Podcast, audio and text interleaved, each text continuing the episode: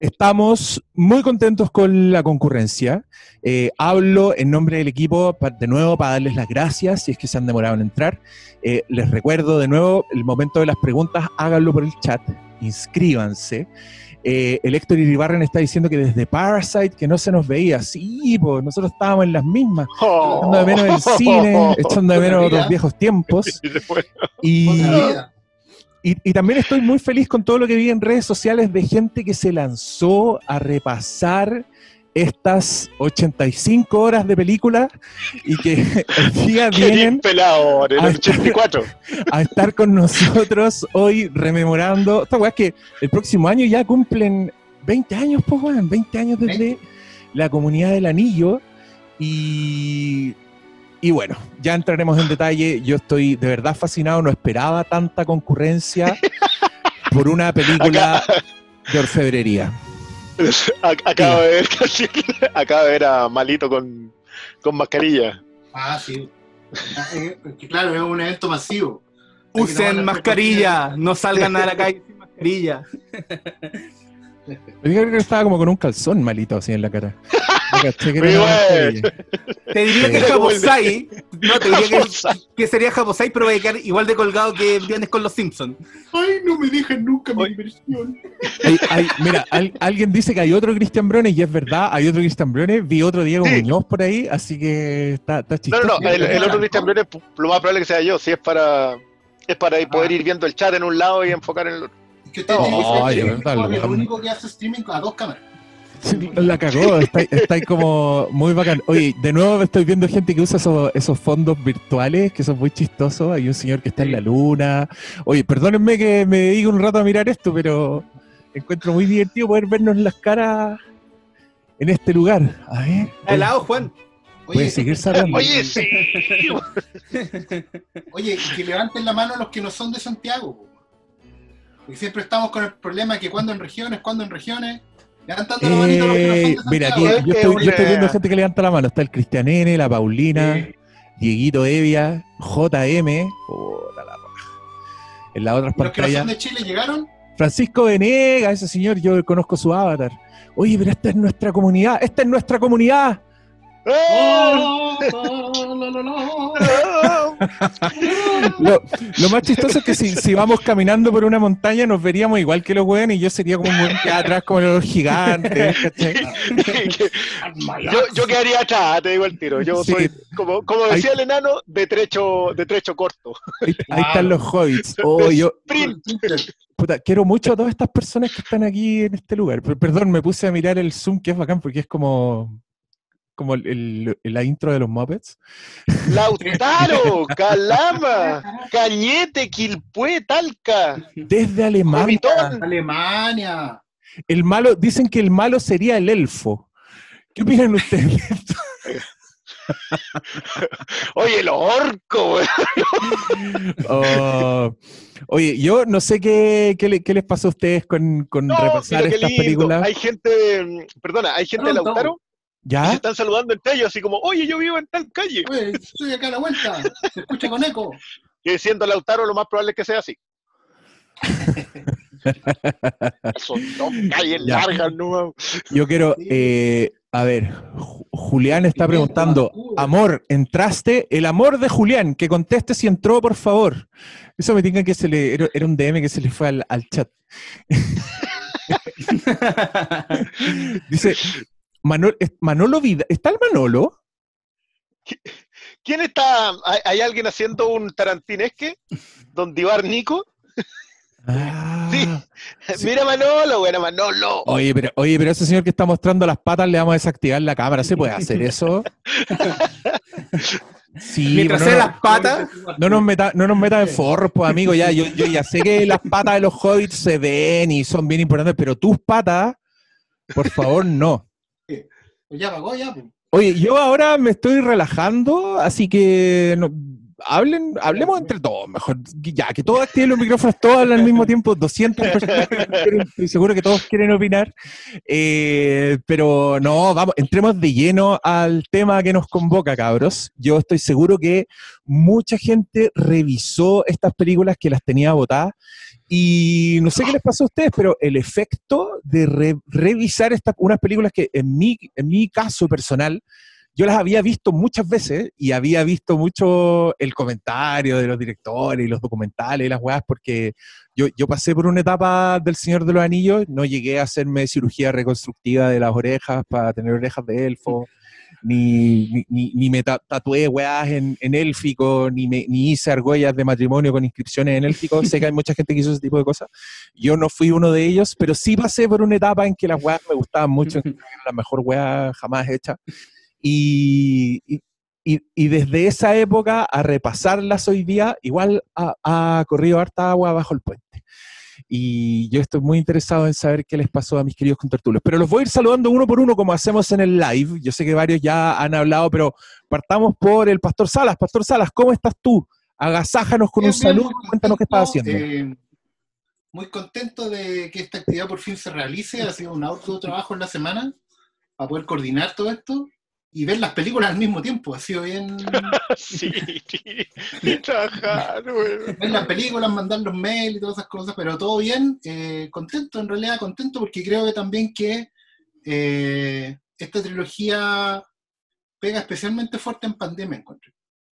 O más que en pandemia, en, en este momento histórico que estamos viviendo. Yo creo que vamos a darle una vuelta a eso en la conversación de hoy. Raja. Eh, Cristian Brunes, cuéntanos, ¿qué ha sido de tu vida? Tú estás ahí en la, en la discoteca. En la discoteca, sí. ¿Esa, esa es tu colección personal de, de bandas sonoras? Soundtracks, sí. ¡Wow! Mira el weón. Sí, está bonita. Es que, es que si hago, eh, en realidad una foto nomás, si la pongo de fondo, ¿no? pero es un Es fondo, un fondo de falso. Zoom. el fondo Zoom. De ¿no? imprimir un cartón grande y se pega ahí. digamos. Claro, se pega. Así es como los fondos falsos de biblioteca, es lo mismo. Eh, no, nada, yo, yo igual me costó mucho te- hacerme el tiempo para verla. Hoy día repasé l- dos seguidas en la tarde, dos, eh, dos torres y regreso al rey, así que tengo un tiritón en un ojo. Eh, pero aparte, nada, yo, yo de verdad a estas les tengo mucho cariño, mucho respeto. eh, y como que voy a andar tarareando los temas de aquí hasta probablemente fines de agosto, porque yo me quedo muy pegado con esta película. Eh, Sobre todo con la primera. Pero ya conversaremos un poco de eso. Pero no, cansadito, durmiendo como seis horas al día, pero estamos bien, es lo normal. Yo, yo creo que todos los que revimos la película estamos con esas canciones culiadas en la cabeza. Y el Taking the Hobbits to Isengard no ayudó en nada. Así que sigamos conversando. Pablo Quinteros, ¿cómo estás tú? Cuéntanos. Eh, muy bien. Eh, yo no hice nunca pan lembas. Siempre busqué dónde estaba ese el señor de los completos. Ay, no, sé si pero ese- El señor de los bajones. No, también está el señor de los completos. Hay no, muchos, pero ese no corre, pues, si el, el señor de los bajones, el que corre mucho, fue el primero. Pero muy bien. La Bandera. Eh, hace poco yo me había visto el, la comunidad del anillo en el cable, así que igual la tenía la primera súper fresca y la repetí otra vez eh, Oye, lo- para Los queridos auditores están diciendo que el señor de los completos está ubicado en Temuco. sí, Uno de AEP.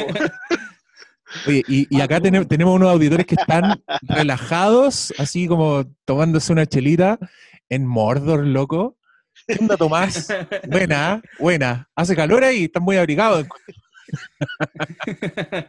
Ay, me encanta Zoom, perdón que pierda el tiempo con esta tonteras, así, así te noto, no te había visto entrar en esta.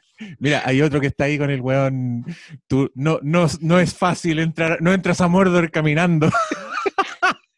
Oye, alto, conten- alto contenido de meme esta weá también, ¿ah? Sí, impresionante. Y ¿Se sabes que se me había olvidado eso? lo graciosas que son en algún momento. Pero Lo- graciosa. la- las acotaciones del... La Tienen humor, La tienen- de viejos soldados. Sí, Oye, no. funcionan súper bien. Vamos, vamos a llegar a eso, pero yo encontré que si hay una película que tiene chistes bien puestos, esa weá es la trilogía del Señor de los Anillos. Porque hay un par de momentos que yo me acuerdo de haberlos visto en el cine que ah, fueron las risotadas y la algarabía más grande que a mí me ha tocado ver en, en una función de alguna película. Y Mm. creo que la gracia de eso es que, puta, Peter Jackson igual es seco para poner el comic relief y usarlo en el sentido que se usa ese concepto, ¿cachai? Que es como el alivio cómico. O sea, cuando hay una tensión, necesitáis, pum, un chiste para soltar esa energía y el weón da cátedra. O sea, por favor, películas de hoy en día con el chiste cada dos minutos. Loco. Ese solo vale como uno. Comic Relief. ya llegaremos. Eh, ya, cabros, ¿les parece que entremos de lleno a la conversación? Démosle. Vamos. Ya. Estupendo. Eh, miren, yo tengo una pauta acá. Les propuse a los cabros que lo que hiciéramos fuera, en el, en, por supuesto, en orden cronológico de las películas, así que vamos a partir por Fellowship of the Ring, por la Comunidad del Anillo, película del año 2001, que voy a partir un poco leyendo el resumen de Wikipedia, porque creo que si nos ponemos a, a- a intentar resumir nosotros esta película no vamos a terminar mañana, pero miren, esto es lo que dice Wikipedia. Ambientada en la Tierra Media, cuenta la historia del señor Oscuro Sauron, yo no sé si cuenta la historia del señor Oscuro Sauron, bueno, en, en dos minutos, que está buscando el anillo único, el cual ha acabado en el poder del hobbit Frodo Bolsón. El destino de la Tierra Media está en juego mientras Frodo y ocho compañeros que forman la Compañía del Anillo, puta Wikipedia, comienzan un largo y peligroso viaje hacia el Monte del Destino en la Tierra de Mordor, que es el único lugar en el que el anillo puede ser destruido. Ya, esa es la trama. Y ahora les quiero preguntar a ustedes eh, un poco cuál es su, su relación con el Señor de los Anillos, a mis panelistas, como qué les pasó cuando se estrenó la weá, estaban vueltos locos esperándola, habían leído todos los libros, eh, les interesaba desde un punto de vista estrictamente cinematográfico, cuéntenme partiendo por Oscar Salas. Ya, eh, yo había tenido la oportunidad de tener algunos contactos previos con el Señor de los Anillos. Eh, había leído sobre la obra, digamos, pero siempre me acuerdo que, eh, a ver, esto fue el, el 94, eh, me dijeron, pues cumplí, en ese año cumplí 18, y me dijeron que eh, había una plata ahorrada a mi nombre en el banco. tenía, una, cuenta de ahorro del Banco Estable que me abrieron cuando... Entonces la fui a, fui a sacar la plata y la plata que había en esa cuenta me alcanzó para comprarme el tochazo. El tomo El Señor de los Anillos, el libro con la obra completa. Y un par de, no sé, algunos trencitos, una cosa así. Entonces, yo ya tenía, el libro lo había leído, me gustaba bastante. Igual la apreciación era de que si iban a hacerlo película, era súper complicado, porque hay partes que eran infilmables, eso no necesitaba ser experto para darte cuenta de eso. Eh, y en la U lo habíamos hablado también y toda la cosa.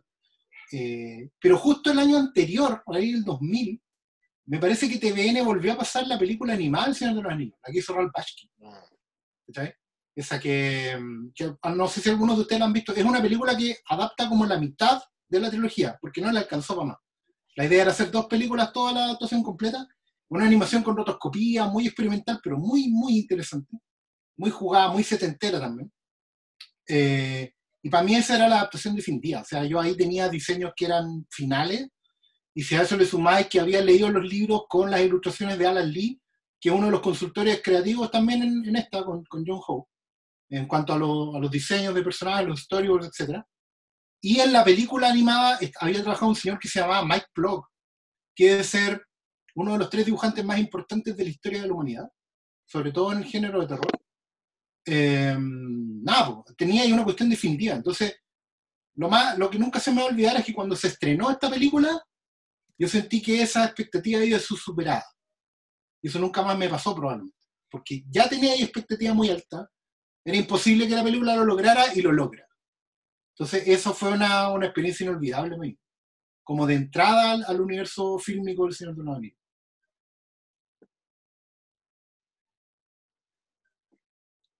Eso. Ah, es que veo que Diego se, se tomó eh, la pausa. Ya, Ah, ya Cristian- volvió, volvió. Cristiancito, dale, no, pues te tocaba a ti ahora. Cuéntanos. Yo, yo Ah, quiero saber mucho, cu- ¿cuál, es- ¿cuál era tu situación en el 2001? ¿Tú estabas en, en la comarca, por decirlo de alguna forma? Estaba con Rohan, con los caballos. Con los caballos en Rohan. Oye, sí, me perdí esa talla, pero bueno. Tenía, tenía tanta respuesta, da lo mismo. Bueno, el, Oye, eh, perdón, perdón, perdón, solo un paréntesis. Sí, esto es Guaso Shaming. Los que tienen ese cartón en el bingo pueden ticar el recuadro de Guaso Shaming. Dale, No, perdón. caso con eso. No, tranquilo, con, con eso puedo vivir. Eh, yo el poquitito. 2001, cuando, cuando se dio, el, estamos hablando que el tráiler de haber salido a mediados de ese año, o sea, todos se sabía ya que venía la película El Señor de los Anillos, pero sale el primer tráiler a mediados de año, puede sido. Estamos hablando del 2001, ustedes tienen que entender que el... Que, que no es como que tú llegas a meterte a internet a mirar trailers en el celular. No, igual- son 20 años. Entonces, em, yo vi el tráiler y miré esa imagen y dije, yo tengo que leer estos libros. Ah, Recuerdo la, la- hay una imagen en el tráiler en donde te muestra, es la típica, es la típica pasada como por encima, que lo usa mucho Peter Jackson como a mostrarte que los espacios que recorrieran el gigante, donde muestra subir a los nueve, donde muestra subir a la, a la, la comunidad. Eh, y dije, ya, yo voy a leer esto. Y me lo leí antes de que estrenaran, me costó mucho, mucho pasar las 50 primeras páginas de la, del primer libro, pero así, qué sé yo, tres semanas pasar esas 50 primeras páginas. Y las pasé yo creo que me leí los tres libros en una semana. Así, pero me, me devoré los libros. No me volví un fanático de los libros, porque en general en ese tiempo yo ya venía como con muchas cosas, entonces no me, no me lancé. Pero, pero yo estaba preparado para ver lo que sea que hubiesen hecho con eso. Creo que como los libros son tan descriptivos, yo tenía la idea de que lo que ya habían conseguido cuando yo miré ese tráiler era extraordinario. O sea, dije, ya, esta cuestión va a ser igual. Eh, me acuerdo con mi amigo Harry, con, con Curiwinka, que eran como, nos juntábamos harto ese tiempo. Había uno que era Harry, que era el fanático del Señor de los Anillos, y ese me dijo, no, esta, esto, esto, esto, otro, tenéis que no le hay el joven, no le hay el Silmarillion, no, no, no tomé en cuenta nada más hasta que esto termine. Eh, y terminó, po. Me, los terminó y entré a ver El Señor de los Anillos con eso, con eso como muy fresco, todo digerido, todo ah, sobrealimentado. Eh, yo sí consumí poca ilustración. Como leí los, las versiones que venían como en una cajita, no leí nunca. La. Sí, la minuta, exacto. Mm. Eh, nunca vi tanto dibujo, entonces no estaba muy influenciado por el diseño de, que después fui aprendiendo que hay un montón de gente que es como que los diseños son unos solos. Eh, y que Jackson respetó bastante ese mismo, ese mismo proceso. Pero claro, yo llegué al Señor de los Anillos así preparadito, con tenedor y cuchillo, y tengo que decir que hay una cosa que yo agradezco mucho de la comunidad, pero lo voy a comentar cuando ya entremos más derechamente en la película. Paulo, Paulo, conságrate. Quinteros. Eh, me importaba nada cero el Señor de los Anillos porque no, nunca leí el libro, tenía nociones de lo importante que era como para el género de la fantasía, onda piedra angular sobre todo lo que se había hecho, pero más allá de saber que nociones básicas de que era un grupo que iba a destruir un anillo, no, no representaba nada para mí, entonces yo recién me leí el, el Retorno del, del Rey cuando se iba a estrenar la película, entonces, y eso fue solo, oh, ¿cómo va a tener esta wea ya? Y me puse a leer el libro, pero nunca tuve una, una conexión muy, muy fuerte con, con la saga, hasta que se estrenó la película. Fui al registro civil para ver si había la posibilidad de casarse con una película, porque me enamoré, me enamoré de, de todo el concepto de la Tierra Media y, y creo que las mejores experiencias cinematográficas, así como de ambiente de sala, eh, me pasaron viendo sobre todo el Retorno del Rey. Yo nunca olvido esa, esa función que pasé ahí en el hoy de Estación Central. Fue el, el ambiente de comunidad, haber encontrado una comunidad, pese a Ah. que yo no, yo no iba ni disfrazado, yo no, no tenía ma- mayor apego No, con. no con teníais para qué, po. Entonces, sí, bueno, pero pero no, no nunca fue como eh, no sé, por lo que para mí despierta a los superhéroes, como, ay puta, eh, al tiro vamos a leer eh, Eh, si llega algo que no cacho, y ya, vamos a leer el, el, el cómic de qué tratas. Pero con, con, en ese tiempo el libro no, no, no lo pesqué, más encima cuando eh, eh, no es tan fácil acercarse, creo, a, a la base del Señor del Niño, porque entre medio Tolkien te mete canción, entonces, si no hay enganchado como con un, como, a, creo como... La película igual te mete canción. La, la, sí, sí, pero es diferente, es diferente la, el tipo de canciones que meten en, en la película. Porque esas se escuchan de verdad, No, pero es que eh, hay pasajes completos donde son canciones así. Que las canciones son poemas medievales como. Sí, pues, bueno, y, y, también eso se arrastra de la misma tradición de Tolkien como, como escritor y como investigador de todo lo que es la lengua. Así, por algo creo un, un idioma, ¿cachai? Pero no, el, como el. el Uber. Sí, pues, el estar cercano al Señor del Anillo yo nunca fui, pero fue bacán haberse encontrado con algo que, eh, con lo que es como dije, porque me acercó tanto a algo que para mí era totalmente desconocido. Wow. Oye, eh, me encanta esta weá, siento que todos entramos por partes distintas. Eh, y ahora yo voy a contar mi, historia de origen con el Señor de los Anillos, que es bastante vergonzosa, porque um, yo no sabía nada del Señor de los Anillos. Así, pero nada, la weá me sonaba, creo que había visto la película de Ralph Bashki, pero sin procesar, sin cachar que la weá era algo importante. Así, entonces, el, el enfoque más analfabeto imaginable. Pero mi puerta de entrada fue el señor Peter Jackson, que yo venía siguiendo desde sus películas basura, basura entre comillas, porque son unas joyas que no se pueden creer. Eh, la primera de las cuales es Bad Taste, una película que se llama Mal Gusto, que es sobre una invasión de alienígenas, que son unos monos muy tuja que quieren comerse a la gente para después vomitarla y comerse el vómito. Eso hacían los extraterrestres y eso, esa secuencia está ilustrada en una escena de la película. Eh, para mí, Peter Jackson era el señor que hacía películas que eran el carnaval del látex. A lo que le gustaba mucho el mono, desmembramientos, ¿cachai? Gore, no solo gore, sino que como hacer humor con el gore. Eh, en, en, Mal Gusto, por ejemplo, hay una escena donde un señor salta con una sierra mecánica, un señor interpretado por el mismo Peter Jackson, para matar a uno de los alienígenas y le cae con la sierra en la cabeza y el weón como que atraviesa el cuerpo del weón así por dentro y lo parte en dos y sale por entre medio de las piernas lleno de tripas y de sangre y después que pasa esa weá el weón mira a la cámara y dice, volví a nacer. Ese era el tipo de películas que hacía Peter Jackson. Después de eso el loco hizo... Eh, Meet the Feebles, que es una weá como los Muppets, pero con Muppets eh, degenerados, violadores, mucho vómito, mucho fluido, el weón, como un pendejo culiado. Eso es Peter Jackson, es un pendejo culiado. Y después de eso se pegó el gran salto con Brain Dead, que es una película de zombies que yo, en mi opinión, es la película más sangrienta de la historia del cine, como solo por el gore, por, por los litros de sangre. Hay una parte en que un weón con, con, un, con una podadora de césped atraviesa como una, una turba de, de zombies y los va deshaciendo a todos con la weá. No, no se puede creer, por favor busquen esa weá. Y después de eso el loco hizo una película un poco más de prestigio con la Kate Winslet, que se llama Criaturas Celestiales, que también tiene mucho de mundo de fantasía, porque las locas eh, son, son dos niñas que se hacen amigas, pero empiezan a tener como una relación de amor, pero ellas son muy imaginativas y viven en un mundo de la imaginación. Y ahí es donde Peter Jackson usó sus monos, pues, y tiene un, una weá que son como unos, unos, castillos con unas criaturas que son como unas estatuas, no, es una preciosura de película. Y ustedes ya se imaginarán que con toda este carga de fan que yo tenía del weón, cuando se anunció que salía El Señor de los Anillos, yo la fui a ver por Peter Jackson. Eh, entrada. Y me acuerdo que, claro, yo decía, wow, este, el director de, de la sangre va a ser una weá de fantasiosa. Épica, no sé.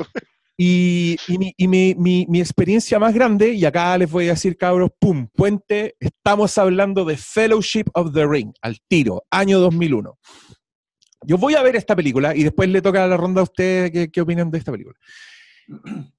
Estoy feliz con la wea, así como demasiado contento, porque veía al Peter Jackson que a mí me gustaba en El Señor de los Anillos, ¿cachai? Eh, así como sin ninguna sutileza en todas las secuencias de los nacimientos, en todos los monstruos, en los orcos, en que la weá es súper gore, además hay mucha decapitación, mucho, mucho espadazo y, y, como todavía este cariño por el látex. Eh, yo sé que eso suena feo, pero ustedes me entienden porque ya expliqué el contexto. Peter Jackson tiene un cariño por el látex, le encanta la criatura, le encanta... Y a mí me da pena porque creo que El Señor de los Anillos fue un poco la transición a que el señor Peter Jackson, junto con toda la industria del mundo, virara del látex a los, puta, a los PCs, weón. Eh, porque el salto entre, por ejemplo, El Señor de los Anillos y El Hobbit es una weá impresionante. O sea, uno, tú cachai que los monos están ahí, que los guanes andan corriendo por los prados, cachai que de verdad fueron a las montañas, y en la otra weá veí ya las pantallas verdes y todo. Ya por eso saltaron un poco en el futuro. Estaba yo fascinado viendo El Señor de los Anillos hasta que la weá terminó. Me sentí profundamente estafado. Eh, Dije, ¡No terminaba! es esta? Weón, ni siquiera empezaba, Briones. Yo me fui con la sensación de que la weá ni siquiera empezaba. Como que los locos, así, puta, anduvieron 10 kilómetros y de repente dijeron, ya, ya tenemos que ir, y estaban poniendo música, y yo decía, oye, esto es música como si fuera a terminar la weá, y terminó. Y dije, esta weá era el Señor de los Anillos, como por esto le dieron tanto color a los libros y todo. Entonces yo tuve la reacción opuesta del Paulo y todos los demás, no fui a leer ni un libro, estaba completamente indignado. Eh, me dediqué a repetirme las películas de Peter Jackson, pero con el tiempo la weá fue creciendo un poco en mí. Porque le tenía cariño a los personajes, la vi, la vi de nuevo, porque por supuesto era una época en que yo, aunque no me gustaran las películas, la iba a ver de nuevo, pero me pasó que ya sabiendo que el final era tan abrupto y que la weá no iba a ir a ninguna parte, disfruté demasiado todas las secuencias, el mundo, y, algo que me pasó ahora en la repetición fue esta artesanía, que me da lata, creo, que esto es una tónica de, todos nuestros capítulos revisionistas. Bueno, ya no se hacen así. No. Ya no se hacen como esta película. Creo que Peter Jackson debe ser uno de los hueones que mejor ha sabido aprovechar un presupuesto millonario en pantalla. Porque, weón, en El Señor de los Anillos, en todos los putos planos, hay 50 hueones con unos vestuarios increíbles, una dirección de arte que no se pueden creer, y el, y el plano es para un weón caminando desde la casita hasta el primer plano. Eh, las secuencias de acción también no se pueden creer, como que este weón se hizo la vida demasiado difícil. Eh, y, y, me pasa... Hizo, un hobbitón. Hizo, hizo, pero weón, desde, desde la elección de, ¿sabéis qué? Vamos a hacer que los hobbits de verdad tengan proporción más chica frente a los otros hueones, entonces ya el puro hecho de tener dos hueones en un plano significa que tuviste que hacer o un efecto visual así digital o la mayoría de las weas que usó el weón que son como perspectivas forzadas, que es una técnica muy antigua, que a mí también me gusta mucho el eso del Señor de los Anillos, el loco mezcla técnicas desde el principio del cine y la perspectiva forzada es una de ellas. O sea, básicamente un weón está más cerca, no más, que el otro, y por eso se ve más grande, pero construyen el set para que eso funcione. Piensen en la escena de la carreta, cuando va Gandalf al lado de um, Frodo. Esa weá es perspectiva forzada, o sea, tuvieron que construir una carreta donde un weón iba más adelante que el otro, pero en el cuadro, justo cuando ponías el ojito ahí, la weá se ve perfecta. Toda esa weá a mí me abruma un poco en El Señor de los Anillos y me abruma en el buen sentido. O sea, yo puedo estar viendo esa weá como, ¡guau! ¿Qué es este mundo en el que estoy? ¿Cachai? Eh, fascinado por todos los detalles. El tipo de weas que te pasan como con las grandes películas de mucha construcción de mundo, que son películas como, bueno, ya sabemos, pero las Star Wars, ¿cachai? Mad Max Fury Road. ¡Ding! Otro para bingo. Vamos, ¿cuántos van marcando? O incluso las Barry Lyndon y yo me atrevería a decir todas las películas de George Miller. Pero bueno, eh, esa es una weá que, te impacta muy fuerte con, el, con, esta película que me impactó a mí.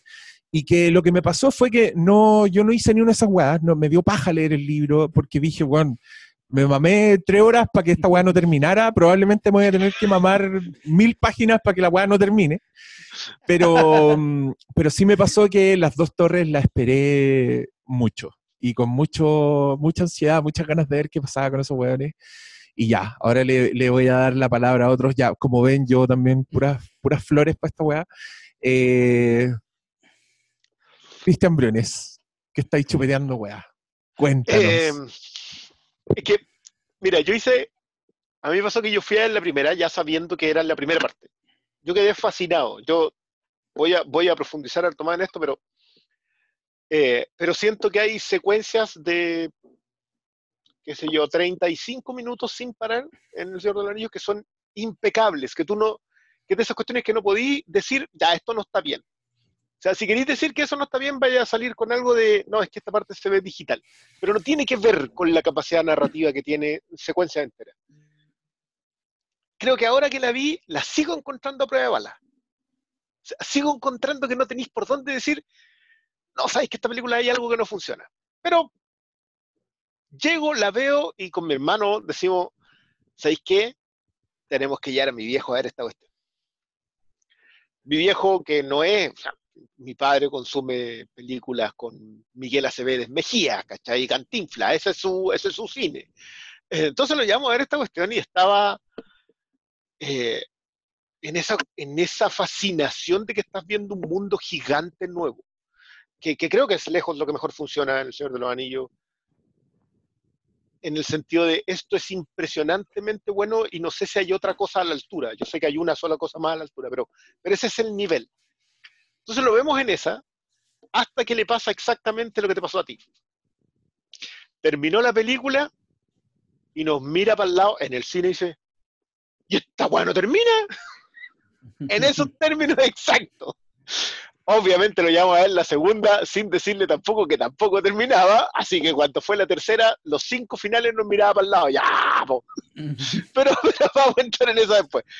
Oye, Pero perdón, de- perdón, Briones, perdón que te interrumpa. Es que hay Dale, gente, hay gente que no sabe cómo jugar al bingo y estoy un poco en shock. Miren, Yo, yo, amigos. yo me sentí viejo ahí, pero bueno, no. Sí, weón, parece. Amigos, y, y- miren. y de otro, de otro espacio. cada vez que. eh, sí, y esto vale como alguien interrumpe a alguien. Así que si tienen esa casilla, puta, y el estamos viejos también, weón, vamos a llenar, vamos a llenar el cartón al tiro. Ya, miren, los que no saben cómo jugar bingo, cada vez que nosotros digamos algo que está en su cartón, ustedes tican esa weá y tienen que llenar el cartón. Cuando tengan cartón lleno, gritan bingo, pero nadie los va a escuchar. Y línea, no, por línea no, si son dos por línea, por Fernanda. No, no es con línea. Eh, bingo, cartón completo. Y, y tampoco tenemos premios. Si estamos en pandemia, no les podemos pasar ni una weá, pero les podemos mandar selfies, les podemos eh, mandar unos saludos personalizados, o no sé, ahí veamos. Sí, la línea es Lota, tienen razón, lotería es línea, bingo es cartón completo, o también era línea. No, pues No, no, no, tiene bingo que es ser cartón. línea. El cartón. El bingo Bueno, no. Y, pa- y para, nuestro, para nuestra juventud acá, para nuestros eh, medianos, yo les cuento que bingo y lotería era una weá que se hacía cuando no había internet. Cuando tenías que entretenerte así entre cinco weones y sin ni una weá que era, te ponían números y te decían cinco y uno así con porotito juntaba la weá y te daba como la emoción de que iba a pasar. Yo, yo, yo ¿Qué te estoy indignado, indignado que acá explica que hay gente que nunca ha visto Better Call Saul y estoy muy molesto. ¿Qué querés que te diga? Muy Pero molesto. igual podéis ver Better Call Saul y ver cuando el señor hace Ah. bingo con las viejitas, pista, briones. Mal juego escogimos, po, weón. ¿Qué sí, tendríamos, weón. ¿Qué teníamos que haber hecho para esta weá? Bueno, En fin. Qué sé yo, weón. de las rifas, po, weón. ya, amigo. Vamos al bingo, la próxima es la que completa. Weón, cuando, cuando nos podamos juntar, el tenemos, te- confinamiento, nos vamos de kermés no, Una se, kermés. se acaba el confinamiento, sillita musical, al tiro, entre todos nosotros. Gincana, Oh, ¿quién dijo Gincana? ¿Quién va a correr de este lote, güey? oh, completaba bailable. saco. Loco, completaba bailable y yo así, pero Ay, ay, yo, eh, yo. me anoto yo el tiro. Jim Cata. Ya, paremos. Es una gincata. Vamos. Eh, Gincana, Gincana, ¿qué una- weón. Gincata. Es una película de un weón que hacía artes marciales mezclados con gimnasia olímpica. Era como un Tomás González karateca. Una mierda de película. Jim Ay, Cata. Súper viejo, que si te acordáis de esa weá. Eso ya lo marcaron en el cartón, así que no pueden marcar más. Ya, sigamos con la conversación. Briones, por favor, señor de los anillos, ahora ya. Ahora ya. eh, bueno, yo con la primera, yo te juro que estaba, estaba feliz porque, ya, confesión, yo detesto a Tom Bombadil. No, no es una cuestión de que no me guste el personaje, lo odio. Me cargan esos personajes que se la saben todas y no te dicen nada y no significan nada para la historia porque lo podéis sacar y la película funciona o la historia funciona exactamente igual. Adivina dónde el mejor personaje de esos de la historia, el mejor, peor personaje, si queréis decir, es Tom Bombadil. Es tan buena la adaptación que hace Peter Jackson que sacó completamente a Tom Bombadil y no importó a nadie. Entonces yo ya entro a ver esa película y estoy feliz. Yo ya estoy feliz. Yo salieron de Hobbiton, llegaron al otro lado y listo. Yo así, aplaudía de pie en el cine, la gente así como, oye, pero falta todo. No me importa, no me importaba. Yo, te juro, yo he votado series, yo he votado series por el personaje de Tom Bombadil. O sea, el que, que aparece, no sé, po, eh, Le Revenant, una francesa, que apareció en un momento, en el último capítulo de la primera, la chica del bar se moría, volvía y se las sabía todas. Y no, no te preocupes, esto será en un nuevo destino, porque es un misterio. ¡Ándate! ¿Por qué me venía a decir cosas misteriosas? Eso también me cargaba el Lost, pero ahí no había tanto personaje así. Pero ya con, que, con eso yo ya llevaba 40 minutos y yo ya estaba fascinado, pagado. Esa era mi película del año y fue una, y fue una un golpe todo el resto de la película. Me gustaba el humor, me gustaba lo bien hecha que estaba. Y ese era el punto. Lo, lo que tú decías a propósito de los que ya conocíamos algo de lo de Peter Jackson, eh, sí, que, te funciona. O sea, como que tú decís, el tipo aprendió a hacer todo eso, aprendió la artesanía para llegar a esto otro. Y en esto otro, pero completamente de acuerdo, cada dólar que está invertido, cada dólar que se consiguió Harvey Weinstein para esa película, significó una, una inversión que tú podías ver en la pantalla y decir, esto está impecable las armaduras con las inscripciones, cada detalle que escribió Tolkien. Yo, yo en esto, a mí no me gustan tanto los libros tan descriptivos. No, no, no, siento que sea, que, que, te funcione tan bien decir que la que el árbol tiene una hoja y la hoja es verde, pero en realidad no el verde del otoño, sino que el verde de la primavera cuando está amaneciendo. No, no me funciona, no quiero leerlo siempre. Pero en ese libro, y después de eso, en esa película, sentí que todo había, cada descripción funcionaba. Yo acá aplaudo mucho a, doña Filipa, eh, porque creo que la adaptación es simplemente extraordinaria. O sea, cada, funciona todo bien. Eh, nada, pues yo, yo quedé absolutamente pegado. Yo necesitaba, yo necesitaba ver la segunda cuando termina la primera, pero también eran tiempos en donde la siguiente eh, teníais que esperarla y estabas completamente de acuerdo con ellos. O sea, como que ya, me voy a aguantar el año, quiero volver a, quiero volver a, pasar por esto otro. Eh, y, bueno, y logramos llegar a mi viejo a la segunda también, con más reticente, porque no quería que le hiciéramos la misma cochinada, que se lo hicimos. tampoco le dijimos que no terminaba. Eh, pero nada, yo, yo después pues, me imagino que vamos a seguir hablando de otras cositas que, funcionan demasiado bien en la primera.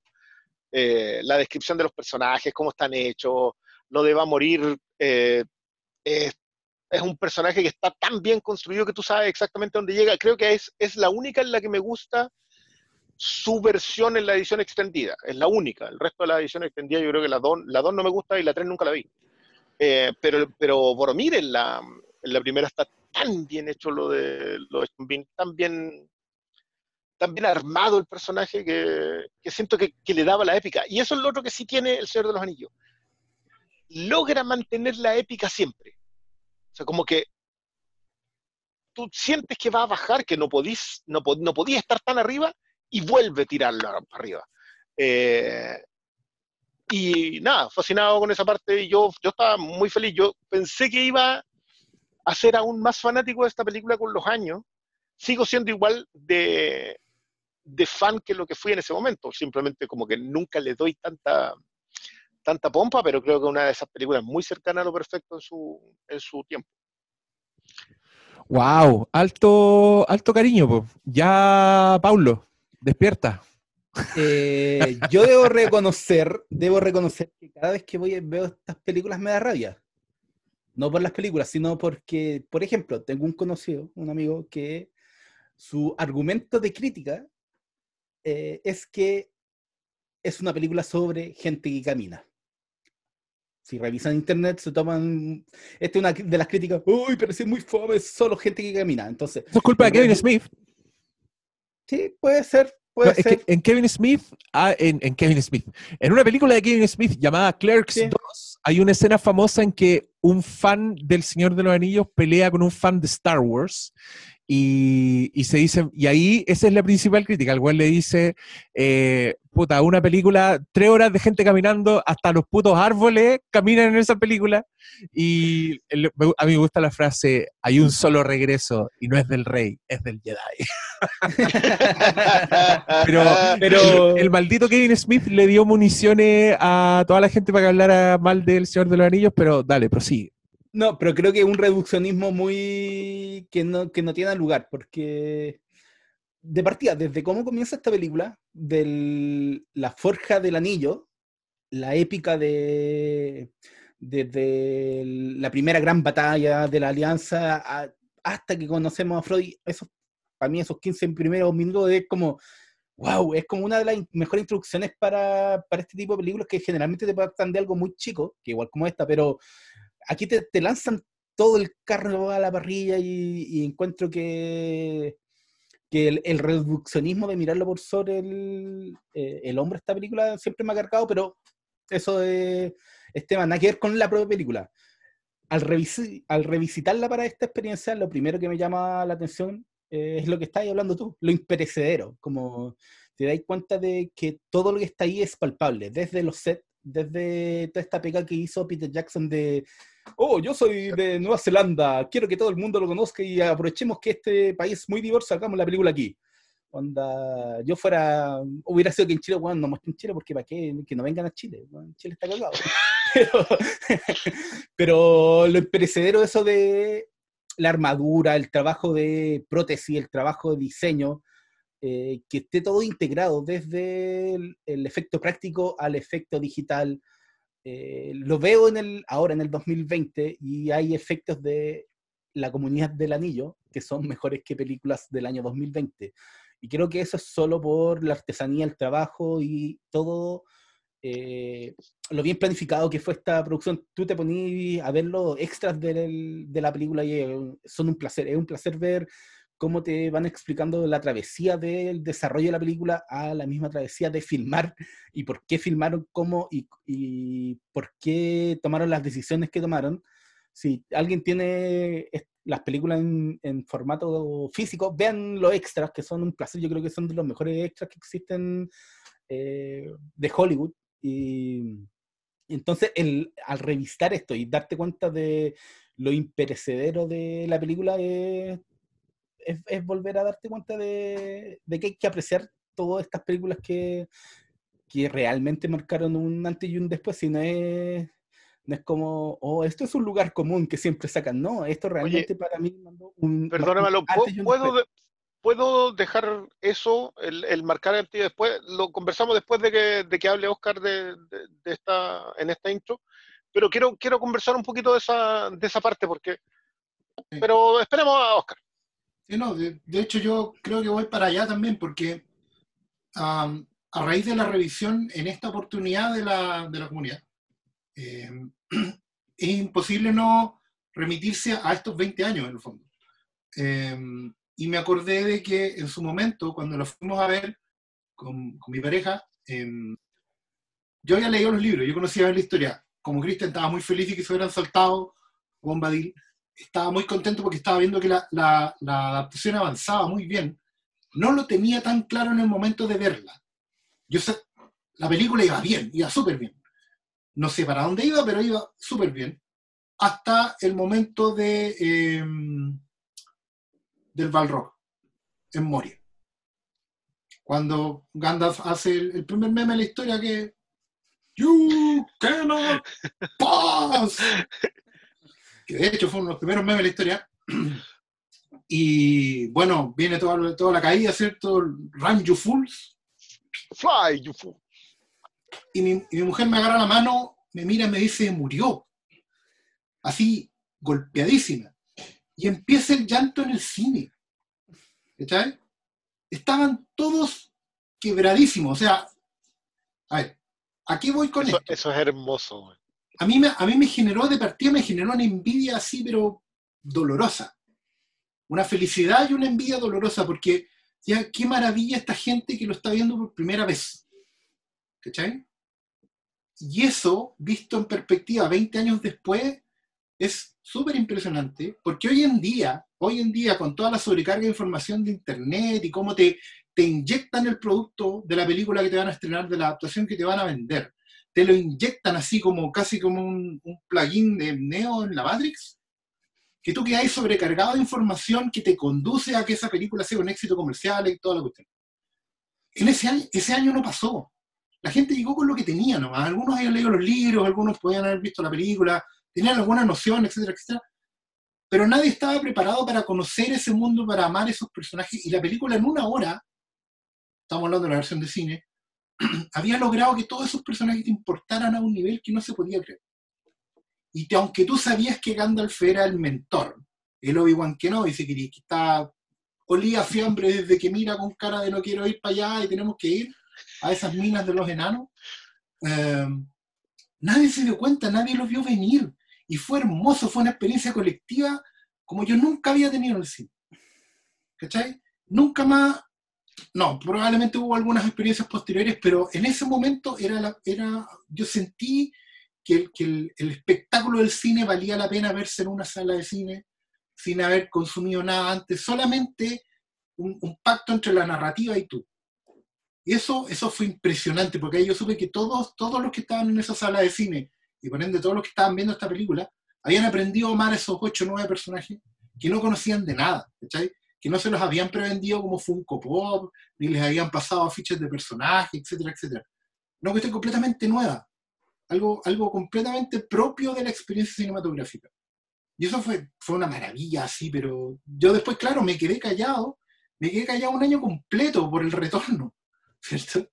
Por, el, por, por la aparición posterior de Gandalf el Blanco. Me quedé callado porque no quería arruinar esa experiencia y fue maravilloso verlo cuando volvió y fue como otra vez lágrimas de nuevo y, y, ahí tú te das cuenta de que esta experiencia efectivamente marcó un antes y un después.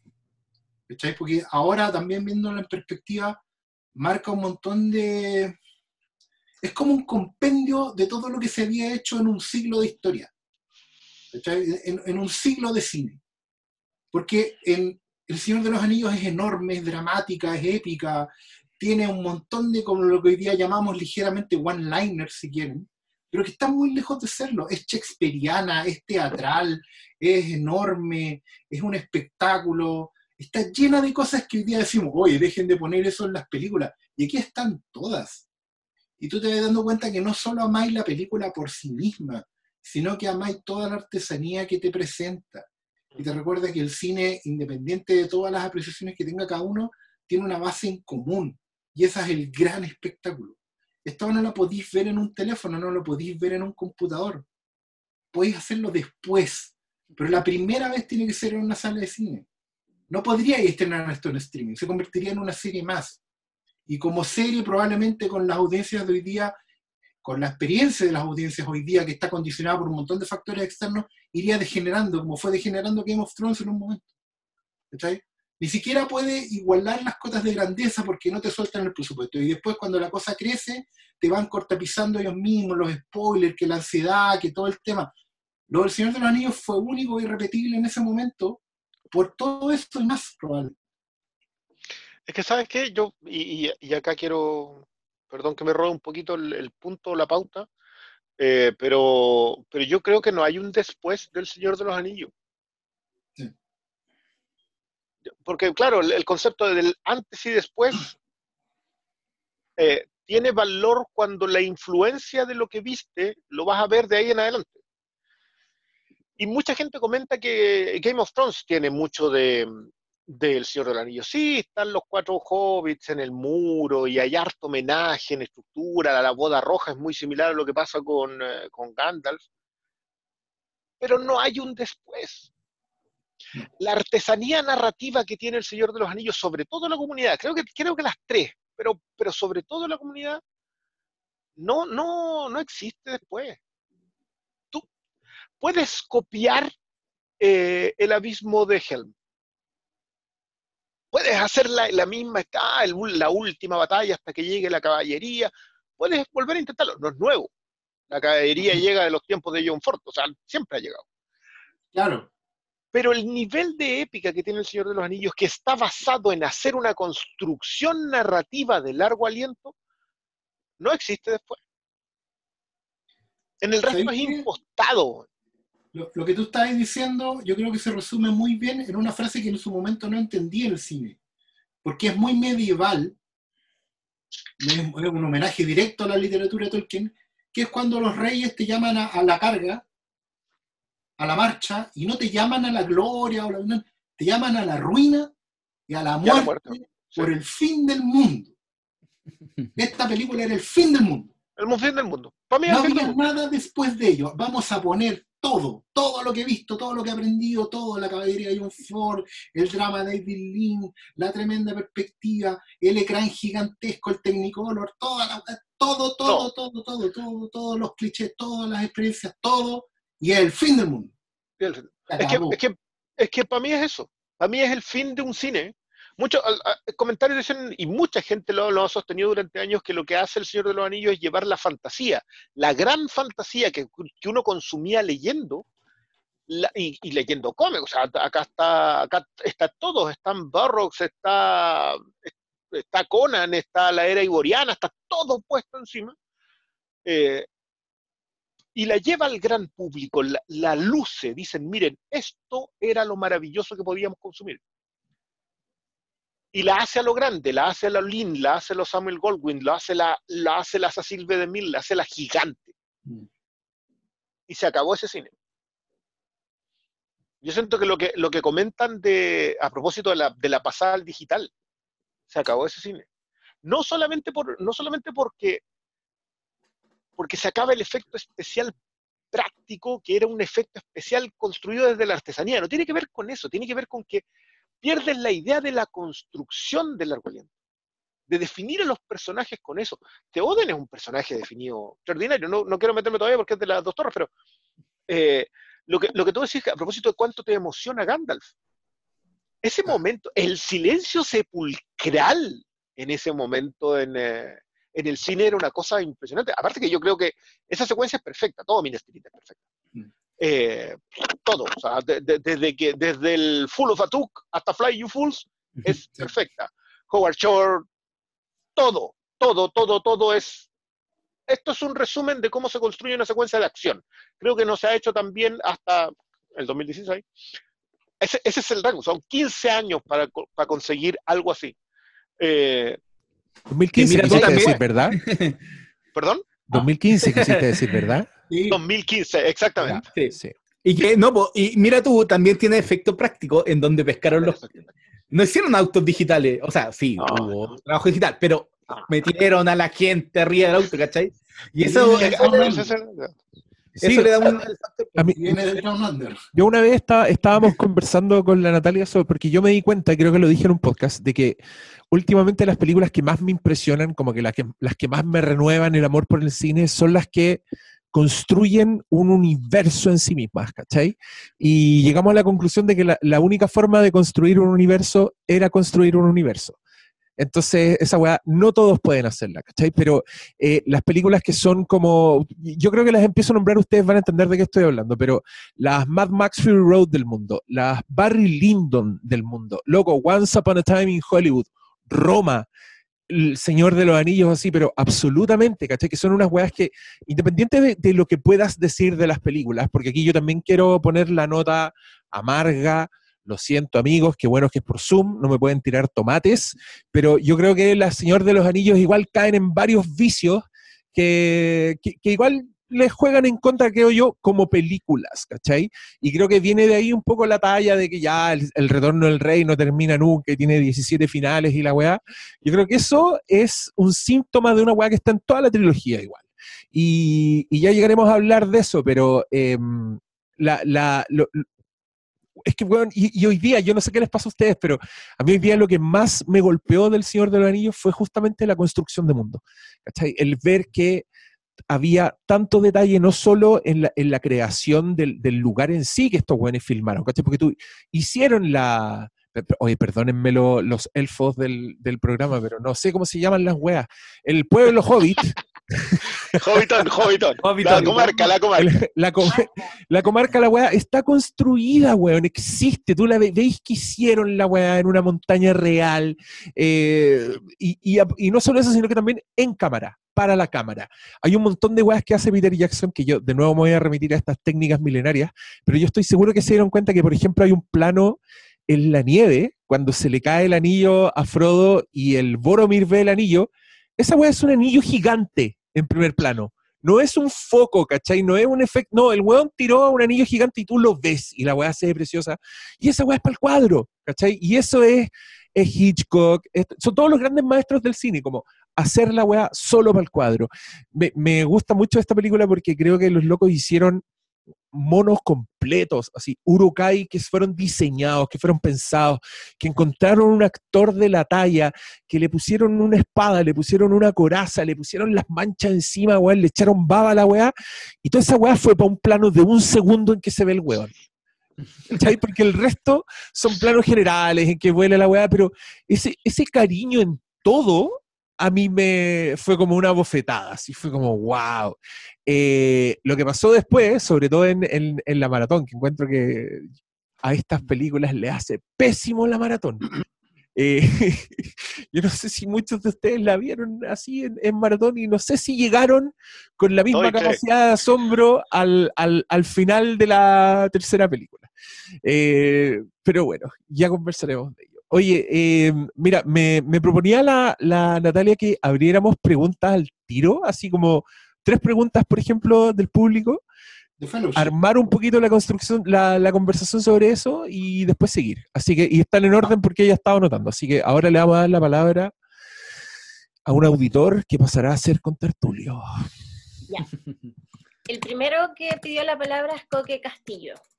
Ok, Castillo, se Coque te estaba pidiendo. Ahí le estoy pidiendo que active su audio. Ya, esperemos, a ver si no listo. funciona. Siento que estoy en Star Trek. Buena, ya, joven Coque. ¿Cómo están? Bien, bien. ¿Cómo están? ¿Me escuchan? Sí, perfecto. Eh, bueno, eh, encantado de verlos acá. Miren, eh, quería preguntarles más que todo, ¿qué opinan ustedes? Exacto, bueno, algo ya se conversó, ¿no? De qué tanto cambió el hecho del Señor de los Anillos, tanto a nivel de cinematografía como de la banda sonora. Si las bandas sonoras eh, cambiaron un, un- un punto, en, en- hay un punto de inflexión entre antes del Señor de los Anillos y después de él, Ma- sobre todo por el gran trabajo que hizo Short. Eso, cabros. Sí, ya, pues, muchas gracias. Oye, yo, yo voy a contestar primero porque se me ocurrió algo. Creo, no sé, creo que un poco explicarme el, el que el Briones diga que por, por qué no cambió. De hecho, el Briones dijo por por qué estas weas no, no, no significaron un antes y un después. Yo creo que justamente por el, el cariño y, y el aferrarse de Peter Jackson a un cine que es súper clásico. Desde la banda sonora, que es clasiquísima. O sea, yo creo que es la, es una orquesta sinfónica con coros que, que, que tiene, lo, tiene, tiene un nombre esta weá, Bruno, ¿no? Los, que- los que tú podés tararear después y que son como exclusivos de ciertos mundos La- la- o personajes. No, no, no, la fanfarria. Sí, pues, los leitmotiv son cuando tú ocupas un sonido para algo. Ponte tú, la comunidad del anillo tiene un leitmotiv. Tú escuchas, tú ves pasar la comunidad del anillo y la comunidad del anillo suena de una manera. Entonces, y, en realidad es ba- bastante más profundo. El leitmotiv es, eh, ¿cómo decirlo? Es como el plot musical de la obra completa. Sí, pues y, a- y Eh, acá están, están todos los, los campos cubiertos, porque tenéis de los Oh. hobbits, tenéis de los, de los Tení de los- malos, el de los malos es maravilloso. Tenéis Isengard suena de una forma, Lo- Mordor suena de otra forma, los Rohirrim, suenan de una forma, los. Rohirrim todos suenan de una manera. y todo- eso todos tienen Y- una y es, forma. es- es brillante lo, lo de Minas Tirith porque es básicamente el tema de lo de Aragorn, pero hecho como en campanas. Es una. Hay, siempre recomiendan mucho una cosa que hizo Jaime Altozano en que analizó la banda sonora completa. Yo, yo los comparto completamente. Creo que es un, un análisis muy largo y muy contundente. Yo sí recomiendo harto que eh, se fijen en, en los trabajos de Howard Shore con, eh, con Cronenberg antes de. Yo sé que todos le tiramos flores acá, pero, pero creo que lo que le hizo a Fincher en Seven, a Jonathan Demme en El silencio de los inocentes y toda su obra con Cronenberg le daban le daban para que esto otro fuera así de bueno.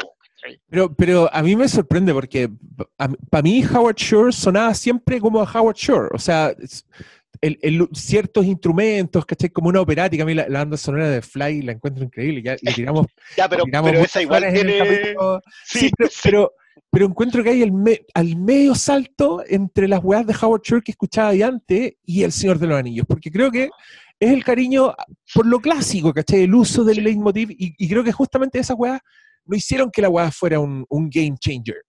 Fue que yo creo que el game changer del, del Señor de los Anillos vino, y puede que esto sea el- incluso el principio del fin, eh, porque fue una de las películas que mostró más cariño por la obra original, ¿cachai? Fue lo que, lo que más fue recompensado en su momento, me acuerdo, eh, por la comunidad, por los nerds, por todos los que amaban esta weá de antes, fue que el loco usó de base los mismos dibujos del ilustrador que había definido un poco la, marca visual del Señor de los Anillos. Eh, que el weón había sido fiel a todos los momentos, ¿cachai? Que le había tenido cariño a todas, las- excepto por supuesto esto, este cambio que ustedes dijeron antes, que yo igual escuché reclamos, pero creo que por culpa del Señor de los Anillos muchos estudios dijeron, los fans quieren ver la misma weá en pantalla y empezaron a aparecer todas estas adaptaciones que trataban de ser súper fieles a los libros y, también empezaron a buscar en los libros. Yo, yo creo que eso también fue culpa del Señor de los Anillos. Ahí tenía otro legado del Señor de los Anillos. Como que por culpa del Señor de los Anillos, yo creo que empezaron a mirar, claro, empezaron a buscar a estos, estos fans que ya existían, como este gran cuerpo de fans que ya venía comprándose las novelas de alguna weá, y hacerle la justo- película para ellos. ¿cachai? Entonces ahí íbamos nosotros, los pobres hueones que no habíamos leído ni una weá, a ver estas películas y no entendíamos nada. Era como, ¿por qué es Por importante? primera, ser- vez, por primera vez con El Señor de los Anillos, los fans te hacían la pega de marketing. Los fans te hacían toda la vendida de, de la saga y te decían, oye, vengan a ver esto porque se trata de esto y tienen que ser así y comprarse esto. Te abren el mercado de una forma súper inocente, pero perfecta para el mercado. Y, y lo hicieron, y creo, y creo que bueno, esa weá siguió. el- los juegos del hambre, toda esa weá es como ese tipo de películas, ¿cachai? Que Ah. por definición no son tan buenas películas, pero las weas tienen seguidores y, y son rentables, aunque no O sea, sé. y piensa, son- piensa en siempre todos los fracasos que hubo, partiendo por Narnia, que era como la, la serie de literatura hermana del Señor de los Anillos, por así decirlo, que fracasó estrepitosamente. Después tuviste las actuaciones, bueno, más después, de Percy Jackson también fracasaron, o, o las mismas de La Brújula Dorada. Todos creían que Oh, porque yeah. si el Señor de los Anillos había resultado adaptando tres libros o seis libros a película, todos los demás con- iban a resultar porque sí. Po. Eragon, cosas que ni siquiera lograron Sí, partir. Ya, Ni siquiera lograron partir. malo, weón. Ese libro es una basura Pero-. Pero es un ejemplo de, de- de estos mundos que quisieron compartir y no alcanzaron Ah. ni a despegar. Pero ¿sabes qué? Yo creo de esto de la influencia, yo creo que el- donde más se nota es a partir de las dos torres y es algo técnico, que es la captura de movimiento y, y el efecto digital de, de la interpretación que hizo Andy Serkis. Yo creo que ahí está la mayor influencia en términos para la industria. Después viste que esa técnica se usó en Pirata del Caribe y siempre recurrían, ¿quiénes son los mejores en efecto? Hueta, vamos por sea, Hueta, Hueta, porque po. ya, Neta no existía hasta, hasta entonces. po. o sea, existía porque igual le hizo Sí. los, los efectos antes a Peter Jackson, era, pero no a partir señor- de Lucas Sí, po. Sí, pues ahí fue la. No, y de hecho, a partir de ahí, Industrial and Magic quedó como a la sombra de Weta porque todos sabían que no, Weta son los mejores. Pero yo creo que como que ese es el, el- el mayor eh, influencia que terminó generando el Señor de los Anillos, más que una en términos de narrativas, porque por lo mismo que ustedes dicen que es clásico. Pero el game changer fue ese, fue el del efecto de captura digital y Andy Serkis ahí que lo ponían en, en todo y terminó siendo un simio y. Sí, no pero, pero en el simio con, con bemoles, ¿eh? yo estoy súper de acuerdo con todos los bemoles que tiene, pero el, el- pero el, el planeta de los simios probablemente es la que mejor tenía algo de, de, de construcción de largo aliento. Con, con- de nuevo, con, con todas las pifias que tiene, que yo creo que las tiene. Pero es, es la única que tú decís, ya sabes que acá se dedicaron a armar una cuestión larga que yo entiendo como cierra, sé la historia de César. Pero aparte de eso, yo no sé si hay algo de, de nuevo, sé que acá hay momentos específicos que vamos a contar después, pero yo no sé si hay películas que se hayan dedicado a construir personajes tan bien en una sola película o en una saga completa. De manera que el momento de ese personaje yo diga, ya, ese era el momento que tenía que ser. Es no, que el porque piensa de hecho que la comunidad toma ese riesgo por primera vez a, a ese nivel de presupuesto, digamos, de no terminar. O sea, de decepcionar a espectadores como Diego, digamos, y, y arriesgarse a que no volvieran el próximo año. Eh, eso, de hecho, está tan mal limitado después en esos falsos finales de la saga como el Harry Potter y los Juegos del Hambre, donde supuestamente te dejaban enganchado para el próximo año, como si hubiera sido una, una idea marquetera del Señor de los Anillos hacerlo así, cuando nunca fue en realidad, porque de hecho lo que el Era, porque no cabían. Claro, no, pero básicamente también la, la trilogía del Señor de los Anillos se construyó no para verse en maratón, de hecho. Tiene razón el Diego, no, es, no son películas para verse en maratón. Las películas son tan intensas cada una y tienen tanta carga emocional y visual y todo, que tú tenés que parar y descansar. ¿cachai? No, no es algo que tú podáis así como decir, oye, quedé con gusto poco. Imposible, o esas películas te pasan por encima tanto por extensión del metraje como por cantidad de estímulo visual y narrativo, que no podís seguir con la otra al tiro. Inevitablemente en la segunda vez vaya a parar en algún momento, no, no podís pasar de largo. Menos si la yo, creo, que pierden, de hecho. Sí, Yo, creo que, o sea, lo mismo que describía y todo a propósito de lo de Gandalf, yo creo que no es la única vez que te pasa en donde el peso de la historia necesitáis digerirlo. O sea, la sorpresa de la reaparición es hermosa. Es hermosa. O sea, como que hoy día cuando estaba viendo de nuevo las dos torres, dije, se me había olvidado lo bien armado que está para que tú llegues ahí. Van dos historias cruzándose en paralelo a la historia de los dos hobbits que desaparecen en el bosque, la reconstrucción de la historia de cómo los hobbits desaparecen en el bosque cuando llega Aragorn con uh, Gimli y Legolas, todo para, todo para culminar. Construcción de largo aliento para culminar en un punto. Es que que No el- gratis. pero No, yo creo nada que gratuito, todo es un triunfo. Eso Pero yo misión cumplida. Pero yo creo que es, es cómo se va entrelazando la narrativa en la adaptación, en donde cada línea, yo creo que hay, en esta revisión, eh, igual no es algo nuevo que haya notado recién ahora, pero sí me, me llamó mucho la atención eh, la forma en que te va pagando esta película con todo lo que te va construyendo.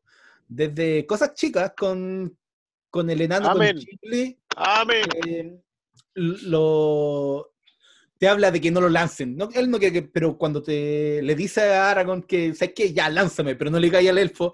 Todas esas pequeñas cositas que te van construyendo los personajes, yo creo que lo hacen con todos. Quizás con Legolas, porque igual Legolas es el, el más el, el más nada de todo, pero Pero eso es porque Pero es un elfo, po, se- weón. Si los elfos son la peor, la peor weá de la trilogía son los elfos. ¿Qué weá? Eran Sí. como, como una Pero creo de que- vela aromática.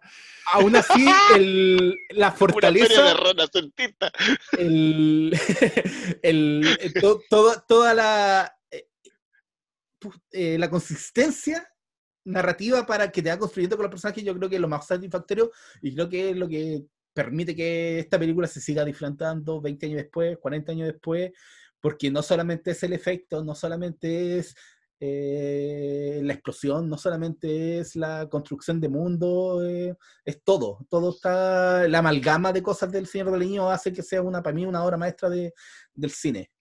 Eh, qué heavy se siente cuando tení guionista, un equipo de guionistas trabajando de principio a fin, sin que nadie les venga a reescribir, sin que nadie les venga a hacer modificaciones de última hora. Todo el rato el mismo espíritu, el mismo tono, el viaje completo, redondito, con mensaje, con purificar el, el relato original. Ay, Oye, yo, quiero invitarlo. Oye, yo quiero- los, los comentarios Yo quiero, invitarlo, joya, yo weón. quiero invitarlo al chat porque están diciendo que los elfos votan por cast, los elfos son UDI, los elfos son rechazo. Se casan entre primos. Nada de eso es desmentible. Los elfos No, son nada. como los Jedi en las precuelas, es verdad. Es cierto. Los elfos en la segunda están pegados con chicle, sí, es Sí. verdad. Elfos heredan las Inmortales como la empresas. Inmortales como la vieja. Elfos culiados de Bópoli. El, el Fópoli. El Fópoli. Ya, vamos, a fundar esa wea. Eh, oye, esto fue una sola pregunta, así que vamos, Sí, vamos otra cerrando. pregunta. Ya, otra pregunta, Natalia. Te pillamos desprevenida. No, Vamos. La siguiente pregunta es de Fernanda Otarola. Fernanda Otarola. Aquí está, aquí está. Le pedí que activara su audio. Listo, Hola. esperemos. Hola, Fernanda. Hola. Hola, Un Fernanda. gusto verlos. Ah, muchas gracias, igualmente. No, pues si no estoy con cámara. Pero te veo, claro. po. Pero esta es la foto. Ah, Es una foto, ¿no? ya. Sí. Eh, ya, a ver, no pensé que la pregunta iba a ser tan luego, pero igual ya. Eh, Igual ya. Va como a lo que hablaban de antes, como la construcción de un universo, como lo inmersivo que resultan todas las películas de esta trilogía, sobre todo la primera. Y a mí me pasa algo como que me pega muy fuerte la pura introducción y como que con lo que ustedes decían pensé que tiene que ver con, con, todo esto, con todas estas grandes películas que arman universos nuevos y así como, como priorizan harto el detalle técnico, armar la cuestión de verdad en vez de usar el efecto y todo eso, siento que una cuestión muy clave es que igual toda esa construcción de un mundo distinto es para armar un mundo súper parecido al nuestro, po, como con, con problemas que resuenan caleta con uno. Entonces, no sé, a mí ahora, por ejemplo, cuando las volví a ver para el podcast, me, me pegó muy fuerte de la, como de la narración de... ¿Quién la narra? ¿La Galadriel? Y Sí. yo pensaba, chucha, está en el mismo mundo en el que estamos situados ahora en el 2020, donde vemos todo irse por el water. Entonces, no sé, como preguntar por, como por esa sensación, pues ahí donde creen que le apuntó, si fueron los guionistas, si fue el director, dónde creen que radica eso, como de un mundo que resuena tanto con el espectador y que aparte es un mundo que escribió un señor hace no sé cuánto tiempo, entonces, no sé, eso. The world is changed. I feel it in the Lo que pasa ahí es que el- I el feel it in the air.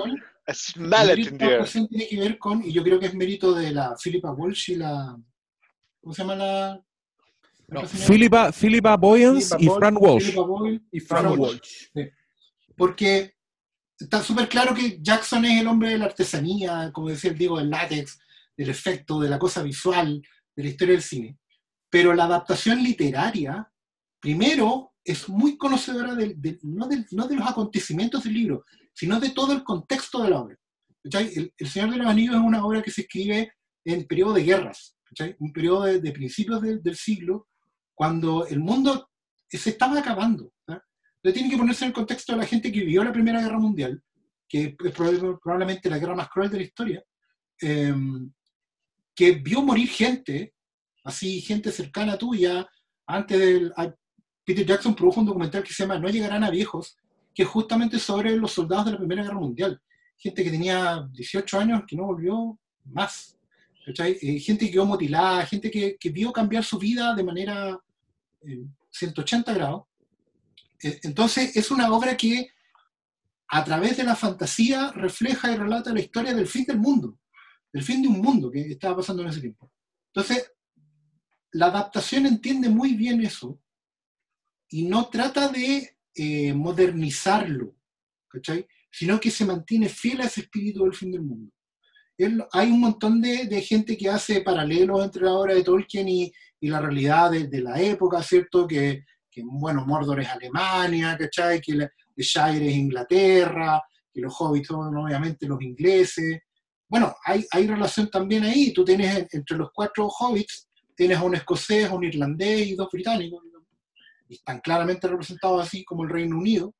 Em, pero más allá de eso, hay un entender que es la historia del fin de un mundo. ¿cachai? Cuando los elfos andan lloriqueando con cara de palo y dicen, bueno, se acabó nuestro tiempo, no tenemos que ir a los puertos, es porque de verdad esa gente ya no, ya no está. Para todo ese mundo, la segunda edad, la tercera, se acabó. ¿cachai? Ellos saben que su tiempo terminó.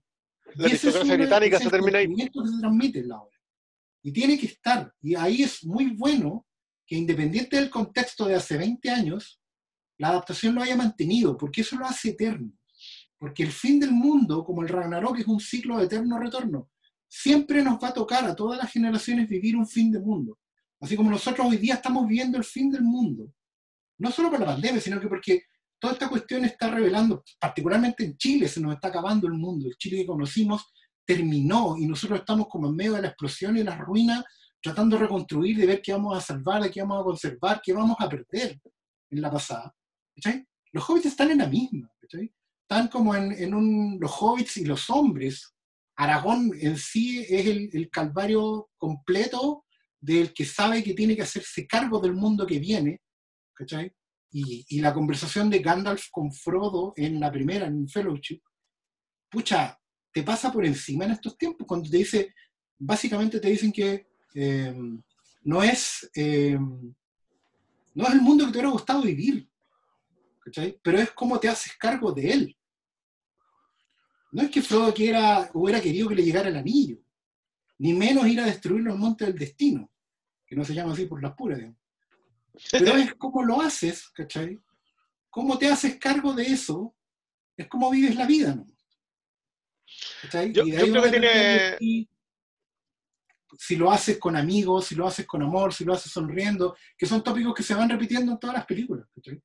El tópico de la Yo- yo- sonrisa de Neowin, el tópico de la compañía de los amigos con Sam, con la- de la hermandad con lo, lo- lo- la, la hermandad que hay entre hombre, enano y elfo, que era una alianza que también está muerta, pero que para esta instancia se vuelve a revivir por última vez, ¿cachai? Los lazos Para la guerra. etcétera, etcétera. Sí, es que yo creo que el paralelo con la Primera Guerra Mundial es, eh, es bastante mm, es bastante evidente. Lo que pasa es que, pucha, como que como que siento que nosotros nos olvidamos que ah, esto es un siglo, más o menos. Ah. O sea, la Primera Guerra Mundial fue hace un siglo. Y en ese, y en ese siglo pasó que, la, que en ese momento la aristocracia se acabó. O sea, la, la aristocracia británica agarró los puertos y se mandó a cambiar, básicamente se escondió, desapareció en, eh, en Gran Bretaña. Mm, Los varones, los condes y todo eso se, se adaptaron al nuevo mundo que venía llegando post Primera Guerra Mundial. Eh, a los otros los fusilaron, digamos, en Europa, en Europa lo que pasó es que la, o al paredón o a la horca o a la guillotina desaparecieron. Eh, entonces, O claro, lo que quedaron- pasó... O quedaron en como papel, po, onda Poco- reyes, reyes de. Sí, po. Reyes, Reyes de Claro. cartón. Como que, como que eso, eso ocurrió.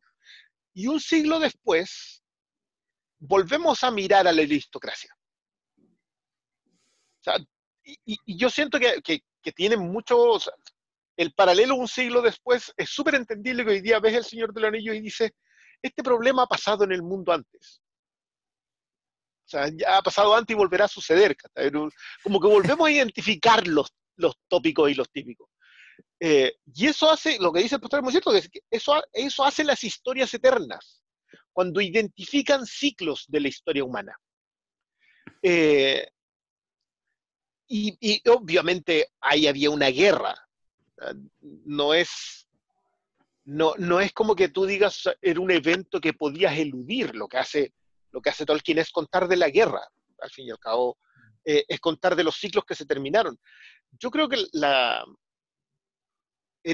e- esto es algo que, que en algún momento alguien tiró en un, co- en un comentario a propósito de la narrativa sobre el fondo. Yo creo que la gran entrega del Señor de los Anillos es que tú te quedas con el fondo sin darte cuenta de forma tan evidente. Como que tú sabes qué pasó. Como que tú sabes que se, se fue la mm, aristocracia, eh, se escondió, eh, viene un tiempo de trabajo, se acabó la era industrial, hay una conversación sobre la, sobre la era industrial, que era la era victoriana en, eh, en Inglaterra, que la tiene Saruman, en que dice Sí. qué es lo que va a pasar, el fuego va a acabar con el bosque, eh, viene la era industrial y las máquinas y la sangre, y lo dice textualmente, y tú decís, ah, Saruman tiene una bomba. po. claro, po. Saruman tiene una ya, ya, bomba. está, eh, está hablando de una época. Y obviamente un siglo después tú lo miras y los Ent son importantes. El consumo industrial es trascendente. Hoy día es más peligroso que lo que era hace un siglo. Entonces empiezas a identificar esos espacios, empiezas a identificar los, lo- la- a dónde apuntaban los nortes. Eh, y a mí me parece lógico en realidad que se entiendan esos nortes porque un siglo después estamos bien cerca de la vuelta de la rueda. po. Estamos, estamos mirándola con, mucho- con mucha atención, sobre todo, y sobre todo Pero acá. es que- Es que yo creo que por un lado eh, la batalla entre el bien y el mal es eterna, mientras existe el ser humano siempre van a existir, entonces Eh, eso es algo tan propio de lo, lo que nos forma que hace que el relato sea universal, ¿cachai? Eh, podéis tomar el anillo, el concepto del anillo y hmm, que sea la FP. po. Y Sauron puede ser Pinochet. y, y man. tener a la- ¿Cachai?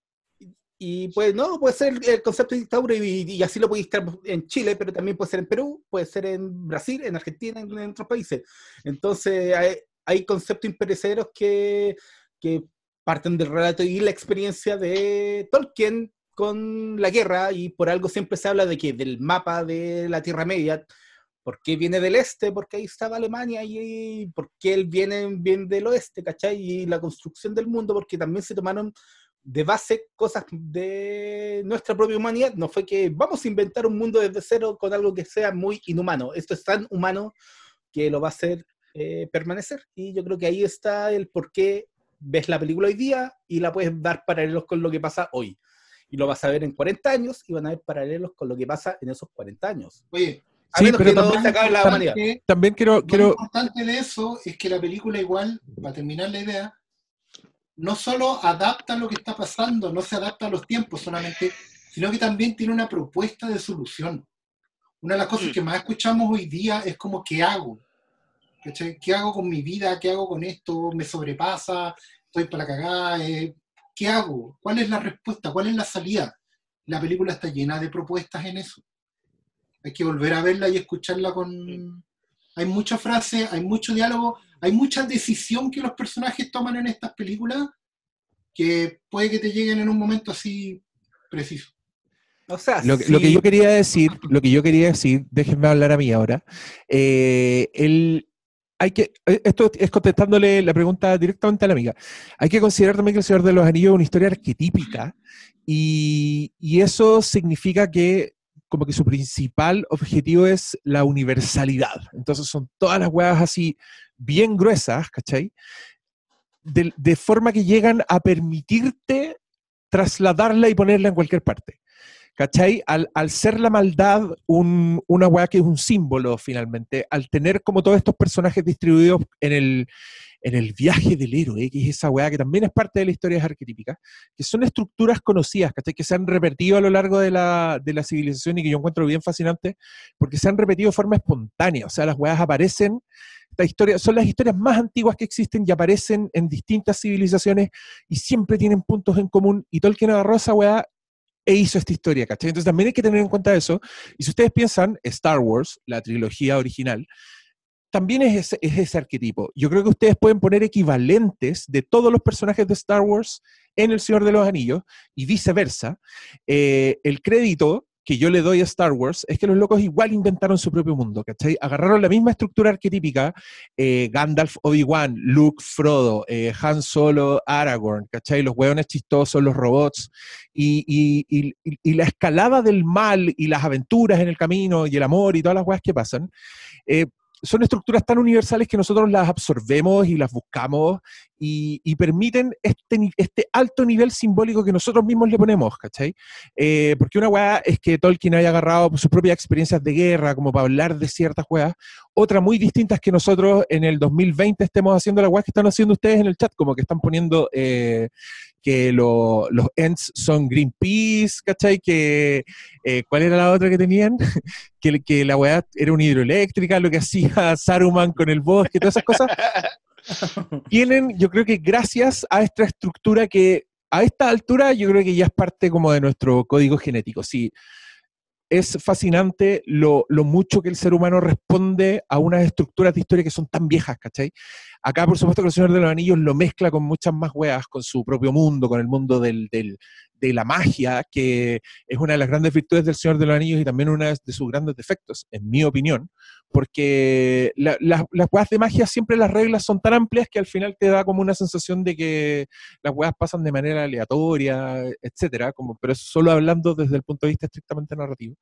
Pero mi. Y, y- y la temporalidad, eso es otra wea que hace que sea tan imperecedero. O sea, al ser esta wea una época que ya está tan lejos de todo, wea, nunca la voy a encontrar charcha, ¿cachai? Nunca la, la podéis ver en 30 años más y la weá va a seguir siendo el Señor de los Anillos. No va a ser como ver hoy día, veis una película ochentera y decís, oh, la weá es ridícula, como que ya, ya tenéis una distancia, ya no lo veis, ya no entráis con la misma fuerza a la weá. Eh, el Señor de los Anillos no, pues, es completamente atemporal, eh, pasa lo mismo con Star Wars y con otras películas que no nombraremos. Pero, oye, cabros, ¿les, parece si pasamos a la otra película o quieren decir más cosas de, de la ¿Queda, comunidad queda del alguna anillo? pregunta específica de esta? Creo que se van conectando. Podemos seguir.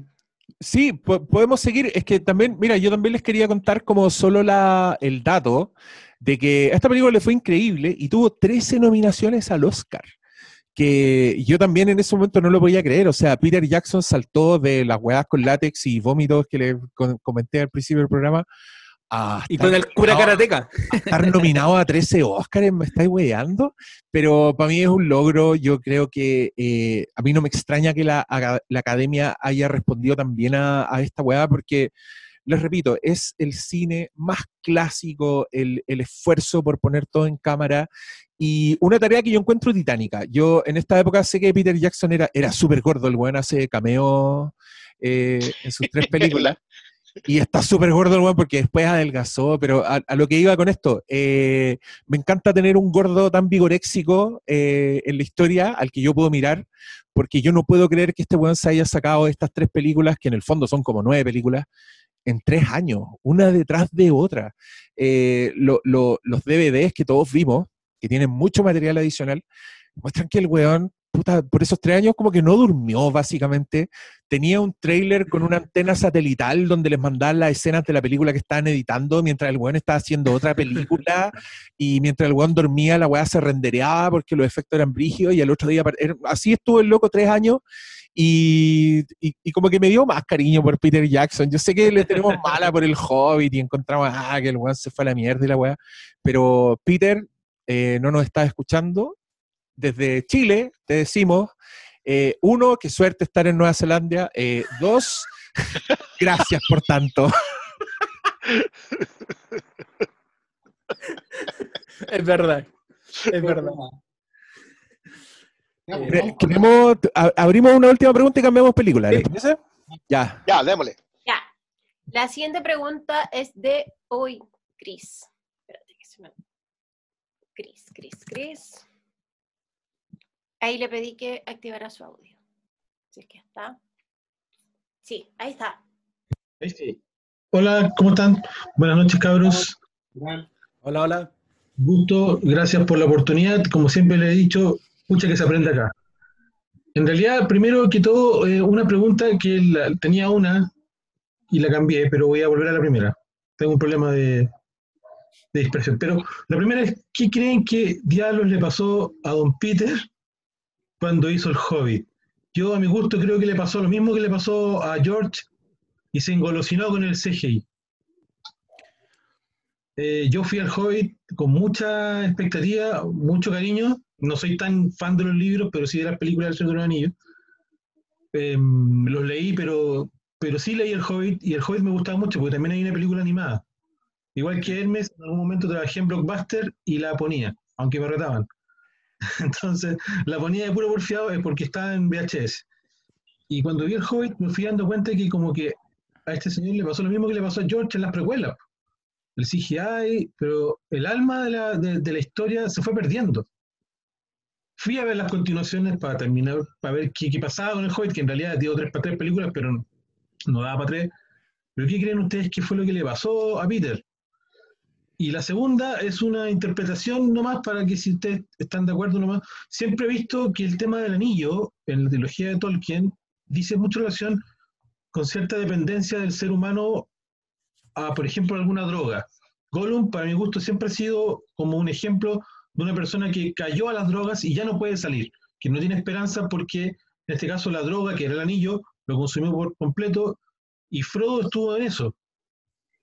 Y Bilbo tampoco nunca como que se rehabilitó. Entonces me da esa impresión de que el anillo es como una especie de paralelo al uso de las drogas, independiente de la lectura que, bien se ha hecho respecto a la Primera Guerra Mundial, porque incluso hay una película de Tolkien que, bueno, es muy mala, pero un poco relata la historia de Tolkien en las trincheras durante la Primera Guerra Mundial. Y como dato nomás les voy a dejar que hace un poco escuché un comentario que los Beatles quisieron adaptar El Señor de los Anillos. Eh, hablaron con Stanley Kubrick, no resultó, me parece, porque Kubrick no quiso, y me parece que quisieron meter a Jodorowsky ahí y ahí se fue al carajo todo, entonces eso. Un abrazo y gracias por la oportunidad. Ya, eh, muchas gracias. Yo creo que a Peter Jackson le pasó mm, lo que le pasa un poco a todos los cineastas que descubren el, mundo virtual. Eh, los avances tecnológicos fueron heavy y Peter Jackson descubrió que podía hacer las mismas weas sin tener que andar en helicóptero por las montañas, sin tener que estar toda la mañana esperando que maquillaran a un weón. Y al mismo tiempo también pasa que el estudio dice, oye, queremos tres películas igual que en El Señor de los Anillos, entonces ya tiene que alargar la historia y ya yo creo que se ve en pantalla que sus intereses están un poco en otra parte. Pero yo tampoco lo culpo porque después de hacer una weá tan titánica como Las Tres Señor de los Anillos, yo creo que no debe haber sido posible haber vuelto con ese mismo nivel de intensidad, con ese mismo nivel de producción, ¿cachai? Uno, porque ya lo hiciste. Entonces yo entiendo que este loco haya querido, eh, por ejemplo, hacer estos orcos digitales, que, que pese, pese a todo, la weá se ve increíble, ¿cachai? A mí, me pasa que, claro, uno resiente la weá, el ojo se da cuenta cuando alguien es digital. En estas películas, el ojo se da cuenta cuando estáis viendo una maqueta y eran, eran momentos hermosos porque eran unas maquetas alucinantes. Eh, por supuesto que mezcladas con digital y con cielos y toda la weá, pero en el Hobbit tú sentís que es otra cosa, tu cerebro se da cuenta que es otra cosa, y el gran problema es, es la historia. Si la historia del Hobbit, no es una weá que dura tres películas, los personajes no se comparan con los otros, no es una weá nueva, porque también querís, querís volver al mundo del Señor de los Anillos, entonces tenéis que meter a Saruman y pasan weas tan raras como la primera vez que sale Saruman, no sé si se acuerdan, pero en ese momento de la historia Saruman se pone feliz de ver a Gandalf y sonríe así, muy bonito como un tatita, pero es Saruman, entonces le ponen música terrorífica a la weá, porque está- el villano, pues weón, tiene que tener música terrorífica, y la escena culiada es rarísima, y creo que toda la película es así, Eh, pero yo creo que eso le pasa, le pasó, y, y no lo culpemos, pues. También tiene King Kong entre medio, que también siento que fue un, paso más hacia el Peter Jackson virtual, porque pese a que King Kong tiene tiene hartas maquetas y tiene hartas weas, igual la wea se nota que estáis súper engolosinado. Onda, Skull Island es casi puras selvas digitales, ¿cachai? Y, y también me gusta esa wea, pero también entiendo que es parte de su evolución. Y, y que ahora que estoy hablando tanto, me parece fascinante que el loco haya partido con tanto látex y ahora esté prácticamente haciendo weas así con lentes de realidad virtual y moviendo las manos. Y no sé qué wea. Sí, ¿sabes qué? Hay, hay que tener en cuenta que primero el Hobbit lo iba a hacer eh, Guillermo el Toro. Iban a hacer dos películas, iban a hacer tres. Entonces todo ese proceso fue como echarse la, la mochila al hombro y ya, weón, puta, nadie la está haciendo, hagámosla. Pero yo encuentro, eh, si veis el trabajo de desarrollo y los documentales, también hay mucho trabajo eh, físico en esas películas, hay y de todo. Se nota menos porque también, eh, no sé si recuerdan cuando se estrenó El Hobbit, la estrenaron con una cuestión que se llama 48 FPS, que era un nuevo sistema de visualización. Entonces también aprovecharon de, de hacer algo que probablemente nadie más en ese momento iban a darlo, y era solo porque, hola, soy Peter Jackson, soy el director del Señor de los Anillos, déjenme. Y ahí hicieron tanto experimento que fue lo que vieron. Y más encima tomando de partida El Hobbit, que es una historia que nos daba para tres películas, especialmente para tres que tienen más encima edición extendida igual que esta, eh, se van reflejando. Y sobre el otro, lo de la drogadicción como el reflejo, eso no es nada nuevo, yo creo que, que inclusive no solo puede, no, no tiene por qué ser solo drogadicción, puede, puede ser Gollum Moreira que, que está pegado con el poder del Tata y, y se pitea el anillo solo porque, porque le resultó pasó ahora con el 10%, entonces yo creo que Claro, hay paralelos que son muy evidentes como el de la drogadicción y Frodo y su caída y denme el anillo y es muy precioso, pero eh, también está el, poder, puede ser... eh, entonces no... Siempre vamos a poder ver estos paralelos, pero yo creo que la- es tan rico de todo el universo que te va a dar para, para muchas otras lecturas, como lo, como lo estamos hablando en este momento. Ya. ¿Les parece si pasamos a la otra película? O Oscar Salas, tú querías decir algo. No, no, no, muy cortito. que yo sol- solamente soy de la idea de que si bien la- el paralelo a la droga está, yo creo que tiene, que tiene una raíz más en la tragedia clásica, en que hay un destino manifiesto que simplemente te pasa la cuenta, y eso se expresa más en el destino de Frodo al final, ¿cachai? En que Frodo nunca vuelve a ser, así como Peter Jackson nunca va a volver a ser el Peter Jackson de antes del Señor de los Anillos, Frodo nunca va a poder volver a ser eh, eh, un Frodo que no conozca el universo completo, ¿cachai? que es una cuestión que no... La vida es más grande que uno muchas veces y uno tiene que aprender a aceptarlo. ¿cachai? Y aceptar a vivir con las heridas que las, las que vaya a cargar, que probablemente no van a cerrar nunca. El tema es encontrar la paz. Y eso es lo que no podía encontrar Gollum. Tiene más que ver con, con eso, con cargar los muertos de la guerra, de, de la experiencia terrible, que Gollum nunca pudo, Smigol nunca pudo. ¿cachai? Porque Smigol empieza a, morir cuando mata a, a. No cuando el anillo lo empieza a comer a él. El anillo le ejerce una influencia, pero ejerce influencia sobre todos, sobre Gandalf, sobre Galadriel, sobre Aragorn, sobre Boromir, y, cada uno lidia de una forma distinta con ese, con ese destino manifiesto. Entonces, lo de la droga es, válido, pero yo creo que tiene más que ver por la tradición literaria de destino manifiesto, y cómo te haces cargo de, de que la vida te pase por encima. ¿no? Yo, yo sobre la droga creo que no. Creo que en realidad es el trauma de guerra. Todos tienen que aprender a vivir con haber matado. Eh, y, y- y en realidad lo puedes ver en todo. Lo puedes ver en el viejo Bilbo al final, lo puedes ver en la despedida de los hobbits. ¿Cómo vivimos una vida después de haber estado en este momento? Eh, y el anillo es parte de esa, es probablemente el, el tope, digamos, de esa guerra. No, es, no, no, no, no sé si verlo como, como una alimentación de otro tipo. Y, eh, y, y como respecto al joven, eh, yo no he visto ni un minuto del Hobbit. Creo que, los creo que vi un tráiler una vez, pero nada más. Así que no, no puedo pronunciarme en lo absoluto acerca de qué le pudo haber pasado a Peter Jackson en ese momento. Concuerdo completamente con la engolosinada en King Kong, pero aparte de eso no tengo mayor opinión al respecto. Wow. Oye, yo le quiero contestar solo le- le- brevemente a Luis Morales que dice, el remate de Frodo reclamando el anillo es un hito que no recuerdo que haya pasado con un protagonista del viaje del héroe. Tiene mucha razón. De hecho, vamos a llegar a ese punto. Porque es un momento impactante. Ya, eh, cabros, ¿pasamos a la otra película? Vamos. Uf, el año 2002, el año siguiente, se estrena Las Dos Torres, eh, que según Wikipedia trata de, tras la disolución de la Compañía del Anillo, Boromir ha muerto a manos del jefe de los Urukai. En un intento de salvar a los hobbits, Meriadoc Brandigamo, eh, está completo el resumen, eh, y Peregrin Took, que acaban siendo capturados. Frodo Bolsón y Sam Gamgee parten solos hacia Mordor para destruir el anillo único en el Monte del Destino, mientras Aragorn, Gimli y Legolas persiguen a los Uruks con el fin de liberar a sus amigos capturados. Bueno, es un resumen perfecto, es justamente de lo que se trata las dos torres. eh, y, yo y eso aquí- sería todo. ya, y yo aquí voy a abrir la conversación entre nosotros diciendo que salí mucho más contento de las dos torres que de la comunidad del anillo. La weá era una película que me daba mi, medio, mi clímax, mi resolución y me tiraba como un teaser para la que venía. La weá es completamente espectacular. Creo que visualmente se, se, se- desmarca del Señor de los Anillos. Creo que esta es un poco más, de, de la anterior digo, esta es más, es más de noche, las dos torres. Es más oscura. Y, y wow, mamá. Y también aquí, no sé, yo la voy a tirar solo a modo de, de un poco sangre al tanque con pirañas, eh, pero creo que las ediciones extendidas del Señor de los Anillos le hacen mal a las películas del Señor de los Anillos.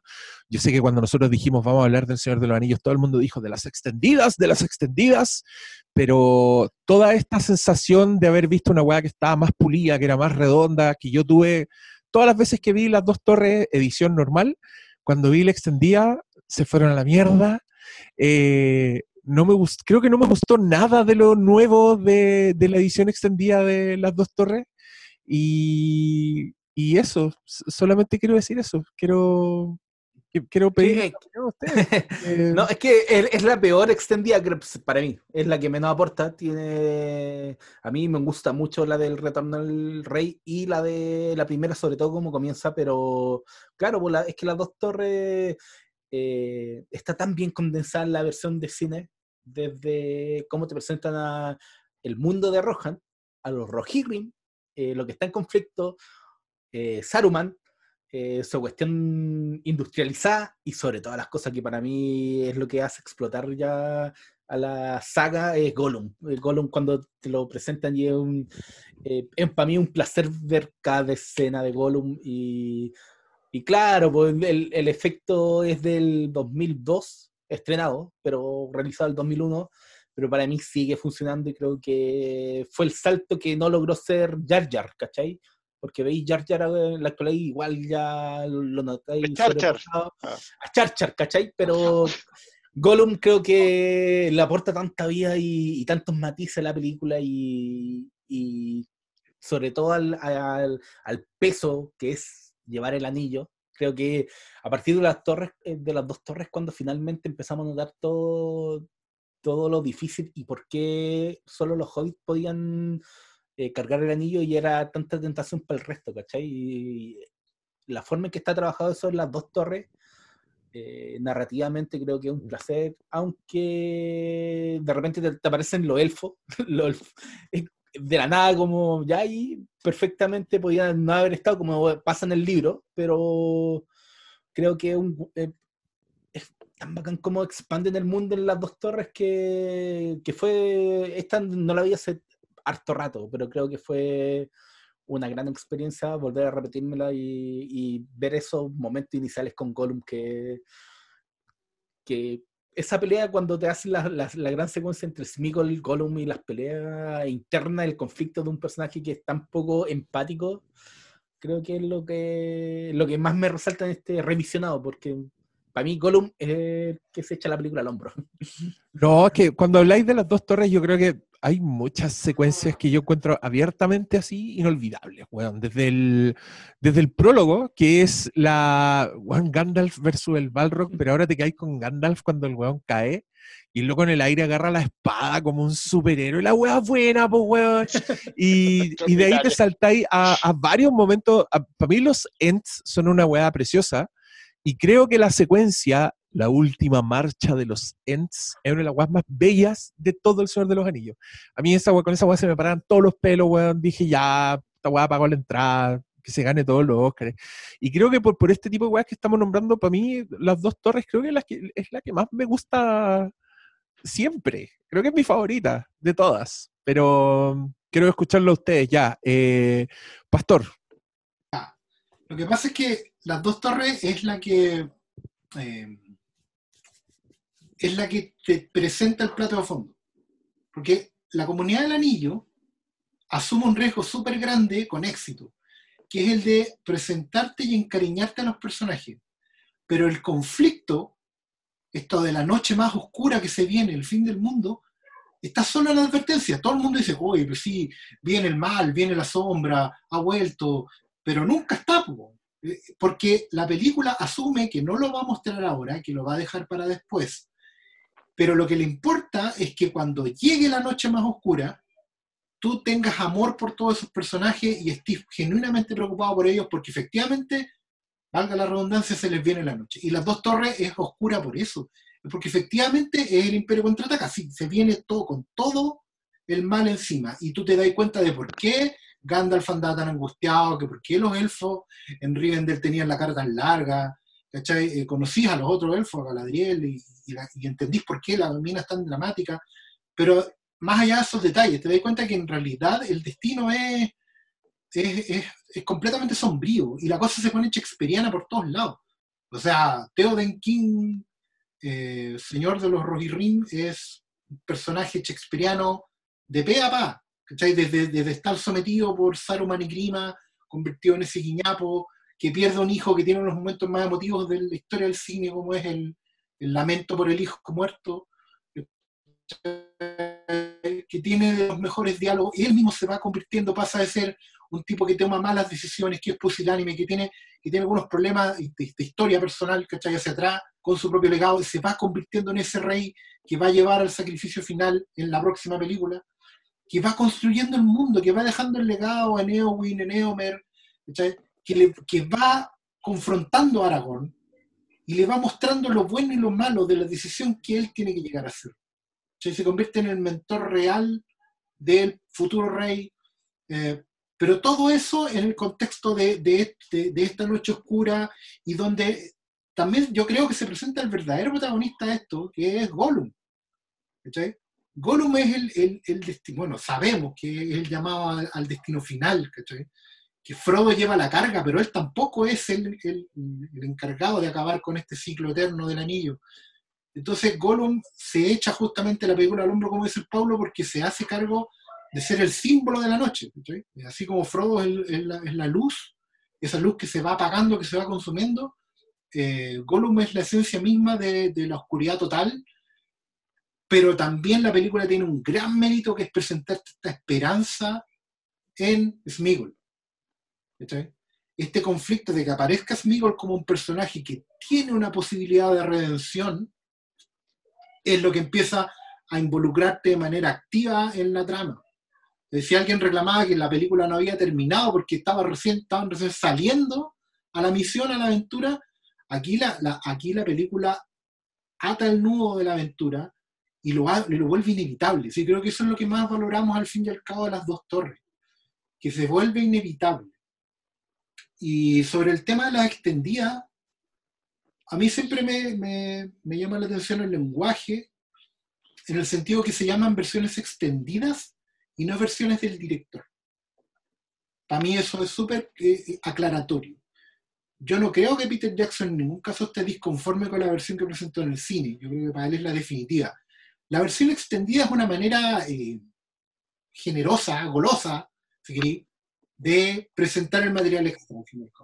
Porque encuentro que, particularmente en las dos torres, hay secuencias que son muy buenas, que están extendidas, que son agregadas, pero que funcionan per se. O sea, es muy difícil que alguien vea la extendida primero y la teatrical después y diga que la extendida es mejor. Porque creo que la extendida solo funciona si viste la teatrical. ¿Cachai? Si ya sabes lo que pasa, si ya sabes para dónde va la historia, todo lo que ocurrió en este arco, y vas viendo los agregados que te enriquecen un poco, es como cuando los guionistas hablan del- del- del- de la Biblia, del backstory de los personajes. ¿Cierto? Lo que pasa es que como que Peter Jackson filma todo. Te filma hasta ese backstory de los personajes. A mí no puedo negarme a, a que me encanta lo de Boromir, que es súper bonito como construcción del personaje, pero dentro de la narrativa misma está bien sacado.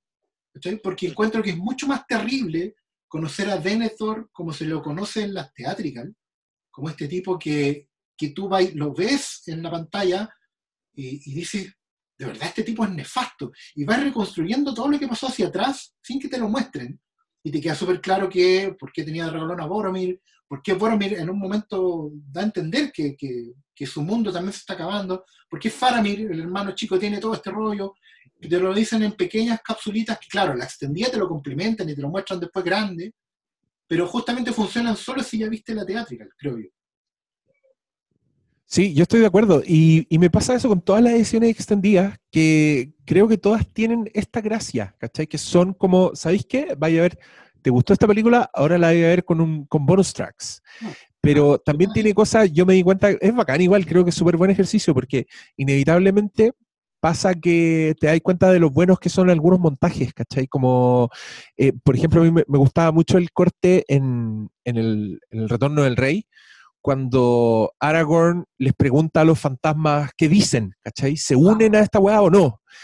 Y eso es lo último que ves hasta que los weones aparecen, ¿cachai? Ese weá, puta, encuentro casi un crimen que hay escenas entre medio de esa weá, pero al mismo tiempo, como weón goloso que quiere ver más weas del Señor de los Anillos, está ahí como, ¡oh! Y, el- y había, que- y había fantasmas y salían caladeras, weá.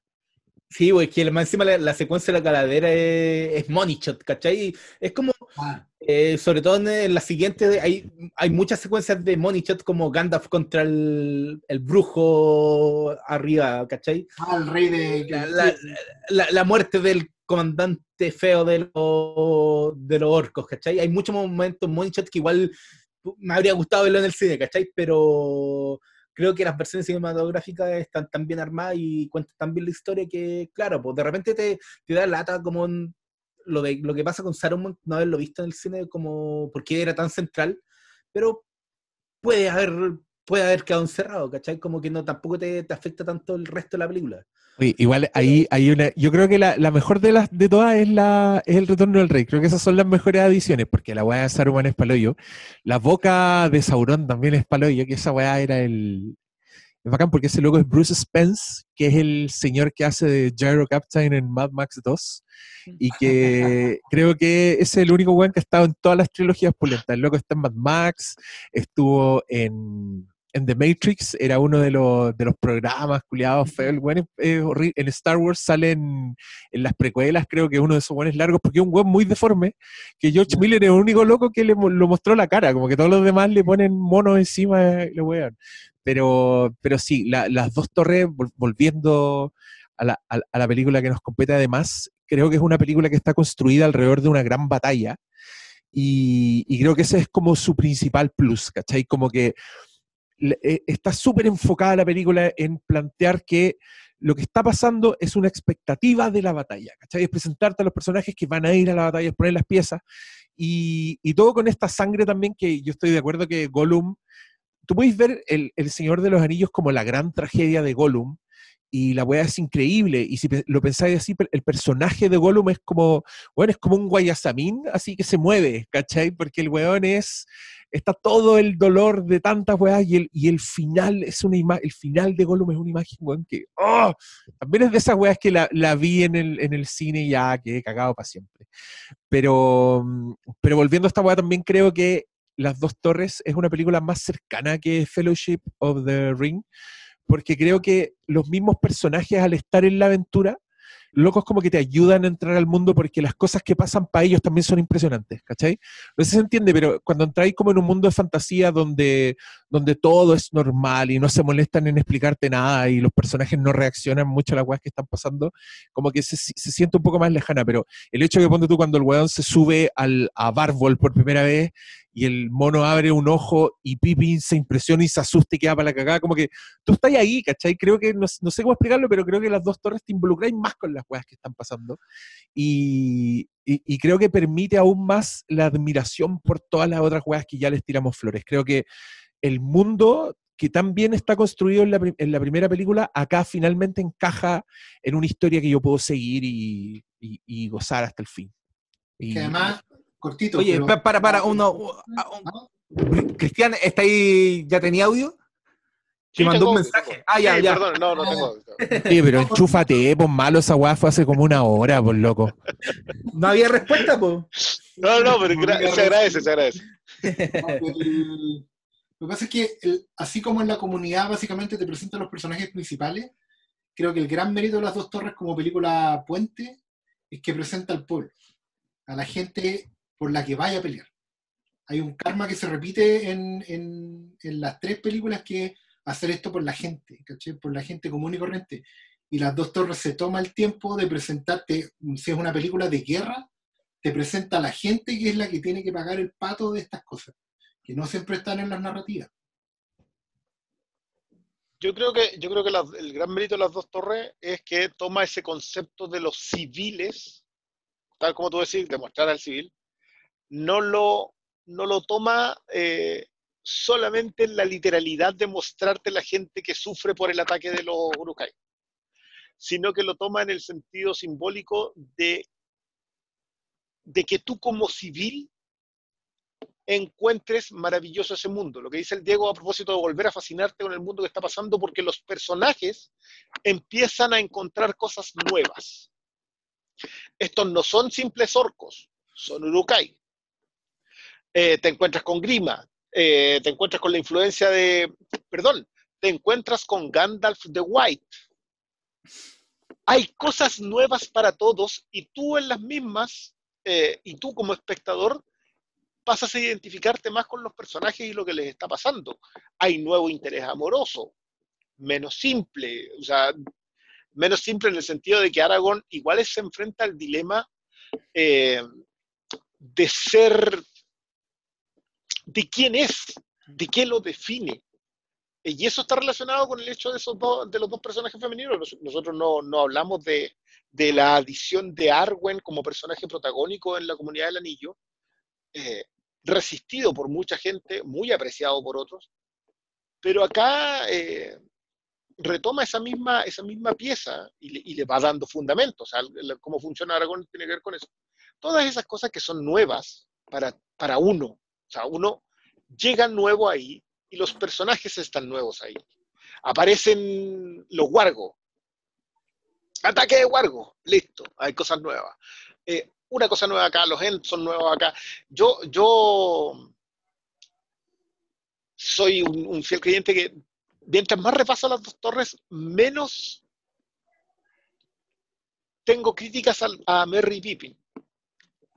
Sea, hoy día ya los encuentro importantes. O sea, sin Merry Pippin no cae Isengard. O sea, es una, es una cuestión como que tú, de nuevo, construcciones de largo aliento. Son dos personajes que entran al bosque motivados por ir a ayudar a sus amigos capturados después de la muerte de Boromir.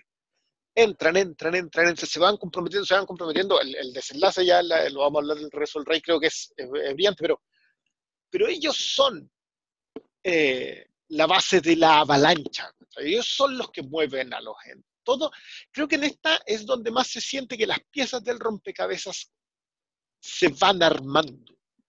Eh, creo que son brillantes acá las derrotas de, de Saruman. You have no power, here comes the, Grey. Es, es un gran momento de partida porque Howard Shore te lo construye como épico y es una caminata en un pasillo, si tampoco es camina en un pasillo y le pega con un palo, eso es todo. Pero está tan bien construida desde todos lados que es como que tú sentís, oh, este es un momento muy grande. Y es lo que te define Teoden. Teoden que entra siendo un, un, un muerto y termina siendo, o sea, es mi personaje favorito del, eh, del Señor de los Anillos. Yo, yo a ese viejo lo seguía. Esto lo he dicho, yo, yo esto lo he dicho muchas veces. Yo a Aragorn ni, ni si me invitáis a tomar, pero a Teoden yo pago la cuenta, güey, yo te sigo. Aunque, que aunque los los caballos relinchen. Los, los- los caballos los caballos no relinchan siempre. Yo no voy a entrar en esa conversación porque creo que hay respuestas para eso, pero, pero ni siquiera lo voy a intentar. Que de hecho, ¿sabéis qué es lo triste? Que me fijé en la película que sí funciona eso. Los caballos acá relinchan cuando están asustados, cuando están molestos, cuando están incómodos, pero no. Pero no. Es toda la construcción de los personajes, cómo va, los engranajes de la historia funcionan, incluso funciona. La reaparición de Gandalf, que hoy, ahora viéndola medianamente más seguido, eh,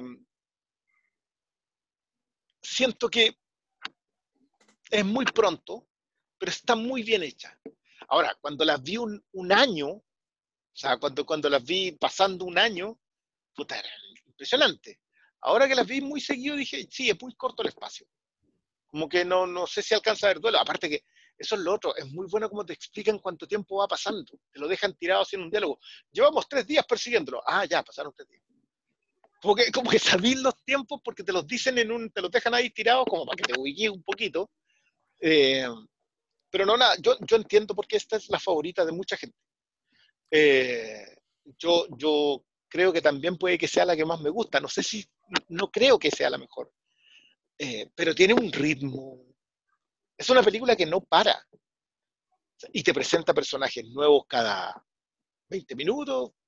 En, en dos minutos te encontraste tres personajes nuevos. Lengua de serpiente aparece extraordinario.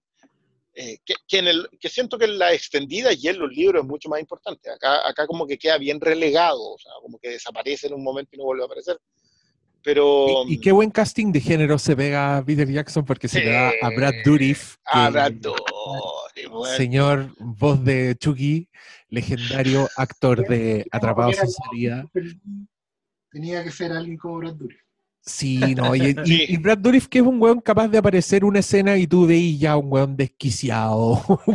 loco, tiene una impronta. Loco, esa lágrima que le cae cuando ve el ejército que acaba de tirarle a Helm's Deep es un momentazo. Este señor es un weón que salió como 10 minutos en una película que dura 200 mil y igual, igual dejó huella. Así que grande Brad Dourif, Desde acá te mandamos un saludo.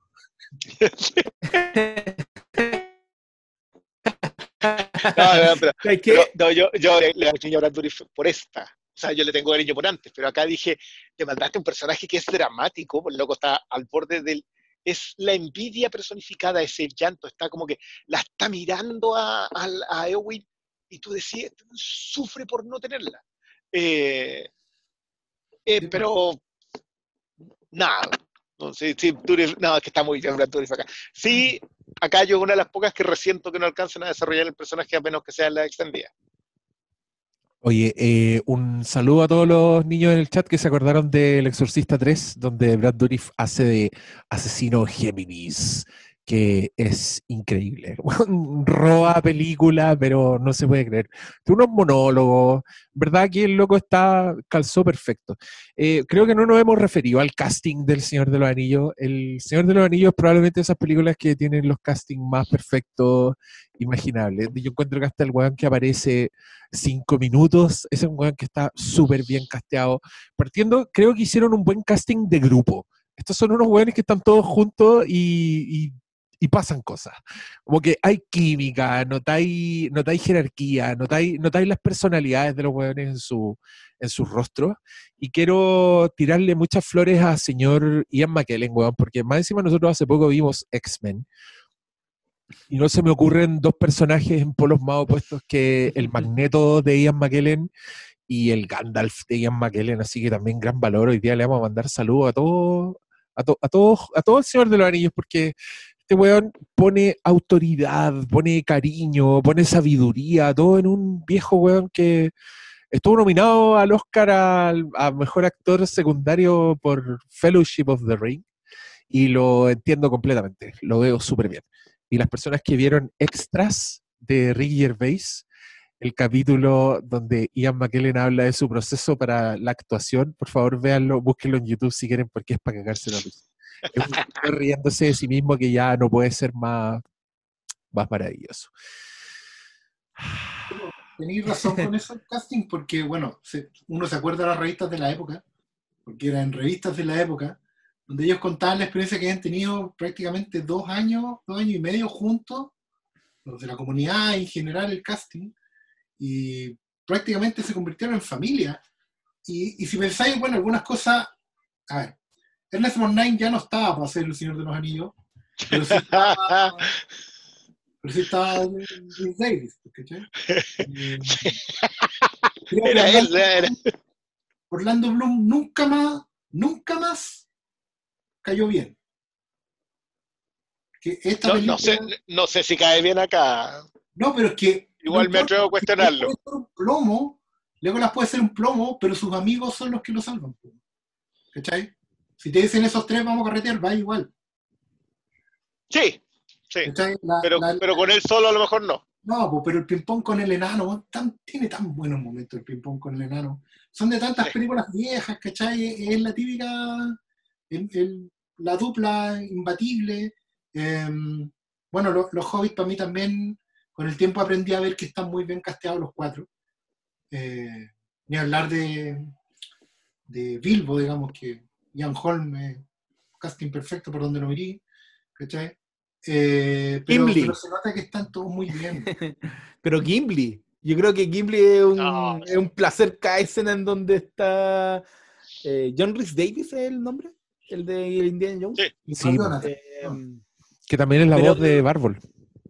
sí, sí. también es- Pero ¿cachai? Que a mí lo que me gusta mucho es cómo en, en las dos torres se hace la, la camaradería, la camaradería y cómo cada personaje empieza a funcionar en estos grupos pequeños los que los separan, porque ya entre los, entre los hobbits está una cosa, pero también entre, me gusta mucho lo que pasa entre Aragorn, eh, Legolas y Gimli y, y los- las tallas que se tiran entre medio.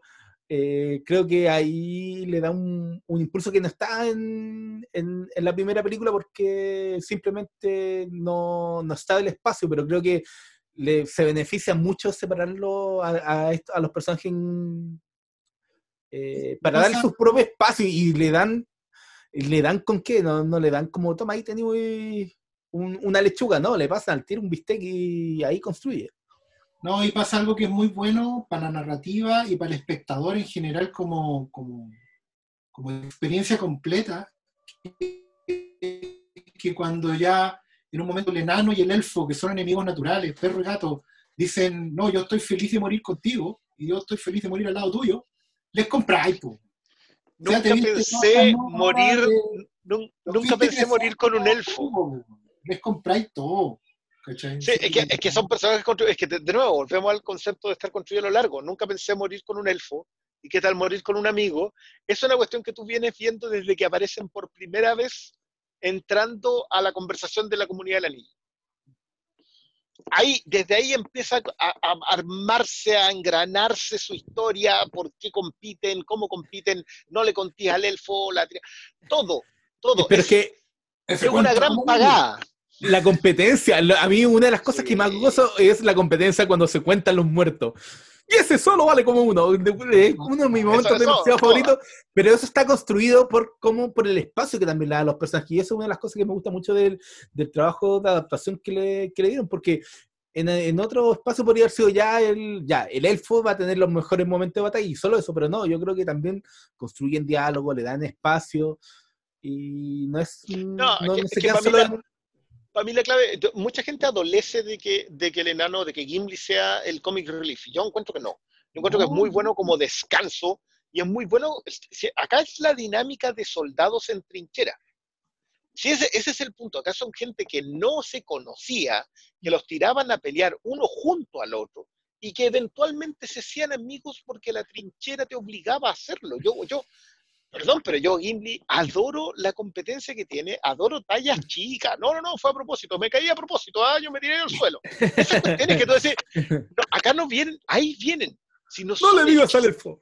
claro, no son el chiste gratuito, no son el chiste porque en el minuto 24 con 25 segundos tiene que ir un chiste porque la plantilla dice que tiene que ir un chiste. No es eso. Acá No es el comité. está- acá- no, acá está construido a lo largo. Y eso, eso es lo más importante.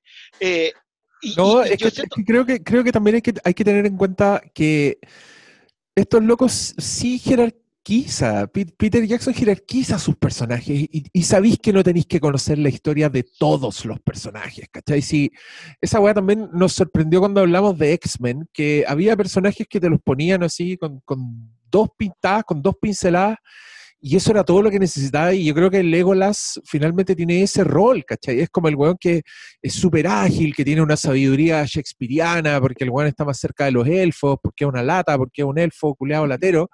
Pero además es un weón que es un gran guerrero, ¿cachai? Y la mezcla de esas dos weas es la raja. Porque es el único elfo que no da la lata cuando. Bueno, es que esa escena que a mí me encanta en, en- en Fellowship of, of the Ring, cuando van caminando por la nieve y están todos hundidos en la nieve, y Legolas pasa caminando por el lado porque el weón es tan liviano que no se hunde, ¿cachai? Como ese, ese cariño puesto en los detalles de los personajes Ah. o ha- hace que, weón, me da lo mismo, ¿cachai? No me importa, si tampoco tengo que conocer la historia de todos.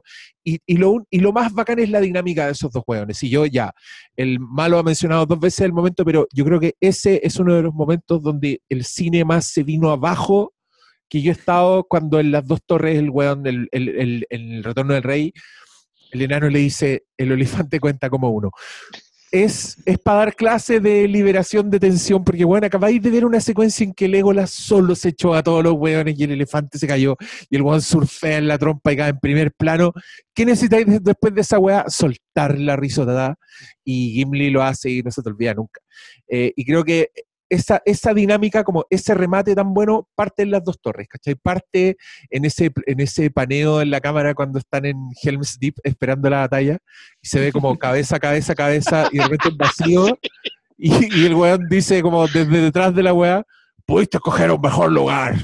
Y como que Legolas hace una leve sonrisa, así como que el weón, mm, su cara de elfo culeado, inexpresivo, sin emociones, tiene por un momento una pizca de vida.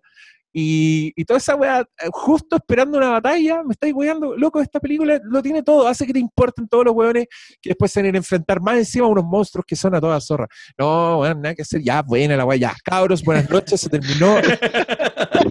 Pero es que, es que esa es la cuestión. Hay mucho que se habla de- del chistecito, pero por ejemplo, hay un momento en donde tenemos que ir a la puerta ya en la otra película, pero dice, Gimli con una frase, cero, cero, cero oportunidades de éxito, ¿qué estamos Grande, esperando? ¿cachai? gran- o sea, no, posibilidad de muerte cierta, pocas posibilidades de éxito. ¿Qué esperamos? ¿Qué estamos esperando? Pero, y, pero- y- y tomando. pero con eso basta para entender el- no solo a, a Gimli, sino que a los enanos, que es él es básicamente el, el único que nos está mostrando de los enanos, ¿cachai? Yo creo que todo está, lo que más me gusta es cómo está muy bien pensada esta No, película. yo, quiero recoger lo que dice hablar el Diego. Sí, yo quiero recoger lo que dice el Diego a propósito de los monstruos con los que se enfrentan. Yo creo que ya igual habíamos visto a los Gurukai, habíamos visto como este, este escuadrón que va a atacar a, al que se echa Boromir finalmente. Son, son extraordinarios todos. Pero la llegada al abismo de Gen y los wargos, a pesar de, yo, yo la, la secuencia de los wargos, la primera vez cuando la vimos en el cine, la subida de Legolas abrazo cambiado al caballo, ese momento el cine reventó, así como que... Porque claro, era, era una cuestión que tú decís, perfecto, hoy día lo veí, lo veí entero digital y decís, "Pucha, se- no se ve tan bien. Pero en el cine no, en el cine no sé si se veía mejor, sino que era simplemente que te, que te aplastaba lo que estabas viendo tú decías, ya, esta cuestión es extraordinaria. Y esa batalla era muy buena. Creo que lo de la, la muerte de Aragorn, no, no sé si me funcionó en ese momento, pero tampoco le, le dije, ah, ya sé que estamos como que ya. Pero, a ver, yo sé que le pegamos harto a Legolas porque el personaje tiene la expresión de una lámpara de pie. No, no, no, no, no, no nos engañemos en eso. Legolas o Sí, el actor. Pero si está haciendo de elfo, no lo no culpemos, está, está No, no, no. interpretando bien su papel. Pero dije, el personaje tiene la expresión, no dije eh, Orlando Bloom tiene la expresión. El person- los elfos son así. Pero la secuencia de las flechas, no, no estoy seguro si es la misma, es igual de larga en la extendida que en la de cine de la primera. Que es la secuencia donde se empieza a echar elfa, elfo, o sea, perdón, eso empieza a echar orco en la, en la Sí, última. Donde saca continuamente flechas así como... Como si, sí, es, Sí, es, sí. pero- no, y en esta, cuando se tira de la escalera porque haciendo skate, tú decís, ya, ya, ya. Yo sé que acá los más puristas del libro, la llegada de los elfos al abismo de Helm molesta. Yo no quiero ni saber si Peter Jackson hubiese hecho finalmente que Arwen entrara acá, que, era, que hay escenas filmadas, o sea, en un momento la idea de que ella llegara a acompañar a Aragorn aquí estuvo, pero a los tipos no les funcionó. Peter Jackson de hecho reconocía que no funcionaba, así que, así que démosle, ¿no? A el, saquemos, traigamos a todos los elfos y los matamos, porque, porque eso es lo que hacen, no ni uno. Matemos gente rubia. Ah, tenemos gente rubia. Pero ¿sabéis qué? Para mí el tema de la llegada de los Urukai acá es tremendo. Cómo llegan, lo que llega, cómo se colocan al frente, cómo empiezan a tratar de subir. eh, todo el ataque, el asedio. Hay, hay muchas conversaciones a propósito de que el abismo de Helm es, esto es, así son los últimos enfrentamientos finales. De aquí no hay más. Todos los demás de aquí en adelante son un intento, un miserable intento de acercarse a esto. Yo estoy bastante de acuerdo con eso. La diferencia es que yo creo que el abismo Helm está construido desde el momento en que te dicen, esto es nuestra última, este es el fuerte. Vienen los indios, loco, somos tres con pistola, estamos cagados. No, no, hay, es- no hay otra. Claro, de hecho tiene el tema de la, de la tragedia del Álamo, por así decirlo, del destino final, pero también retoma el tema de otra vez hacer chocar los mundos, el mundo de la industria con el mundo del- de la batalla honorable antigua, el ritual, también el ritual de la bomba, porque está Saruman armando, te da a entender que Saruman tiene el conocimiento de la pólvora, que es el final de la, de la edad heroica para siempre. Bueno, arma la bomba, y después crean todo un ritual los Uruk-hai donde hay un kamikaze que va corriendo con la tea bueno, y lo tratan de Loco, bajar. es que acá el amigo, el amigo Mario Ramírez describió esa escena como el orco olímpico. y todos sabemos de lo que estamos hablando. Sí, pues igual la mansa escena. Y con piquero, remata con piquero. Eso es lo hermoso, porque, porque ya después de que llega con no sé cuántos flechazos, se tira. Y, Pero está, no- y no está muy bien armada porque Aragorn le dice, Legolas, vos dale, porque sabe que Legolas es el weón más seco.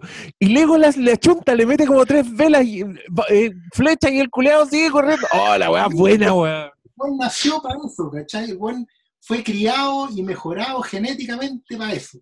No, aquí yo, yo, yo quiero un, un tema con Teoden. Yo sé que Teoden todo, como empieza como este, esta cosa decrépita, ni siquiera un ser humano decrépito, sino una cosa. que- Un viejo Woody. Creo que, el- claro, creo que el punto de inflexión es cuando Aragorn le dice acá, cabalga conmigo.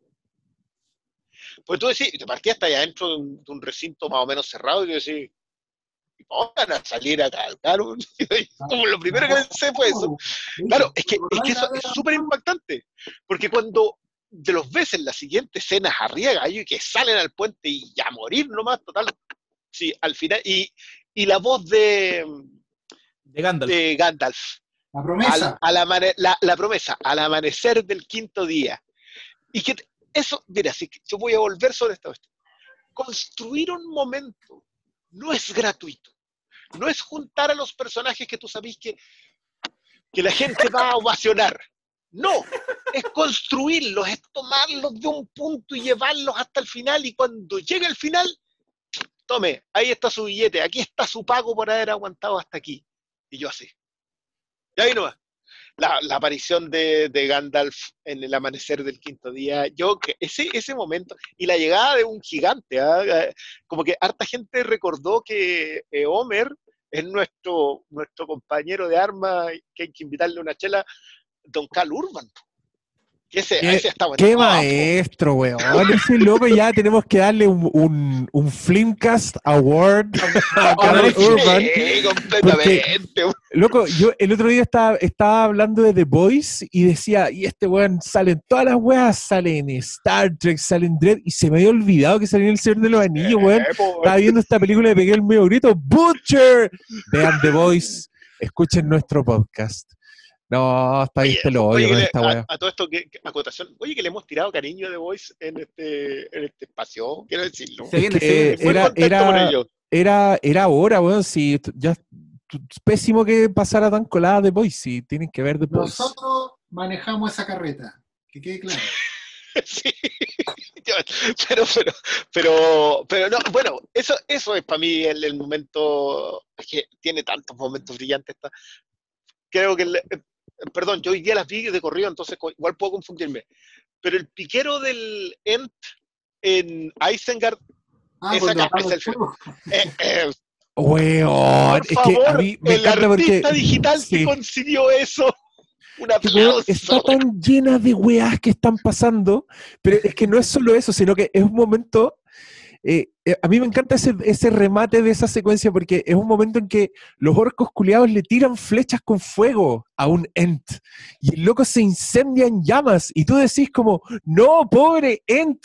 Y después viene esta wea donde el loco dice, release the river y sueltan el río, weón, y tú estáis viendo esa weá que no lo podéis creer porque están haciendo cagar a los orcos y aparece este señor en llamas y se apaga en el río, la weá preciosa. Se tira, sí, se tira. Porque yo- mete yo la, mete que- cabeza primero. Sí, sí. yo, yo la estaba viendo con la heredera hoy día en la tarde, en inglés, la puse en inglés nomás, y ella como que miraba. Y, y cuando le tiran las flechas a Len y empieza a ver el resto de la batalla, dice, les vendría bien una inundación. Que esto para mí, cuando los, yo, yo insisto en esto, cuando los niños entienden que el momento que tiene que venir es el que llega, esa cuestión. Y acá todos lo entendíamos. Oh, release the river. Oh, se va a salvar el que se estaba quemando. Es lo primero que pensáis. Ah, obviamente no pensáis que se va a salvar tirándose un piquero. Pero aparte que la caída de Isengard yo la encuentro hermosa porque cae por, por esos personajes que tú venís diciendo. Esto andan sobrando toda la historia. ¿Qué andan? Ahí está. Todo, todo tirado para eso. El Diálogo de Gandalf. po. Sí, po. Sí, pues sí lo dicen. Perdona, ¿cuál? Tal cual. No, pues Gandalf lo dice cuando, oye, ¿qué va a pasar cuando se encuentra con, con Legolas y todo? Dice, no, ellos todavía pueden eh, mover, mover la marea, no, no recuerdo cómo es el diálogo, pero, pero como que lo tantea. Y así, pero una- es una frase chica, ¿qué pasa? Oye, yo, le- yo les quiero contar, solo, solo para que vayan cachando. A mí me gustaba tanto la, la última marcha de los Ents que cuando esta weá salió en DVD y yo me la había comprado en preventa, no me pregunten por qué, pero ese puto día no había tele en mi casa. La tele estaba mala. Entonces yo conecté el DVD a unos parlantes, metí el disco, me puse a apretar weá hasta que empezó la película, busqué la escena y cuando llegue ese momento le subí el volumen, cerré los ojos y escuché esa weá y me emocioné igual, weón. Eh, no sé qué tiene la combinación de, yo creo que justamente tener estos personajes que tú creís que han estado sobrando, que te has estado riendo, como que la gracia de Barbol es que el weón es una lata, que no termina su frase porque el tiempo para los árboles transcurre de otra forma. La weá buena, po. Es como la tortuga de la historia sin fin. Eh, de pronto los weones dicen, ya, va- no solo vamos a ir a la guerra, sino que el weón dice, es probable que no volvamos. Vamos. Así que esta es la última marcha. Y bueno, viene este- ese plano aéreo con la música que ahí entra como un, un coro de unos niños, así una weá. Eh, no, Es que, es que también tiene, Beso tiene del chef. simbólica que también está bien construida desde antes, porque él, cuando Pippin se pega la cachada de que no nos va a convencer de salir de su inmovilismo, y le dice, no, no nos lleves, pa- no nos lleves para, para acá, llévanos para Isengard. Bueno, pero se dan la media vuelta, no, no importa, llévanos para allá. Porque Pippin sabe que Barbol tiene que ver la cagada que hay. Porque Barbol ya viene, ojo, Barbol viene hablando antes del tema de la industria, viene hablando Sí, del fuego, sí. viene hablando de las hachas. pero no lo, Entonces- pero no lo tocaba hasta que él dice, pero todos estos árboles, yo algunos los conocí de nuez. Dice esa frase. Ah, Yo este lo conocí de semilla, de nuez, de cuando era ramita. Yo hablaba con él. Mira lo que hizo este weón. ¿Cachai? Y ahí lo sacáis de la tripa. Entonces, claro que sabéis que lo llama a todos los compañeros con un puro grito. Gente que ya se había negado a ir. Y llegan de una, porque entienden que es una cuestión que va más allá de toda lógica. ¿Cachai? Es pura tripa. Que de repente, ¿cachai? Que nosotros también, para salir de la inmovilidad, tenemos que, nos tienen que pegar de alguna forma que no es lógica. ¿cachai? Las cuestiones pasan ya por el torniquete, ¿cachai? Oye, Sí. se pasó un torniquete en el metro. No eran nada 30 pesos, ¿cachai? Era una cuestión mayor, y eso es lo que te moviliza al fin y al cabo.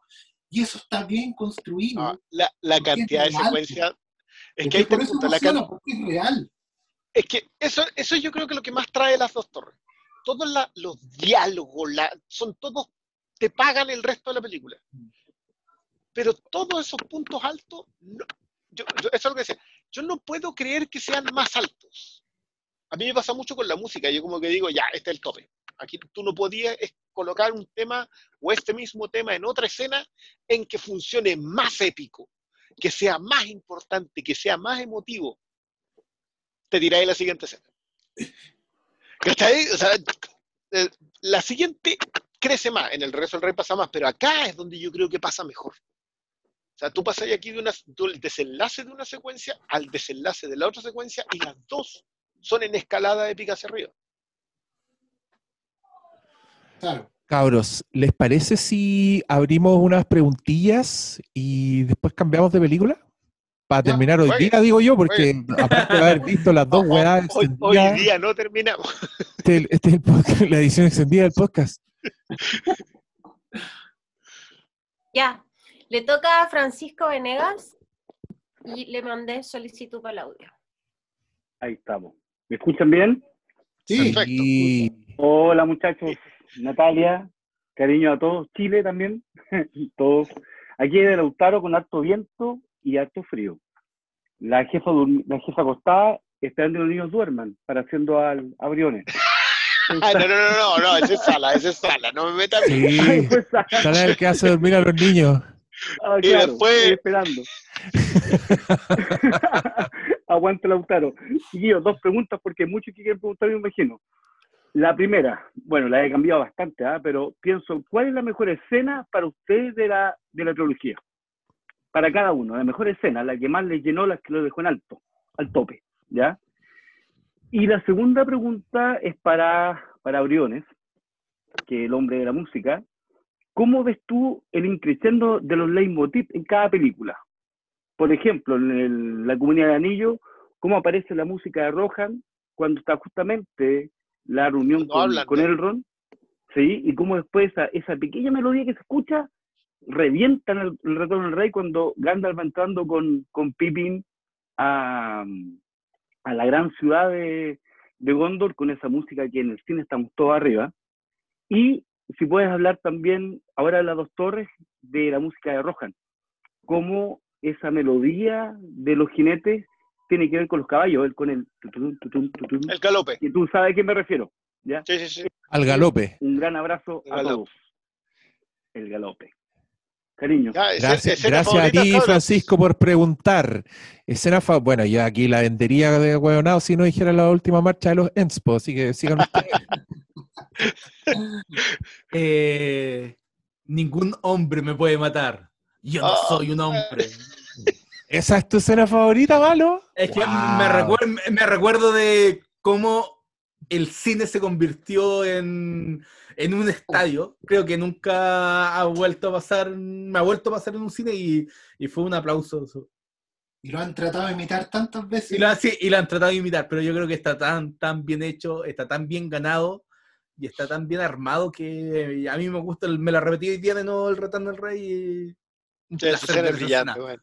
Ahí te paráis, po. Estáis viendo la Sí. película y te paráis. ¿Sabéis lo que viene? Te paráis. Yo, para no decir la misma de. No soy un hombre, digamos, voy a. Voy a decir mi favorita de. de- la otra favorita que tengo, que es cuando encienden la- las almenas. Ah, sí. Cuando llaman a la ayuda, de, van prendiendo todas las llamitas. Esa va.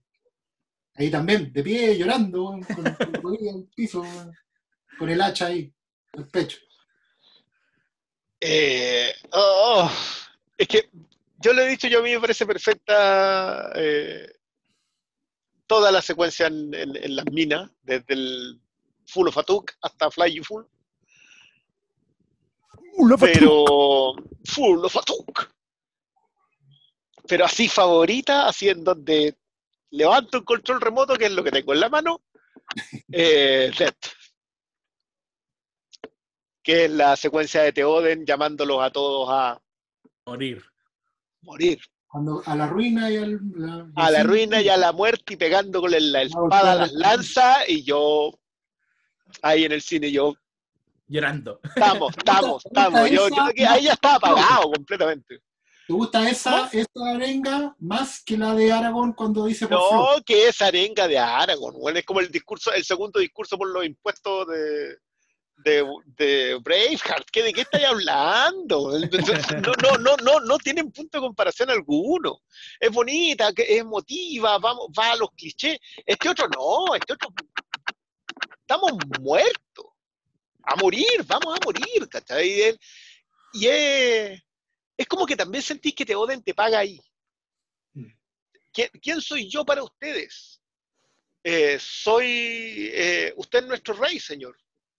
Ah, lo están Y, poniendo en la confía, y confías en tu rey, sus hombres lo seguirían a cualquier final. Y lo siguen a cualquier final porque el viejo es eso, ¿cachai? Porque el viejo es la espada en alto a morir. Porque, porque vale la pena morir por esto. Entonces, aparte, hay mucha gente que comenta que esa escena en realidad es del actor. Esa escena se supone que la improvisa él toda la secuencia.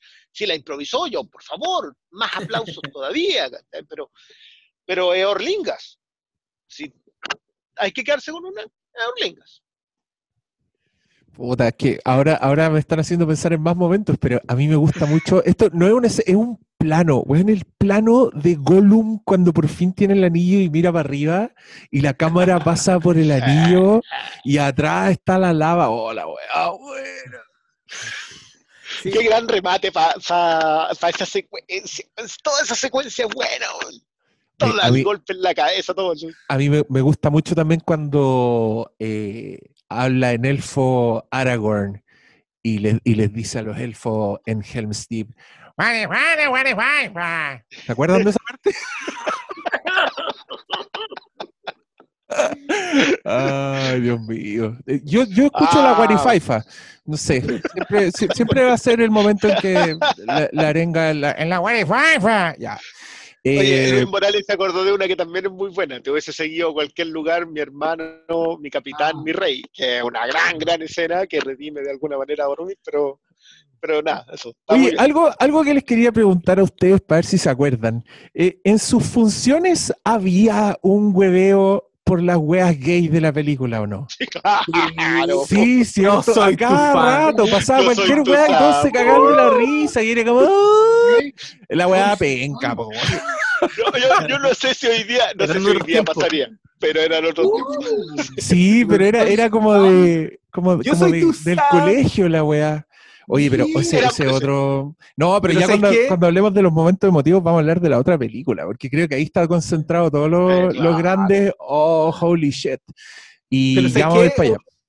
En- con eso de los momentos, en cualquier otro context- contexto me habría molestado, pero estaba en la función, sobre todo en el retorno del rey, es donde más me pasó en, en- en el último tercio de la película, pero no me molestó, y era porque el, el- el ambiente de, era, de la función era... eh, no era como un hueveo de falta de respeto, sino que era, era propio de la comunidad que estaba viendo la película. Entonces, en otro contexto me, me habría molestado demasiado esos ruidos con- con- como weón viendo el, el celular, pero no, no me pasó. ¿Qué es peor? ¿Un weón al lado diciendo "Uh", o el saco weas delante tuyo mirando el celular? A ver, celular. Yo, yo, no, no, yo del celular. O sea, por último, este otro está comprometido. Está comprometido Sí. con la talla de cuarto medio, pero está comprometido. Ya, por último, está mirando la película. po, weón. Están pasando cosas con la película, por otro. Sí, no. po. Sí, po, sí, no, completamente. Oye, que parece que quiero pasar al tiro al retorno del rey. ¿Por qué no hablamos del retorno del rey y después Vamos, contestamos vamos. más preguntas nomás? Ya, Démosle, hagamos démosle. eso. Ah, Eh, perdón, perdón, una cosita cortita sobre el, En la sobre el tema de la música. La evolución de los leitmotiv en esta cosa es extraordinaria en todos. O sea, tú podías escuchar el, el tema de, de la comarca después, cuando evocan la comarca por cualquier cosa. Onda, me siento como si estuviéramos en el, no me acuerdo cómo se llama la taberna, ver- el verde algo. Un ¿Te verde. claro, claro, estábamos ahí y suena eso. Esa- esa- esas cuestiones son súper importantes para darle conexión a una película que es tan grande, porque esto es una gran, gran película, eh, y para armarte todo y para conectarte emotivamente con eso funciona. Ahora, la presentación de los leitmotivs en las anteriores, solamente puedes entenderla cuando ya las consumiste. O sea, cuando, cuando, cuando habla el amigo acá y pregunta a propósito de lo de Gondor, cuando suenan por primera vez el tema de la entrada de Gondor, eh, tú no tienes, eh, no, no, no has almacenado el recuerdo de eso. Eso lo sabes cuando ya consumiste mucho. Entonces, una segunda lectura al, al largo. Eh, y claro que esas pagan todas. Yo, yo, te- yo insisto que yo creo que un- uno de los fundamentos de que esta historia esté siempre en alto es el trabajo de, extraordinario de Howard Shore. Eso nomás.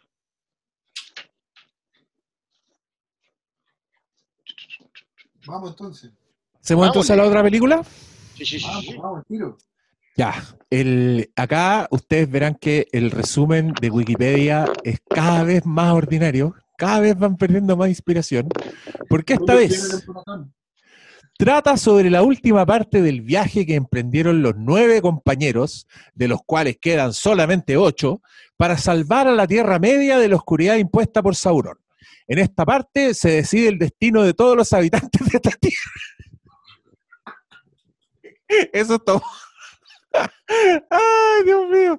Ya, es verdad, es verdad. Eh, parte el retorno del rey con la historia de Gollum, que es una película de terror esa weá. Y yo quiero felicitar al señor Andy Serkis, después de haber visto, creo que, hasta eso creo que está bien construido, porque ya viste Gollum, ya te admiraste, como que ya encontré que el weón es seco y de repente le veis su cara. Y veis cómo el weón en cámara se transforma literalmente en Gollum. Y creo que el principio del Retorno del Rey te marca mucho que esta película y toda la trilogía la podéis ver perfectamente como la, la gran tragedia de Gollum, porque el weón es sigue siendo la estrella en esta película, apoderándose de nuevo su personalidad mala de él después de haberlo exorcizado en la otra weá. Eh, es la película que tiene probablemente las batallas más espectaculares de, de toda la trilogía. Tiene weas que son para estar con la boca abierta. Y, y los, los momentos más emotivos también, cuando yo pienso así como en todas las weas que, wow, el I am no man, el señor Frodo, si usted no puede cargar esto, yo lo voy a cargar a usted, me estáis weyando el momento bueno.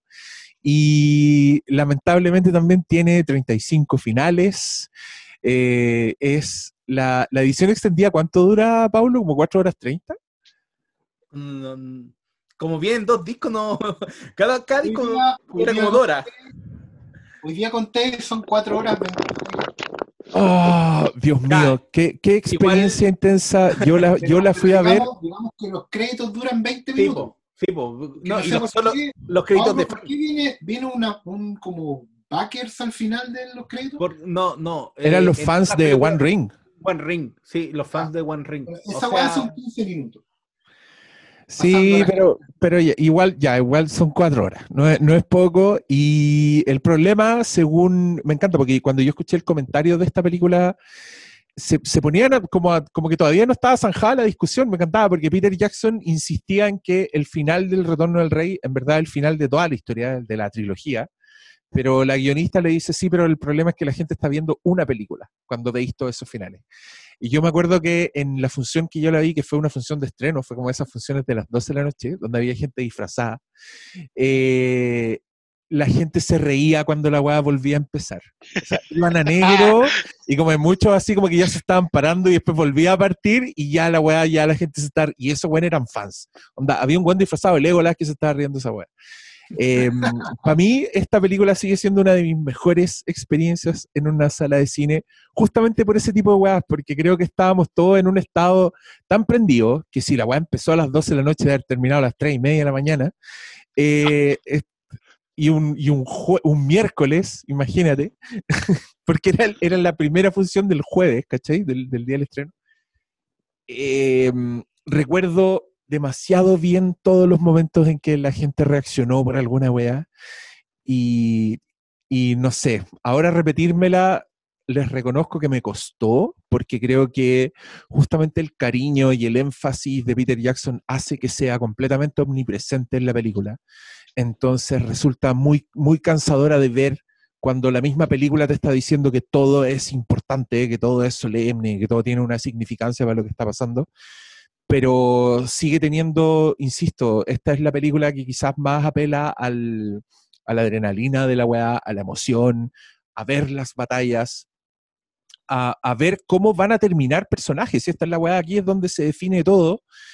Y nada, pues ahora quiero escucharlo a ustedes, con tertulios. Dale, Oscar.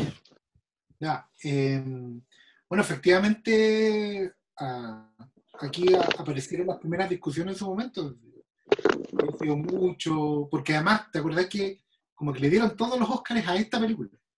Estuvieron nominando todos los años y al final era como, oye, se acabó, hay que darle todos los premios y, y se llevó nuestra cagada de Oscars y uno decía, bueno, a lo mejor había cosas mejores en las otras y todo eso. Y sí, yo tenía también, evidentemente, la sensación al estarla viendo de que era mucho. Verla extendida es increíble lo mucho más. O sea, yo no sé por qué hay tanto metraje, bueno, sí, sí lo sé, pero eh, hay película para cada uno de los personajes filmados en esto. Por eso la extendida dura tanto. Son, son secuencias completas que quedaron fuera que estaban en el libro y otras que ayudaban a, a redondear historias de personajes. Pero claro, esta, esta ya se siente más como un final de serie que como una película en sí. Ahora, el tema es que tiene los momentos más de agradecimiento hacia los personajes, que uno no puede decir, hoy sé quién me estuvo más, porque en realidad es como cuando te dicen, ya despídete que nos vamos, y, y te empezáis a despedir de cada uno, y es como que no termináis nunca, pero es que bueno, me tengo que despedir, pues, si no alguien se me hace Pero el carrete todo increíble, eso es lo pasa. Claro, y, y cada uno es como mucho, pero, pero sí, es, es excesiva, pero también es el pináculo de algo. Eh, me cuesta evaluarla en, es- en ese sentido también. Me cuesta ser taxativo en el análisis, porque claro, tiene, tiene, tiene unos momentos más, increíbles en muchos sentidos, eh, tiene los cierres, pero también tiene un montón de excesos. ahora que vi la extendida, digamos, para este evento, sí, estoy mucho más agotado que estuve a punto de darle fast forward varias veces. Sobre todo cuando me pedían que mandara los mails de.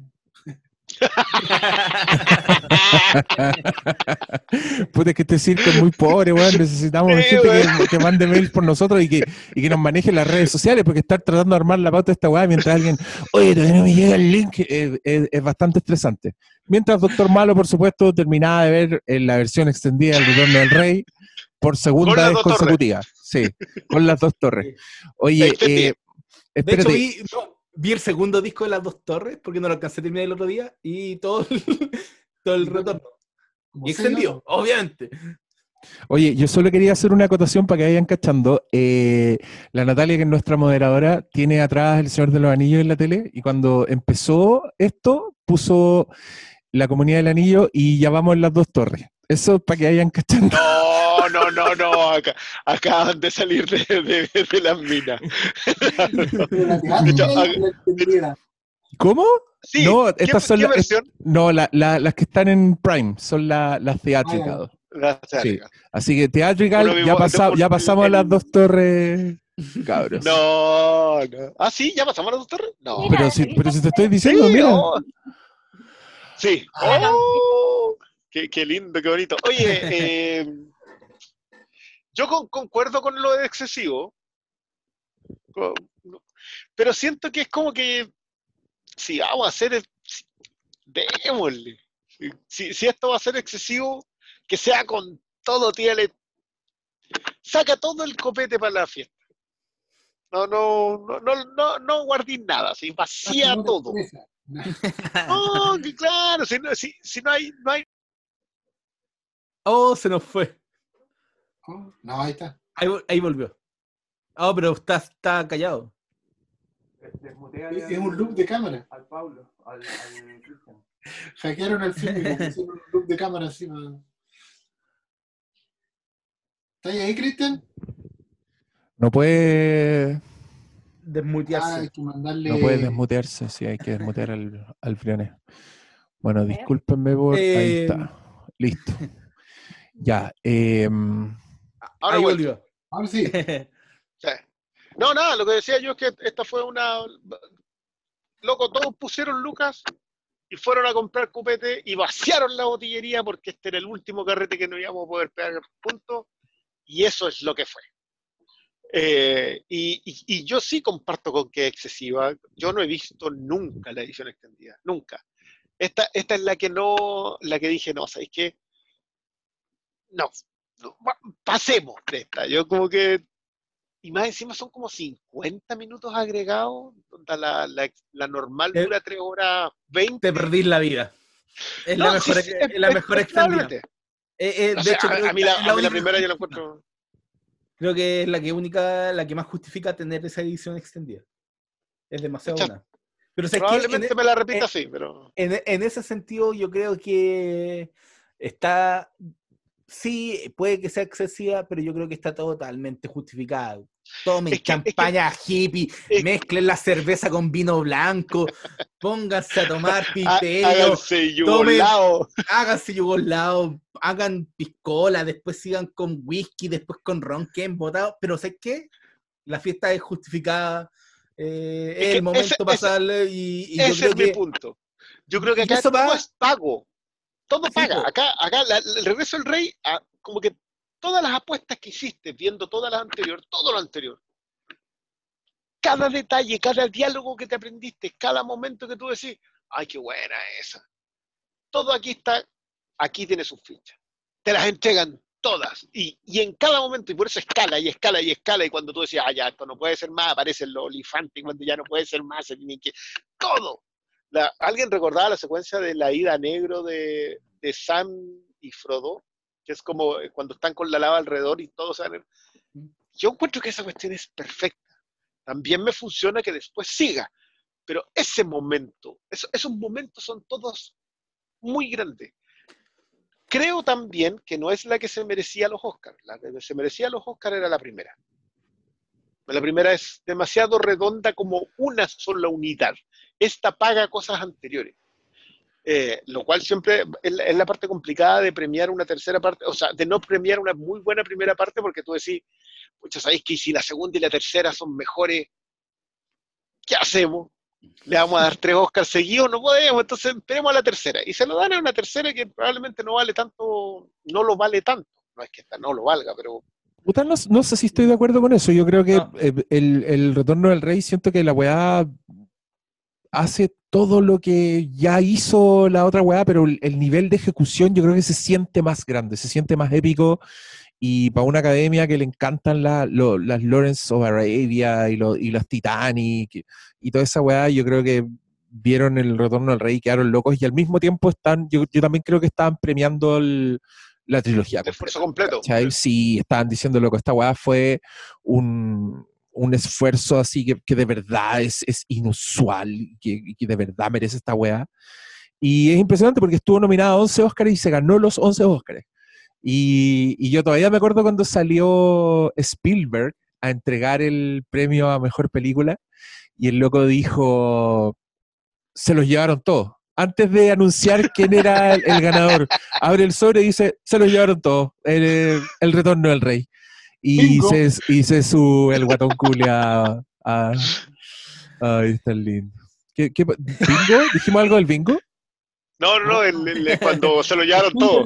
Ah, ah pero, pero creo que dije en verdad que era un cartón, que era algo que estaba en el cartón.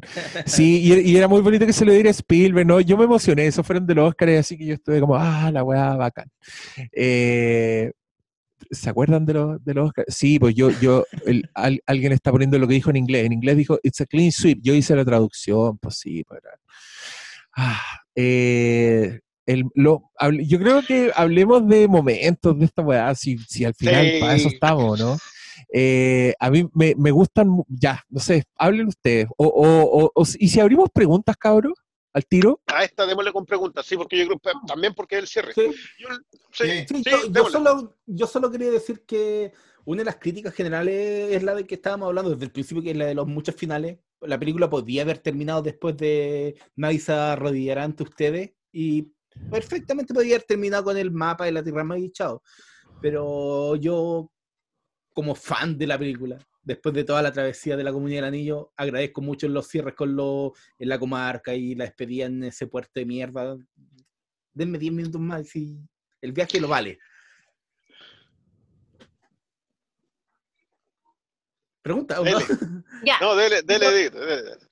Rodolfo tiene una pregunta. Ya, Rodolfo. ¿Estás Ahí. ahí, Rodolfo? Hola, hola, ¿me escuchan? Vale, Te perfecto. escuchamos fuerte y claro. Oye, ¿ha funcionado bien esta weá o no? Yo estoy contento. Ya. Oye, buenas noches a todos. Eh, un poquito quería comentarles mi, mi experiencia brevemente con lo que es El Señor de los Anillos. Bueno, yo la fui a ver, la primera la fui a ver a los 15 años y mm, la verdad que eh, yo le comentaba de hecho a mi, a mi polola recién que es la película que más he visto en el cine, o sea, no sé, la debo haber visto como cinco veces, en una época donde a mí me costaba tener lucas para ir a ver, eh, ir a ver una película, pero me acuerdo que en esa época eh, tú llamáis por cobro revertido a la gente y te ganáis entrada al cine, una cuestión así. Entonces me acuerdo que con un amigo estuvimos por lo menos dos semanas, tres semanas llamando a todos los weones por cobro revertido para poder tener entrada al cine. Pero, pero eso, eso me permitió, digamos, ir a ver varias veces eh, la comunidad del anillo.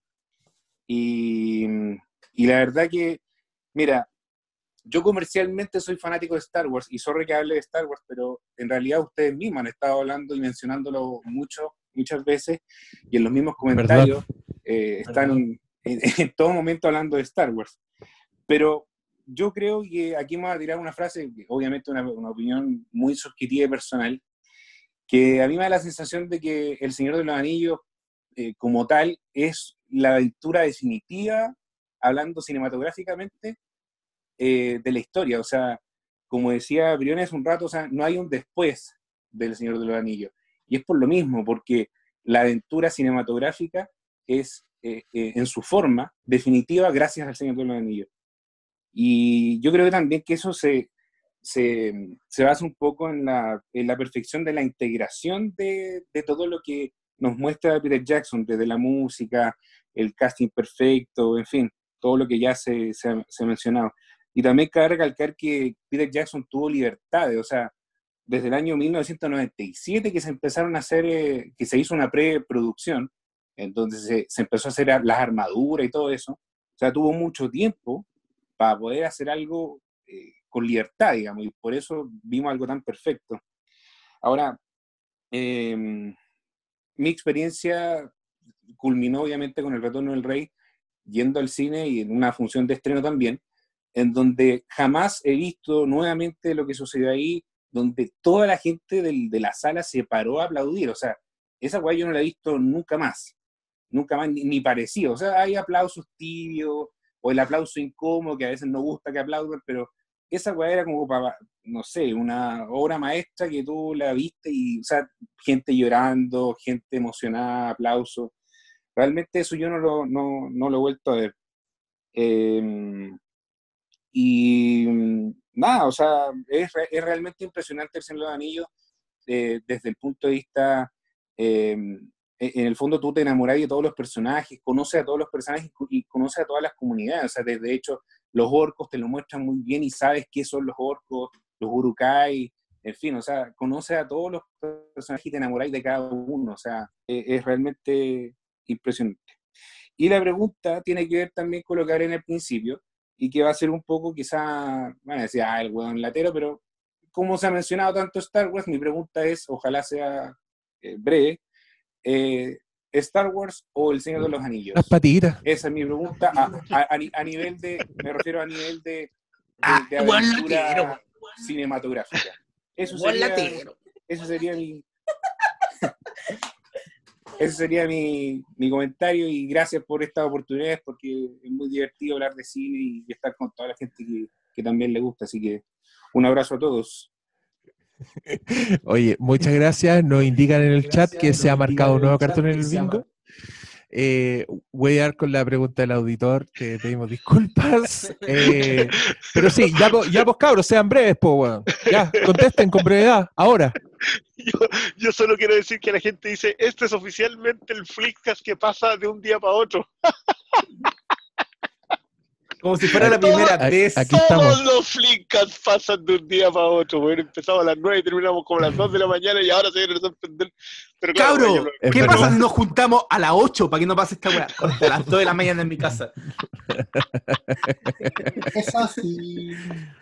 Oye, pero eh, al- yo tengo el, al joven, eh, ¿me puede repetir la pregunta, por favor? Es que no me acuerdo qué- qué- cuál era la pregunta. Eh, Quería que Star de Wars.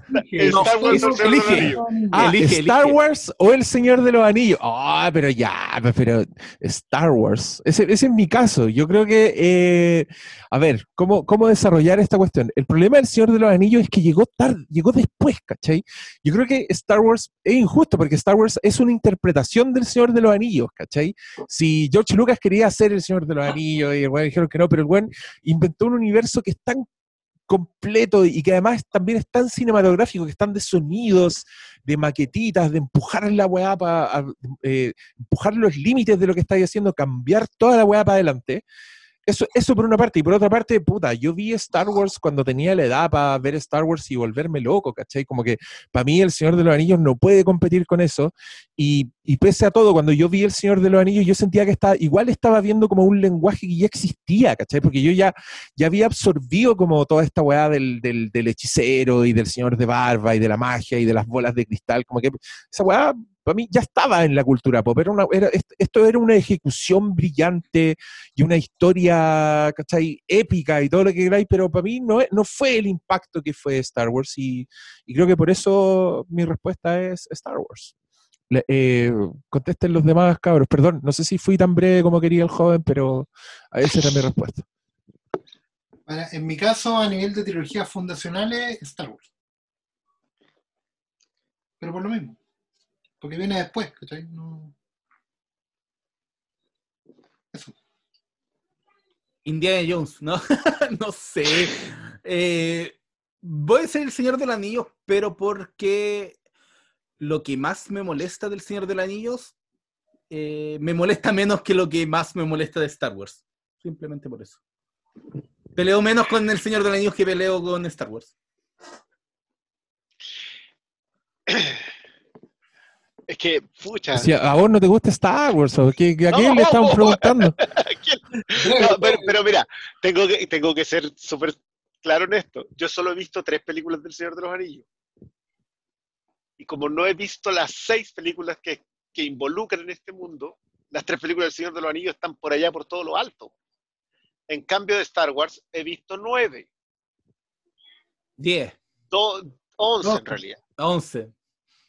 ¿Cachai? Entonces, Oye, Caravana del Valor. no, no ubica nada de valor. Oye, pero, pero en, en- en minutaje andan por ahí, weón. Y puede que sean menos. Uy, alguien por favor que haga los números porque puede que sea menos. Ya, pero elige, po. No, yo, el Señor de los Anillos, pues si Ah, yo ya. con Star Wars no. No que un tema de consumo, claro, con- por un tema de consumo yo no alcancé a tener la misma emoción, entonces para mí es esta. Eh, la, ¿Más la- preguntas? sí, más, más preguntas. Me, me encanta Ah, que le hayáis pregunta, puesto la camiseta de Star Wars, Natalia. Muy bien. Tiene menos bullshit. Con- contestando la- las preguntas de manera visual. Ya. Eh, le toca a José González. Ahí le mandé una solicitud. Que diga la, pre- la pregunta, La- pero en élfico. Si no, no.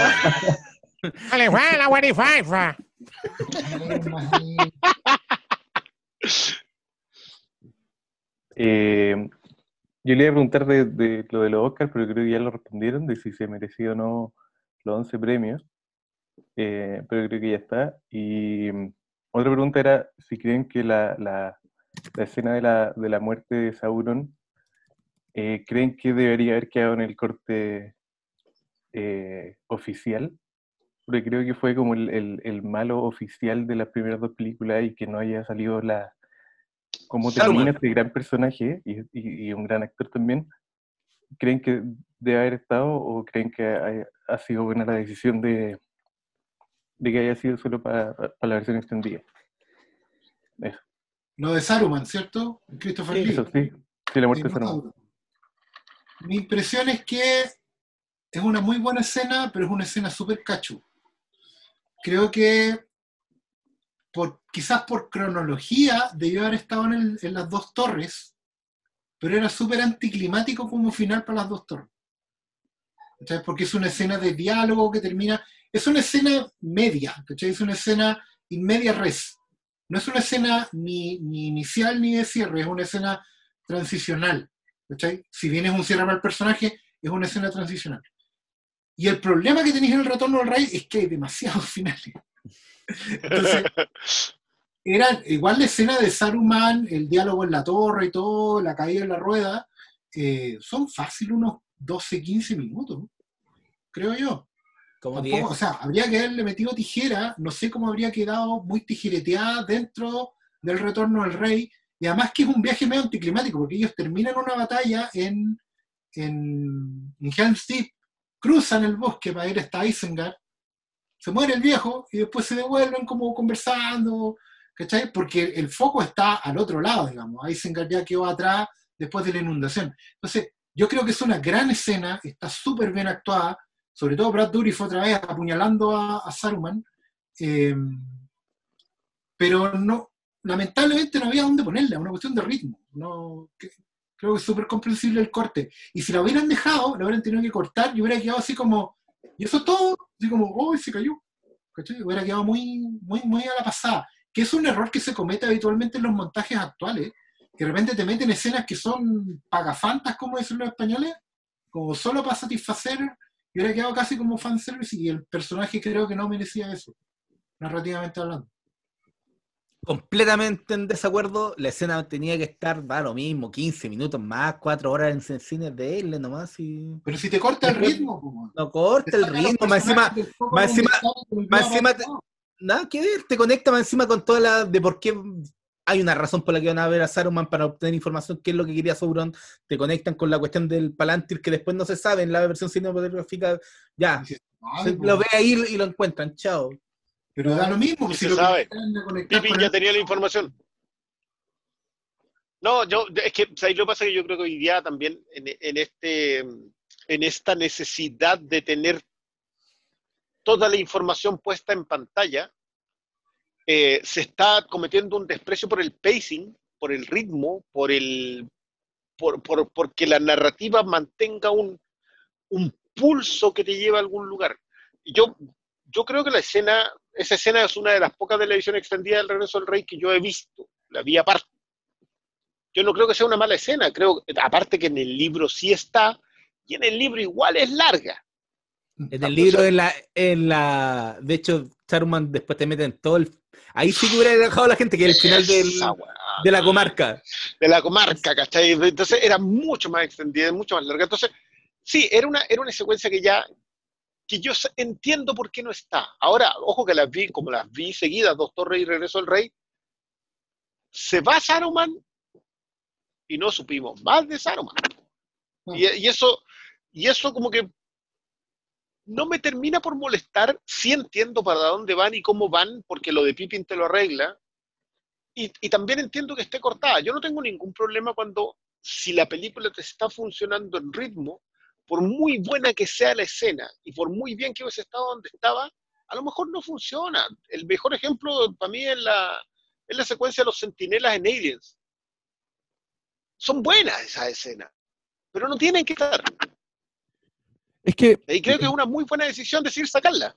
yo, yo Creo que que... la- es como darle yo- final a un villano, el villano que tuviste Sí, en sí, dos sí, sí. películas. Es que el pro- mira, yo creo que el problema es que cuando tú ya ves mucho las películas y conoces la historia y conoces los detalles, se te olvida un poco que esa weá tiene que funcionar como una estructura en sí misma, ¿cachai? La- las historias son mucho más que un montón de escenas así que cuentan cosas unas detrás de la otra. Weá tiene que tener un ritmo, ¿cachai? Tiene que tener un foco. eh, nosotros puede que no, no cachemos, pero nuestro cerebro sí se da cuenta cuando esa weá no funciona. Cuando tú veis una película y, y la resumís como, oye, esta película no tiene ni pies ni cabeza, probablemente es porque la weá es así, ¿cachai? Como no entraste en la estructura, no te supo guiar, etc. Y pasa que El Retorno del Rey es una película que, pese a todos los finales, ya que es eterna, ya que ah, la weá tiene mucho énfasis en muchas partes, igual es una muy buena película que está súper bien armada. Y, y las ediciones extendidas como que prescinden un poco de esa weá y se transforman más en mostrarte una sucesión de escenas, pasa esto es lo que pasa, esto es lo que pasa, esto es lo que pasa. Entonces yo creo que tú tenés toda la razón, Saruman es súper importante, eh, pero curiosamente a alguien de todos los que vimos la trilogía original en el cine, ¿le molestó realmente que no supiéramos lo que había pasado con Saruman? ¿Cachai? Como vimos la weá, vivimos las dos torres, fue increíble, y después entramos a la otra weá y fue como, wow, y yo creo que nadie dijo, se detuvo a decir, oye, no, me niego a seguir viendo esta weá hasta que me cuenten qué pasó con Saruman, ¿cachai? De verdad no es algo que saltó, pero sí fue un momento que yo estaba muy feliz de ver en la edición extendida, porque tenéis razón, ¿cachai? Cuando aparece el weón, tú decís, oye, en verdad nunca supimos qué había pasado con este weón, y lo que pasa es, es bien espectacular, o sea, el loco se cae de su torre y queda empalado en una weá y después es más humillante porque la rueda da vuelta y el loco se hunde lentamente y veis sus botas y la, y la weá es preciosa, ¿cachai? Pero confío en Peter Jackson y en los realizadores para que los weones que veían la, la película macro, que nosotros ya no vemos porque no sabemos la weá de memoria, dijeron, loco, esta escena no hay dónde ponerla. Y creo que eso es lo, lo que dice el pastor, ¿cachai? Los weones dijeron, esta weá no es un, no es un clímax de nada, te tira el foco para cualquier parte, más encima el Merry y el Pippin están súper volados, ¿cachai? Me, me encanta esa escena porque confirma que de verdad lo que los buenos están fumando es un psicotrópico, ¿cachai? Los buenos están bajoneando y todo. Es para cagarse la risa esa wea. Pero, mm, pero creo que, claro, una wea es muy distinta a ver una edición que es de coleccionista en tu casa, que la veis cuando queráis, a la obra que los locos están poniendo para poner en un cine, para alguien que llega, se sienta hasta ahí tres horas y después se va. Bueno, más de tres horas en este caso. Así que por ahí va mi respuesta. Esperemos haber contestado y pasemos a otra pregunta. Por favor. Está Sí, muteada, no, y se- Natalia, parece. Se ven ahora harta- sí. sí. Es que estáis hablando muy fuerte y se escuchaba de la otra pieza. Ah, puta, Eh, le toca a Cristian Pulido. Hola muchachos, Oscar, Cristian, me tienen más de tres Ah, horas. hermano. Este, este- este tiempo yo ya estaba en el sobre, más en tiempo de pandemia. Felicitaciones primero que todo por el programa. Miren, las preguntas han sido todas contestadas, solo aprovecho de saludarlos, agradecerles el esfuerzo y bueno, continúen. La verdad es que esta cuestión ha sido más entretenido que la cresta. Yo tuve la posibilidad y estos esfuerzos se agradecen básicamente porque nos hacen volver a tiempos pasados. Eh, revisar de nuevo la trilogía con tiempo y todo, y volver a esto, y tomar nota de los detalles, de las visiones y de las sensaciones que les dejaron a cada uno, puta, se agradece. Es eso lo que hace como eh, que esto sea una verdadera comunidad, así que, puta, nada, muy cara la entrada nomás, se forraron. así todo bien. Un gusto ¿Sabes, verlo. sabes cuánto cuesta el Zoom Pro, un puro me, weón? Es más 18 caro, es más caro que la- No, Sí, si oye, yo, loco, sí. métete, métete de nuevo, cuesta 200 dólares mensuales, así que vamos a sacar No, cuentas para ver si seguimos haciendo esto. ¿Viste? Y, No, y- y- Está todo bien. ¿Viste? Ah, Es- es ya, gracias. Al, al- al espectador para llenar mi bingo. Ah, no, no, no, no, son, no fueron chuchadas, pero mm, 200 eh, dólares. Ah, todavía me duelen. Eh, pero bueno, muchas gracias por tu buena onda inicial y nada, pues, eh, que te vaya bien. era en- lo que me faltaba. eh, pero amigo, presta atención si ya habíamos weado a alguien porque nos pidió brevedad después de estar 20 minutos hablando. ¿Cachai? Literal, está ahí en la luna, weón. Ya. Ya. Le toca ahora a Sixto Morales, le voy a mandar la solicitud. Sixto Morales, eh, ya. Hola muchachos, ¿cómo están? Buenas noches, ¿cómo les va? Muy bien, muy bien. Eh, primero, gracias por todo. ¿ah? Eh, es un agrado poder participar con usted, haber revisto estas películas hace tantos años que no las veía, así que fue muy bueno. La pregunta para ustedes, que eh, ya comentaron que muchos de ustedes leyeron los libros, es para saber si en la adaptación les faltó algo o, algo que no les haya gustado de la adaptación que hizo Peter Jackson. Eh, y les comento un poquito brevemente las mías. Eh, hay dos cosas que a mí me, me gustó, sobre todo en la comunidad del anillo, ¿no? El, el arco de Arwen para mí estuvo con un poquito de más, eh, que en los libros básicamente están los prólogos, ¿no? Entonces, eh, hay un, un poquito, lo que me molestó más es el tema de que me transformaron muy rápido a trancos en Aragorn, ¿no? Porque eso es algo que en los libros lo ves al final. Todo el tiempo en, los libros eh, fue, fue Trancos. Y Aragorn solamente lo vimos aparecer al final. Entonces, no, no sé si ustedes tienen algo que les haya molestado la adaptación, que no les haya gustado. Eso, gracias por todo, compadre, que les vaya muy bien. Muchas gracias por tu pregunta. ¿Quién quiere contestar? Yo no leí los libros, así que no puedo decir nada. En mi caso, Eh, no- la verdad no eché nada de menos. Al igual como dijo el Cristian antes, lo de Tom Bombadil está muy bien sacado. Lo de El a la araña, la- la- el bicho gigante, eh, está cortado, pero a pesar de que la extendida está incluido, también creo que está bien sacado, eh, porque extendía demasiado el, tema del, viaje de Frodo. Eh, Aquí hay un tema que en el libro uno lo puede entender, que, porque el libro también está dividido como en capítulos. Lo- Los, tres libros están divididos como en capítulos. Y hay un momento de la narración en que efectivamente te vas todo el rato con Frodo y Sam, y está en muchos capítulos, muchas páginas con ellos. No tenéis idea de lo que está pasando en el resto del mundo. Y después vuelves para allá, y como que te- tenías esto- tenías estos espacios, porque la literatura se permite igual. Pero en las películas, aunque tú hagas las películas en episodios, no, no podís distenderte tanto. Tienes que mantener un foco más o menos unitario de lo que va pasando con todo el mundo que estáis planteando. Creo que en ese sentido la, la adaptación es súper buena. Eh, agiliza lo que tiene que agilizar, eh, eh, prioriza lo que, tiene, lo que también que es más destacado para que se entienda el arco completo y el sentido completo de la historia. Y, en cuanto a las adiciones, creo que em, lo de Arwen y un poco lo de Eowyn em, responde también a darle cuerpo a personajes que solamente estaban enunciados en el libro y creo que son súper buenas adiciones en el sentido de que eh, conectan con una audiencia que hoy día necesitaba esos personajes. Yo sé que lo de Arwen es resistido, yo creo que es más resistido más por Liv Tyler que por el personaje en sí, porque encuentro que si sacamos a, a Liv Tyler, que, que yo sé que genera muchos anticuerpos en gran parte de, de la gente, quizás por su forma de actuar, bueno, no sé. Eh, Es elfo, weón. es Sí, una también, ese es el punto.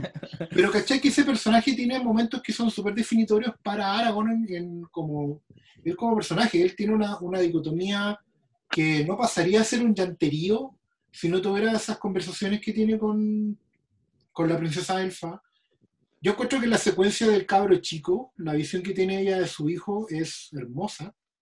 Creo que define muchas cosas de, de, de lo que es tomar una decisión y, ni hablar de la secuencia del futuro lleno de muerte, ¿cachai? De, que le muestra a su padre si es que se quedan con los vivos, digamos. Eh, así que creo que en, en general yo estoy súper conforme con la adaptación. Eh, yo, yo, no, dale malo, dale. No, no, eh, es que como yo antes de ver la- el retorno del, del rey en el cine me leí el libro, mi gran duda era cómo iban a manejar los tiempos, porque en el libro eh, se dividen los viajes. Primero te leís todo la batalla de los campos de Pelennor y todo, el- y termina cuando Merry, eh, o Pippin, no acuerdo cuál es, dice, se viene la águila. Y después volvemos a Frodo y te leí todo lo que pasó con Frodo. Entonces, siempre antes de ver la película era mi duda era cómo van a dejar los tiempos y creo que el manejo de cómo fusionaron las dos historias para para traspasarlo a la pantalla yo creo que está re bien y no tengo mayores quejas de que haya de lo que faltó hay gente que como que al día de hoy aunque Christian lo celebre dice que oh, faltó Tom Bombadil pero encuentro que la película funciona perfecto weón. Eh, yo, sí, ¿va, ¿Va a replicar eso o No, no, van no, a seguir hablando de lo mismo? no, no, no, no, O sea, dale. Oye, yo es tengo que, mi, mi- es que mi mira, yo, sobre la. no. yo, yo, ah, pero es que pensé que tú habías contestado, ¿no alcanzaste a contestar No, entonces? no, no, no, no, mi cierre sobre la adaptación es, o sea, yo que me leí los libros muy frescos, o sea, tienen que tener en cuenta que yo me he leído los libros en, en- en dos meses antes de, de que se estrenara la película. Eh, enfrentarme a, los a la película para mí fue una experiencia maravillosa, o sea, no, no, yo no resiento lo de Arwen, no lo resentí en su momento, 20 años atrás, eh, porque encuentro que estaba muy bien la idea de colocar el interés romántico de inmediato. No sé si se acuerdan, no estoy 100% seguro, igual son 20 años, pero en los libros la descripción de Arwen como personaje viene después de que cerraste todo. Es como que una secuencia final te dicen Aragorn y Arwen. Eh, y acá logran introducirla bien en un principio. Yo encuentro que funciona mejor en la comunidad, después como que les sobra. No logran decidirse bien qué es lo que hacen con ella. En cambio, la comunidad del anillo sí funciona completamente y es un buen conflicto para Aragorn y todo. Eh, y claro, no alcanzamos a ver al, a Trancos, porque el viaje desde que conocen a Trancos hasta que llegan, en, llegan a Rivendell es mucho más descrito en el libro. Pero ya llegando a Rivendell ya estamos con Aragorn. Ya llegando a Rivendell ya sabemos que es el rey y que, y que nuestro viaje de ahí en adelante va a ser para que él también llegue a ser coronado. Como que, como que no, era, no era insólito lo que estaba pasando. Eh, creo que el manejo de los tiempos es muy bueno. Creo que meter información de hacia, hacia de, algo que teníais mucho después, colocarla antes. Creo que lo único que estoy de acuerdo en las críticas es en el factor Saruman aliado versus Saruman siervo. Eso es lo único en lo que yo sí creo que, que hay momentos en la película en que tú sientes que Saruman es un aliado. Y hay momentos en que tú dices, Saruman es un suche. Son, están justo mal. Están como que justo tú decís, "Mm, acá no tenía que ir. Él- pero es lo único. Yo el resto, ya está claro mi posición frente a Tom Bombadil. Eh, y, el, y el resto de las cosas cambiadas en general, yo estoy, estoy muy de acuerdo con lo, con lo hecho y creo que lo de, lo de Owen sí está completamente desarrollado en los libros. Yo de Owen sentía que era un gran, gran personaje. Cuando lo vi fue muy satisfactorio. También vi la escena del desarrollo de su historia con Faramir. Creo que sí, que Faramir no alcanza a desarrollarse nada en las películas. Faramir no es nadie en las películas. El- excepto en la edición extendida, obviamente, pero, pero está bien. Faramir es como el interés romántico de una heroína, igual como casi siempre una mujer es un interés romántico del héroe, ¿cachai? Tampoco, tampoco está tan mal. Eh, eso. Oye, yo solo quiero hablar rápidamente porque vi gente en, lo- en los comentarios pensando que, pidiendo que habláramos del momento en que Frodo no tira el anillo y en relación a lo que decíamos del, del viaje de Leroy. eh, yo quiero decirte que eh, para mí es muy evidente, sobre todo hoy día en la repetición, es que esta es una historia donde el, el- el héroe fracasa. Frodo no pasa la prueba de, de ganarle al anillo, ¿cachai? Y creo que el epílogo de Frodo da cuenta de ello. O sea, si, tú, si, si te fijáis bien en la película, Frodo, después de toda la weá, el weón nunca está, vuelve a estar feliz, ¿cachai? Cuando el loco le hacen la reverencia, el weón se ve incómodo, en la comarca el weón está con una tristeza que no lo abandona. Y hoy día me impresionó en la revisión ver que Sam se abre a la vida, como que el weón se, se casa, tiene hijos, ¿cachai? Termina con él la historia, te quedáis con él. El último plano es de Sam cerrando la puerta de la weá. Y Frodo se va en el barco del olvido, siendo un weón que no encontró el amor, que no encontró familia, ¿cachai? Y, y creo que la película se hace cargo de su fracaso. Y es que ahí, porque la épica y el espectáculo y toda la weá, y, y el que Frodo sea el héroe, porque es el héroe, ¿cachai? Es, es el viaje de él, eh, es un viaje al fracaso. Es, esa es mi, mi opinión. Creo que la estructura sigue siendo la misma, pero que tiene una, una versión distinta. Y creo que tiene que ver también con, con la guerra, porque Frodo finalmente es un veterano de guerra. Eh, el weón cuando están carreteando, el weón es- está cambiado, ¿cachai? Cuando vuelven al bar y están todos, Pippin, los demás weones están contentos, Sam está mirando a la minita, pero Frodo está... Yo creo que Frodo se quedó en, en el, en el volcán. Frodo, Frodo no vuelve. Sí, es que sé que en el, en el Es, libro- es un, es un concepto de, de- del estrés postraumático, del, del, del, del tipo que no volvió. ¿cachai? Es que No sé es- que en el libro, quizás que eso, eso es como lo, como lo que siempre me. El, el ruido, como en el libro, cuando Gollum ve el anillo y lo celebra, todo se destruye porque el weón, de tan contento que está, celebra y se cae. No es que hay una pelea entre Frodo y- no, es que Gollum se cae porque celebra y, y es como que por accidente termina. Como esa es la gran diferencia entre el libro y la película. Creo que igual no sé si lo habrían aceptado es demasiado literario como para que lo aceptaran cinematográficamente sin la resolución de la pelea. Creo, creo que es como el, el mayor cambio que hacen, porque afecta directamente a la resolución, pero creo que va, va con lo que es Frodo al final y, y el desarrollo de los 5.000 finales que tiene. Que- que- y al final la weá igual es satisfactoria, si la weá era destruir el anillo y la weá ocurre, ¿cachai? Y es hermoso como ocurre, porque tú, eh, o sea, ese momento por algo funciona tanto, ¿cachai? Sí, y, y yo también entiendo la necesidad de la historia, si esta weá hubiera sido una lata, si los buenos hubieran llegado al borde de la weá y lo tiran y listo, fin, ¿cachai? Ahí tenía que haber una explosión de algún tipo, y, y como está construida, yo creo que la weá es la raja. O sea, Frodo fracasa, el weón replica lo que hizo Isildur, ¿cachai? Pone hasta la misma cara. Y, aparece el elemento con el que no contábamos, que era Gollum, que el weón además muere en la felicidad siendo el personaje que consiguió lo que quería, ¿cachai? Si la, felicidad de Gollum se desvanece cuando el weón se cacha que dónde está, pero la caída a la lava es el momento más feliz de Gollum y es una imagen que es tan trágica, eh, que es tan bonita y que es tan cinematográfica que, claro, uno igual está satisfecho en ese momento y, y- la psicología de Frodo como que queda, queda un poco en segundo plano por, por lo espectacular de todo lo que estáis viendo. Pero, claro, nosotros nos quejamos de que sean tantos finales igual, pero, igual im- importa eso para la historia, importa, importan esos momentos que yo siento que es como el... De alguna forma, yo hoy día sentí que el clímax del Retorno del Rey es el fin de la batalla cuando aparecen los fantasmas, ¿cachai? Ahí la, la aguja de la weá estaba como así, pa, pero loco, queda, yo vi cuánto le quedaba en ese momento, queda como una hora de película todavía.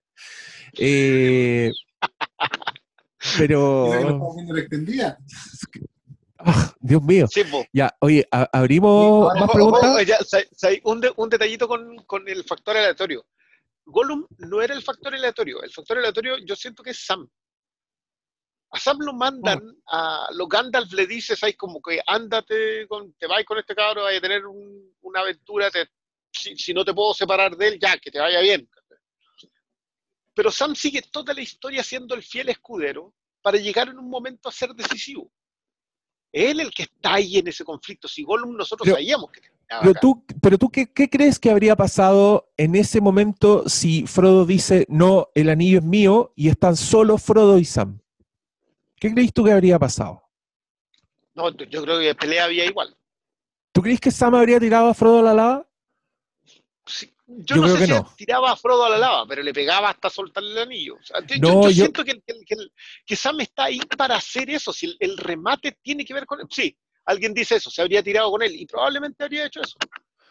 Yo, Sam es el que está ahí al final para cumplir una, una pieza que no sabíamos. Y lo que tú decís que esta, esta película termina con Sam y el capítulo abierto que queda queda para él y es él el que vuelve también, tal como el resto. Eh, no, no, no sé, no sé si es solo Gollum. Gollum, estoy completamente de acuerdo. Gollum, su destino era el anillo. Sí. Todo, todas las películas nos contaron que su destino era el anillo. Pero Sam estaba ahí para, para ser el escudero de alguien incluso cuando fallara. Que lo que Porque es Frodo que- falla. Acuérdate que igual hay un, hay un tema, la película, en es- la película en ese sentido es siempre nihilista. Porque desde la, desde la comunidad está, es como súper claro que alguien tiene que destruir el anillo. Y, y Gandalf sabe desde el principio que ese alguien va a ser Frodo. Y eso le va a terminar costando la vida a Frodo. Cuando, la, cuando Frodo se, se adelanta en la comunidad y dice, yo lo voy a llevar, Gandalf tiene un primer plano donde dice. Yo no quería que pasara esto, pero está pasando. Y están todo el tiempo luchando contra ese destino manifiesto. A veces conversa con Elrond, a veces conversa con Galadriel, y todos le ponen cara de tenéis fiambre, Frodo", ¿cachai? Porque saben que el anillo va a cobrar. El anillo la va a cobrar. Entonces, ¿cuál es el tema? El tema es que, por un lado, tenéis el equilibrio que le dan los otros dos personajes a Frodo. Está Sam, que es la esperanza de que el buen no, no pague esa deuda, de que se quede, y está Gollum, que es, que es el ejemplo de lo que le va a pasar a Frodo, ¿cachai? Ya sea vivo o muerto de la cuestión.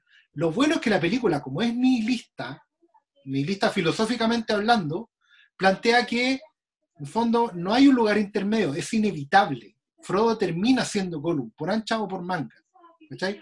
Pero tiene una esperanza, y la esperanza es Sam, en el sentido que es la verdadera recompensa de toda esta guerra del anillo es Sam. Es tener tu casa, tu esposa, tu jardín, poder vivir la vida, la vida feliz, ¿cachai? De una, de una vida sencilla. Ese es el premio.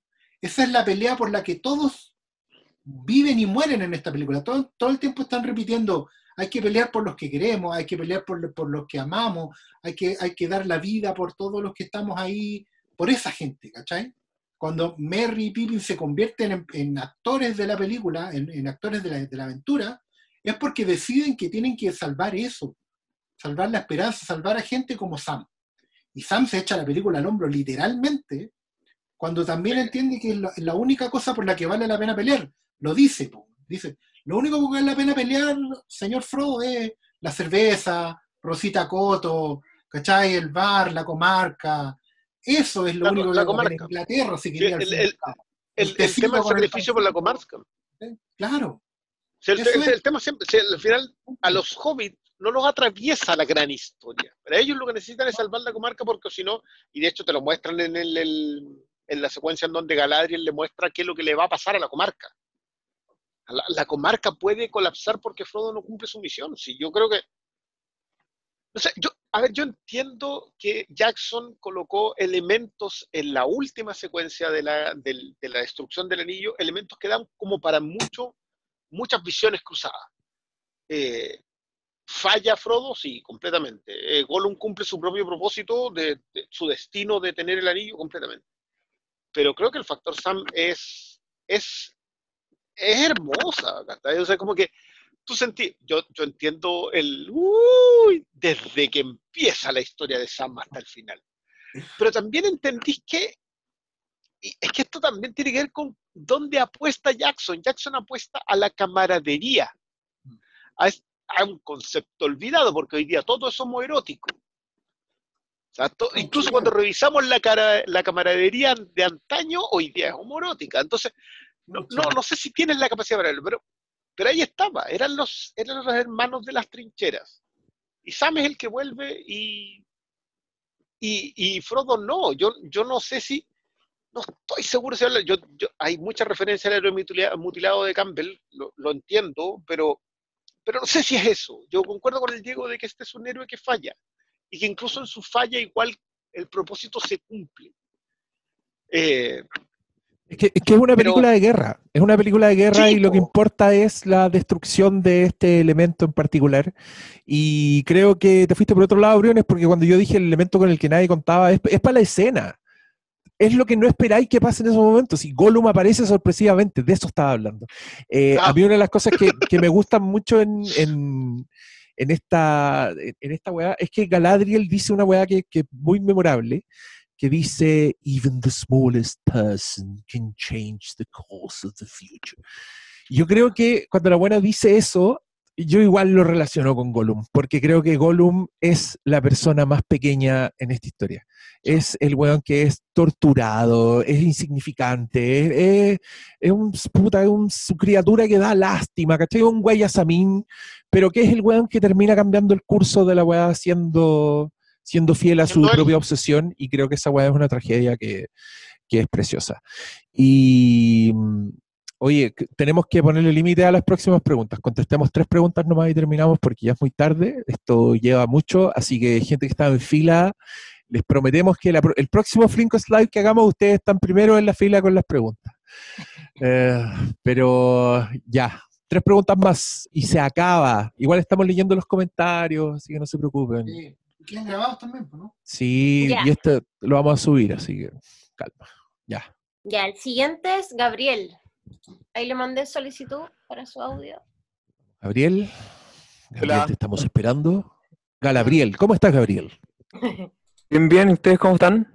Bien, bien, cansaditos aquí conversando harto rato. Cuéntenos. Sí, me imagino. Muy brevemente, eh, me declaro un fan absoluto. Quiero agradecerles todo lo que todo lo que nos dan con este programa, que es, tremendo, nos ha enseñado mucho de cine, así que invaluable, muchas gracias. Ya, y yendo directamente a las preguntas, eh, voy, voy a tratar dos temas, pero por, por el tiempo, eh, si quieren responder una sola. Eh, el viaje de Aragorn. El viaje de Aragorn se da en las películas, pero no se da como tal en el libro. Aragorn en el libro, desde el principio, se entiende y se asume rey. eh, él porta a Anduril desde la primera vez que, o sea, desde que llega a Rivendell en adelante. En cambio, en las películas, él está permanentemente luchando con, esta idea de que va a tener que, que, liderar a, la, a la humanidad y, y no lo quiere. Quizá él quiere un destino más similar al, al de Frodo, quizá él quiere una vida más tranquila. Eh, ¿Qué opinan de ese viaje de Aragorn, de esa adición que se da en las películas? Eh, y lo otro, los prólogos. Eh, los prólogos del Señor de los Anillos me encantan, el de la comunidad del anillo, una cuestión tremenda, es así casi como que te... La, la épica de, la- de las precuelas de Star Wars, pero de forma más breve y a, a mi gusto personal mucho más efectiva. Eh, ¿Qué opinan de los prólogos y si hay algunos otros prólogos cinematográficos que encuentren tan, tan buenos o mejores? Eso, muchas gracias. Oh, buenas las preguntas, no se me ocurre ninguna, pero de esto es que son los tres prólogos buenos, pues el primero es como un trailer culiado hermoso con toda la mitología que se construye, el segundo es Abuelito versus Demonio de Lava, puta la wea buena, y el otro es Gollum, no, oh, no sé, ¿cuál, cuál es el favorito de ustedes? ¿Ustedes pueden contestar eso, no? Ah, no, el primero, el de la comunidad. Pero yo creo que el gran mérito que tienen los prólogos en general es que son había una vez. ¿Cachai? Te cuentan, se sientan a contarte una historia que es más antigua aún que lo que estáis viendo. Porque si ya, si ya las películas se plantean como una historia que pasó hace mucho tiempo, que es un mito, poner la el mito dentro del mito, ¿cachai? La leyenda dentro de, le da ese aspecto de, bueno, están narrados, ¿cachai? Tienen toda la estructura de cuento, y son historias que ni siquiera son, no, no son con moraleja. No son, ni siquiera son cuentos formativos, son solo leyendas, leyendas que dan forma al mundo. Pueden ser macro leyendas como la de la comunidad, o leyendas pequeñitas como la de Smigol y Diggle, que es casi un cuento moral, digamos, pero tampoco, porque no tiene una moraleja, no tiene una enseñanza o un, un hilo de conducta para que tú sigas después. Solamente son leyendas, por eso son tan enormes. Porque no son cosas que, que te, vayan a definir algo, pero sí te definen todo. Eso es lo que, por eso son tan hermosos porque- y están tan bien escogidos. Porque podría haber contado cualquier historia del Silmarillion, tenía el libro entero ahí con apuntes de Tolkien para sacarte prólogo, pero eso, esos estaban ahí para darle forma al mundo. Son básicamente Dios creando el mundo, ¿cachai? En el principio había nada, y de repente apareció el anillo, ¿cachai? Entonces ahí que hay que hay completamente imbuido en el mundo. Y la otra pregunta es que si había un prólogo así como que impactara igual, tampoco me acuerdo ninguno, pero solo a nivel de fan voy a decir que los cinco minutos que hizo Travis Knight en Bumblebee con los Transformers clásicos, para mí fueron una weá que yo lloraba en el cine. Y... La única vez que te Oh, la experiencia- eso, esa, esa respuesta sí que no me la esperaba, Pastor Salas. Oye, no, que yo, yo me acordé de un prólogo, pero creo que es mi prólogo favorito de todos los tiempos, pero solo porque la weá me dejó para adentro no lo podía creer. Eh, no tiene nada que ver con épicas y fantasías, pero el prólogo de Kill Bill eh, es una de las weas así que te engancha a la historia, pero un- prácticamente un balazo en la cabeza. Literalmente un balazo en la cabeza. Eh, y, de, y de la trilogía, yo creo que yo creo que la dos es mi favorita, pero solo porque encuentro que es una forma tan brutal y hermosa y, e intensa de volver a meterte en el mundo del Señor de los Anillos. Me estáis weyando, o sea, debe ser la weá que empieza más como al cerdo, porque justamente puta, es, una edición extendida del- de la película anterior que a la vez funciona como un sueño de Frodo, ¿cachai? Y con esas montañas culiadas y Gan- a- Gandalf versus demonio de lava. Dao, ya, conte- con- contesten ustedes dos. Eh, el, el de la primera, porque creo que el- es que el más completo. Los otros son como pequeños cuentos que podrían haber sido. Podrían haber sido otra historia, pues, menos mal que no fueron. Y otros prólogos. No es un prólogo, pero creo que. que la, la cortina de crédito de Watchmen funciona como prólogo porque te cuenta toda la historia de, de ese mundo de, de enmascarados. Así que. Los créditos de Watchmen. pregunta- Sí, Los, los- es los que- créditos iniciales de Watchmen. es que tengo una pregunta con eso, porque ¿qué, Es que qué no son prólogos. prólogo? Sí, po. Porque- antes de los créditos, una weá que sale antes del título, eso es el Yo no prólogo. contesté prólogo, pero eso no quiere decir que esté bien. Ya, Sí, porque, porque, porque tenemos todas las Indiana Jones, entonces. No Claro, sé si- El del, sí, po, el, el sale. la gente está posteando muchos prólogos buenos. Puta la weá. que claro, Contesten, la pre- no, contesten la pregunta por la chucha. ¿Por qué, Yo? ¿Qué? Definamos la que es prol por la mierda. Es tarde. Yo, yo estoy haciendo una pregunta y este Yo ya lo son respondí. recién 20 para la una, hemos terminado a las 3 de la mañana en tu casa. que Partimos a las nueve, weón. Ah, Ya. claro, como si nunca partimos a las 9. el de la primera creo que logra armar un mundo en, no sé, 7 minutos. Te coloca exactamente donde tenéis que estar. De hecho, pasáis a Concerning the Hobbits, a la secuencia de Hobbitón, y tú decís, ya, pero, pero venimos saliendo de la tercera era del mundo, ¿en qué momento llegamos acá? Y, y también te explican cómo llegamos aquí, ¿cachai? O sea, Bilbo es una un personaje gracias a esa tremenda, tremenda introducción. Eh, y otro, pucha, es que yo, ustedes saben que yo soy el, fan de X-Men, entonces tiene a Magneto doblando los, doblando los barrotes de un campo de concentración y probablemente te diga que ese es el ese es. Eh, pero no, primero y X-Men, si es que tiene que ser uno solo. Eso. Ya, hermoso. Vamos con la penúltima pregunta de la velada. Hugo Verdugo, Hugo por Verdugo. favor. Ahí está. Hola. ¿Me Hola, escuchan? Hugo. ¿Cómo estás tú? Sí, te escuchamos. Muy bien, gracias. Eh, estoy muy contento. Es la segunda participación en el Flimcast. La primera vez fue cuando el doctor Malo se quiso tomar los jugos de mi hermana. Así que Ah, ¡Oh! ¡Qué fuertes Merecidísimo. acusaciones! Fuertes Merecidísimo. acusaciones. Tú eres. Deja, deja ver si me acuerdo. ¿Eres Chucky Strons? ¿Chucky Strong? ¡Chiquistón! así es.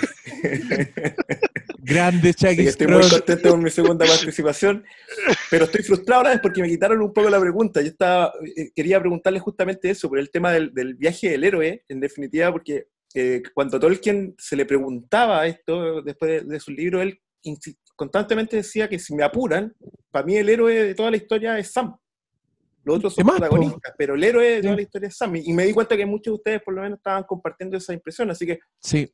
ya me respondieron un poco la pregunta, nada más que agradecerles, chiquillos, que el programa ha estado súper bueno. Y felicitaciones, ojalá que sigan haciendo estos Flinkaps por Zoom. Si Ah, seguimos ya. sumando gente. entonces si nos seguimos forrando, como dijo el otro saco wea. Se siguen forrando. Te mando un saludo. Muchas está, gracias, ¿no? Chucky Stronky. Estaba, estaba celebrando. Te, queremos yo mucho. espero que vuelvan. Oye, yo, yo solo, en decir, en la, en, la, en la extendida hay un momento en que Sam como que le, le, le gusta el anillo, ¿no? No, en la, en la teatrical también. Eh, Sí, Sí, está en la pero, no, teatrical pero, no, pero no está, o sea, pero Pero en la guarda. versión de cine. Lo que pasa es que Pero ahí, ahí es la claro. desconfianza de Frodo, que Sí. es una cuestión que está más extendida en el libro, porque Ah, Sam en un momento ya. recoge el anillo y lo guarda. ¿Cachai? De hecho- Entonces, eh, Frodo empieza a pensar que Sam le quiere cagar, lo quiere cagar. Porque Está lo viene envenenando Gollum. de con Diggle. Sí, y creo que en el libro, si mal no recuerdo, es un tema del peso del anillo y que de hecho Sam eventualmente también va a tener que ir a los puertos grises porque fue un, un portador Fue del anillo. portador. Portador ¿cachai? anillo, Se tiene que ir, ¿cachai? Pero como que no lo explican ahí, creo que... No, en, el libro, en el libro dice que Sam se pone el anillo. Wow. No, pues no, fue portador. Lo, So- lo tuvo. Entonces, al ser portador, se tiene que ir a los puertos grises. pero no se lo pone. No Sí. se lo pone, no se lo pone No se lo nunca. pone. Estuvo a hay punto, un tema- estuvo a punto, pero no se lo pone. Hay- platónico. hay- hay- Sí, todo, todo tiene que contestar eso, ¿no? No hay alguien que lo comenta, que él sueña con... Es que ahí también tiene que ver con las ambiciones de poder. Como el anillo lo que ofrece es poder y Sam nunca ambiciona poder. Creo que creo que alguien lo menciona acá, sueña con los jardines, o sueña con la comarca, sueña con, sueña con algo bonito, no sueña con el poder por el resto. ¿cachai? Entonces, igual era... Pero eso, nada. Oye, el, el chat está completamente desvirtuado, weón. Están hablando puras weas y son muy chistosos. Así que me caen muy. Están, est- están hablando de, de que Sam si se lo pone no se lo pone. Uno dice que se lo pone a Rosita. Bueno, espero que haya sido él, porque si no eran todos, eran dos golazos. Pero si se casaron, po, que le ponen. ¿Y? Ella, la, la que hace de Rosita es, es la esposa de verdad de, de ese señor actor que también actúa en los Goonies. Que Ah, de es de Sean Astin. de Sean Ruby. Astin, que es el hijo de Paul Austin, que es el, el señor señor Homero en Los Locos Adam Antigua y que Ah, actúa en The Frighteners. Y que actúa en The Frighteners de Hijo. Peter Jackson, es un fantasma. ¿Qué dije yo? No, yo digo hijo, es que hay un, es como de teleserie toda esa historia. Ah, ah, sí. Sí. Ah, Sí. mu- No es- muere, muere en Stranger Things. Ah, yo no sabía eso. Spoiler, Chris, gracias por el spoiler para todos. Oye, ya.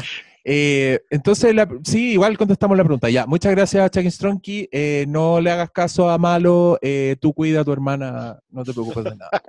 Ya. Otra, la, la última pregunta. Última pregunta de la noche. Vamos. Y se acaba esto. Wow. Diego Gómez. Ahí le voy a mandar una. Ya Diego Gómez, conságrate. No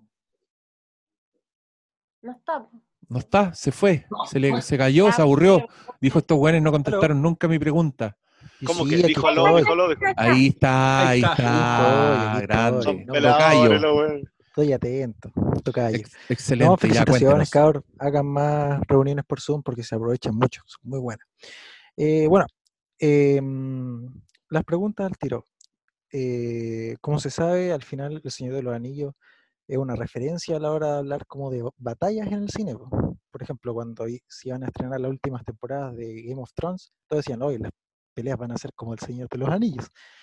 Em, la pregunta va, eh, si recuerdan otra película donde las, las peleas tengan el nivel de epicidad como en El Señor de los Anillos. Digamos el, el Retorno al Rey, pese a que mi favorita es la, la de la batalla de Helm, porque se siente que hay más en riesgo al final. Veía cabros chicos, a viejitos agarrando eh, espada y cuestiones. Y al final, bueno, se sabe que son buenas. Bueno, y otra, una yapa, si creen que en algún momento podrían adaptar el Silmarillion a películas. Pese a que creo que la serie de Amazon quiere adaptar un par de cosas sacadas de ahí. Bueno, eso. Yo, yo compadezco a la gente que está haciendo una serie de televisión de esta weá, porque a mí me da la sensación de que uno va a durar lo mismo y dos, eh, ¿qué, qué, qué podéis mejorar? ¿Qué podéis mejorar de esta weá? ¿Podéis encontrar un mejor Gandalf? ¿Podéis encontrar un mejor... Pero no, no, no, no, no, si no es, no es de no es de la historia de la comunidad del anillo, es de antes. Cosas que de pasaban la ante la Tierra Media. Sí. De Isildur, ¿cachai? De Gondolin, de Todas las de- historias añejísimas de los reyes muertos, de Númenor. Sí, los Pero, pero, pero la, pero la intención va a ser pegarla con esta weá, o sea, visualmente va a ser igual. Es que Se ese es el problema que tienen. No, se supone que iban a ocupar eh, armadura y esas cosas de cueta que. Porque va a costar como estaban guardadas. armaduras de hueta. de hueta. Pero, Ya, pero a lo, a lo que voy yo, esta weá ya se visualizó, ya existe como una rendición visual definitiva. A, a mi parecer, yo creo que es definitiva. Como que esta weá ya, el Señor de los Anillos, puta, no hay más que esto. Entonces, lo que viene ahora ya es precuela, pero, pero va a intentar ser como esto. O sea, sí, pues si quiere pegar o no. es Que que la idea es que uno diga, ah, sí, ya, veamos. esto". Ya, yo creo que esa weá no, no lo van a lograr. A lo más se van a acercar. En, en el Silmarillion, como preguntaba el amigo, hay un montón de historias como de la edad antigua. Y de hecho se, habla, se hablan en varias historias cortas, porque el Silmarillion no es un libro, sino que son un conjunto de apuntes que dejó Tolkien a medio armar, que el hijo ahí se avivó, y las armó en un librito y las tiró. Y ahí, claro, hay historias que cuentan sobre la primera guerra, ¿cachai? De- del que era el señor de Sauron, el jefe. el jefe, Morgoth. primer, claro, el primer señor oscuro, Morgoth, que fue el que, de ahí donde viene la construcción de estas ciudades, torres, una frente a la otra, y todas esas cosas, ¿cachai? Como cuando el mundo era joven y, y- y todo antes que Sauron. Podéis contar historias de ahí, claro. El problema es que inevitablemente vaya a salir el- perdiendo en la comparación, porque no, no sé si vaya a poder tener la misma escala. No es una historia unitaria. Podríais contar que la historia de la formación del mundo, de cuando llegaron los Valar así de otras tierras, desde esos famosos puertos grises y, similares a fundar el mundo de los hombres, historias protagonizadas por elfos todo el rato, después de todo lo que hemos hablado en este programa de los pobres elfos. Entonces, no sé, podría ser unas crónicas de la Tierra Media con historias cortitas, en, en- en temporadas así como unitarias, cortas, pero e- es pésima idea, encuentro yo, vaya a salir trasquilado por todos lados. Se Es que supone ese, que. ese- ese es el gran problema. El gran problema acá es que, que no hay forma en que tú llegues al nivel. Mm. Ahí, es donde está, porque ya vale, esta es el inicio de la cuarta era de los hombres, el final de la tercera era de los hombres. Eh, eso, eso es El Señor de los Anillos. Eh, podéis contar historias de la segunda gran era de los hombres, pero ¿qué, qué en realidad quieres contar que tú digáis, ah, ya, que esto, esto es tremendo? Eh, esto tiene esa cualidad narrativa que te hace querer, querer seguir creyendo en la épica. Puedes llegar al remate con Isildur versus eh, Sauron, pero, pero para llegar ahí, no sé si lográis, lográis construir la épica en el camino. Pero sí, hablando de la idea del Silmarillion, que es casi una especie de antología, sí puedes contar algo entre medio. Pero no tenéis cómo. No tenéis cómo meterte en ese mundo. O sea, puedes contar una historia en ese mundo, pero no tienes cómo agarrar la gran gracia del Señor de los Anillos, que es la narrativa de largo, de largo aliento. Eh, no, yo, yo le tengo harta desconfianza. Yo sé que va a ser muy cara y pretende ser el señor de los. O sea, pre- pretende ser el Game of Thrones de Amazon. Y quizás por ahí puede funcionar. Si pretende ser Game of Thrones. Si pretende ser Game of Thrones, estamos. Puede funcionar. Si pretende ser el señor de los anillos, está complicado, viejo, complicado. ya, vamos, vamos a cerrar con una, con una nota de, de incertidumbre, pero está bien. Como, Ah, se- o sea, yo, creo que, yo creo que se lo merecen, pero a mí me da risa porque, claro, una versión, se podría decir que una versión televisiva, entre comillas, de este tipo de mundo y de fantasía es Game of Thrones. Y Game of Thrones es una producción a toda raja, la weá es impecable, eh, tiene todo lo que tiene que tener, pero comparada con El Señor de los Anillos, igual pierde, ¿cachai? Creo que la mejor batalla de Game of Thrones no es ni por si acaso tan buena como la mejor batalla, ni, ni siquiera como la mejor batalla, como alguna de las batallas del, del Señor de los Anillos. Entonces, ya, si HBO no se acercó, yo no, no sé qué va a pasar. Ojalá me esté completamente equivocado con esta weá, pero mm, Yo creo que a mí el Mandalorian es lo que más me da esperanza en el mundo de la, de la fantasía televisiva, porque más- sobre todo porque vuelve a las, a las raíces de fantasía. Yo siento que Mandalorian es, es, tan fantasía como Star Wars en el sentido de que se aleja de la ciencia ficción, ¿cachai? Como, y, y, si pudieron hacer una weá tan bacán, quizás la, puta, el showrunner de esa weá tiene el desafío de decir, ¿sabéis qué? Visualmente esto es otra cosa. Pero querer pegarlo al mundo, yo creo que eso, eso va a ser lo difícil. Y Sí, yo, ya- yo ojo que acá comentarle a propósito de Watchmen. Watchmen también teníamos la misma idea de que no se podía hacer nada mejor en relación a Watchmen. Eh, y menos adaptándolo en serie. Y, y estoy completamente de acuerdo. Watchmen resultó ser una sorpresa absoluta. El punto es que Watchmen ocurría como una continuación de Watchmen. Sí, pues, adaptada porque, a porque- este mundo. ¿por qué decís que no se podía hacer nada mejor que Watchmen? Porque tú decís que la película Watchmen es una obra culmine No, no, no, no. Es que, insuperable. es que ahí, está, ahí para mí está el punto. Yo creo que Watchmen, el, la serie continúa de Watchmen el cómic, no creo. Sí, po, completamente. de Watchmen el cómic. Y al continuar de Watchmen el cómic, lo que hace es contar una Watchmen en, en un mundo que puedes identificar de nuevo. Sí, completo, estoy de acuerdo. Es que lo que yo estaba diciendo venía de la idea de, ¿sabéis qué? Esta weá ya se visualizó. Para mí, el- la trilogía del Señor de los Anillos es la visualización definitiva de ese mundo culiado. Entonces, volver a ese mundo en la tele, yo lo veo difícil, ¿cachai? No tiene que ver con, con volver a adaptar el libro, ¿cachai? No, es como... No, no, no, es que, es que Totalmente yo creo que se pueden, se pueden hacer cosas muy buenas en ese mundo. El punto es qué que vas a hacer. sí, pretendes hacer, claro. Entonces, hoy día lo que sabemos es muy poco. por- yo, a mí me cargan hacer estas anticipaciones porque, porque, porque no tenéis mucha idea. A lo mejor vaya a contar solamente la historia de el papá de Isildur. Y era la historia de un- una historia shakespeariana de Enrique V con el papá de Isildur. Y puta, y la voy a hacer así una cuestión impresionante. Pero no lo sabe, entonces como que me, me cuesta un poco la anticipación. Pero eso. Oye, yo, yo quiero decir que en el chat están haciendo un casting para la versión chilena del Señor de los Anillos y están todos embalados. Yo creo que no nos están escuchando hace 20 minutos porque están escribiendo ay, Dios, Luis Alarcón como Gimli. Es bueno ese casting. Está bueno ese casting, güey. Piñera como el papá de Fara, mira. Pancho Como Melo- Venetor. Venetor. Ay, Dios mío. Pablo Schwartz como Radagast. ¿Cuál es Radagast? Ese es de otra película. Oye, Diego, Dígame. ¿puedo, ¿puedo agregar algo sobre lo que están hablando de la, Pero? Por supuesto. que mm, estaban hablando de Watchmen y hubo una persona que dijo como Breaking Bad era perfecta y no pensábamos que Better Call Saul era perfecta, podía ser más perfecta. Em, pero yo creo que la construcción de mundo ni de Breaking Bad, ni de Watchmen, ni de ninguna de las series que han sido buenas e insuperables, incluso de Star Wars, sean tan completas visualmente como El Señor de los Anillos. O sea, hacer una montaña y, y planos generales desde un helicóptero en la nieve, me parece que es un presupuesto que...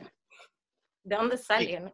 Y, y que eso, y que ese, ese plano desde un helicóptero con una montaña con nieve represente un mundo y te coloque en ese mundo. Yo, Claro, no, Sí, un detalle. Claro, Un, de- eso un solo detalle. volver a poner en pantalla, pero va a ser eso, una vuelta a poner en pantalla. O sea, para eso sí. ponemos la trilogía extendida, cortémosla en capítulo de 20 minutos y tenemos la de serie. Claro. O sea, yo, el, el único detalle es que la serie, y no se preocupen de plata, cuando se anunció eran mil millones de dólares, entonces... Sí, no, sí, por por plata. Sí, es que Plata, sí, va- sí, va a sí, haber. tir- tirarle plata va a funcionar, sí. A todo esto, eh, de eso nunca hablamos, pero, pero el presupuesto de la Señor de los Anillos hoy día es como dos Marvel Media. No, Ah, si, este, we- o- o- si hay, hay alguien que hizo cundir la plata, ese fue Peter Jackson. y y no, mi- sea, nada. mis respetos para ese señor. Y ya, cabros, estamos terminando. Eh, este es el fin. Yo les quiero dar las gracias a todos los que sintonizaron, a todos los que nos tuvieron la paciencia para encontrar un poco el flujo. Creo que nos demoramos en esto. Eh, creo que nadie logró llenar ningún cartón del bingo, así que seguirán participando en los próximos que se hagan. Estuvimos cerca. Y ahora les cuento que eh, nosotros nos vamos a despedir, les vamos a decir adiós, pero acabo de habilitar la opción para que ustedes mismos puedan reactivar sus micrófonos Y nada, díganos los que quieran. Cacofonía, buenas noches. Hasta luego. buenas Adiós. noches. Muchas gracias, sigan así, sigan haciendo, sigan haciendo. Sigan haciendo, Se compran la entrada. ¿Quién se paga? Ah, Nos vemos en el bingo. Buena onda. Animar el Cerraron y no devolvieron el bingo.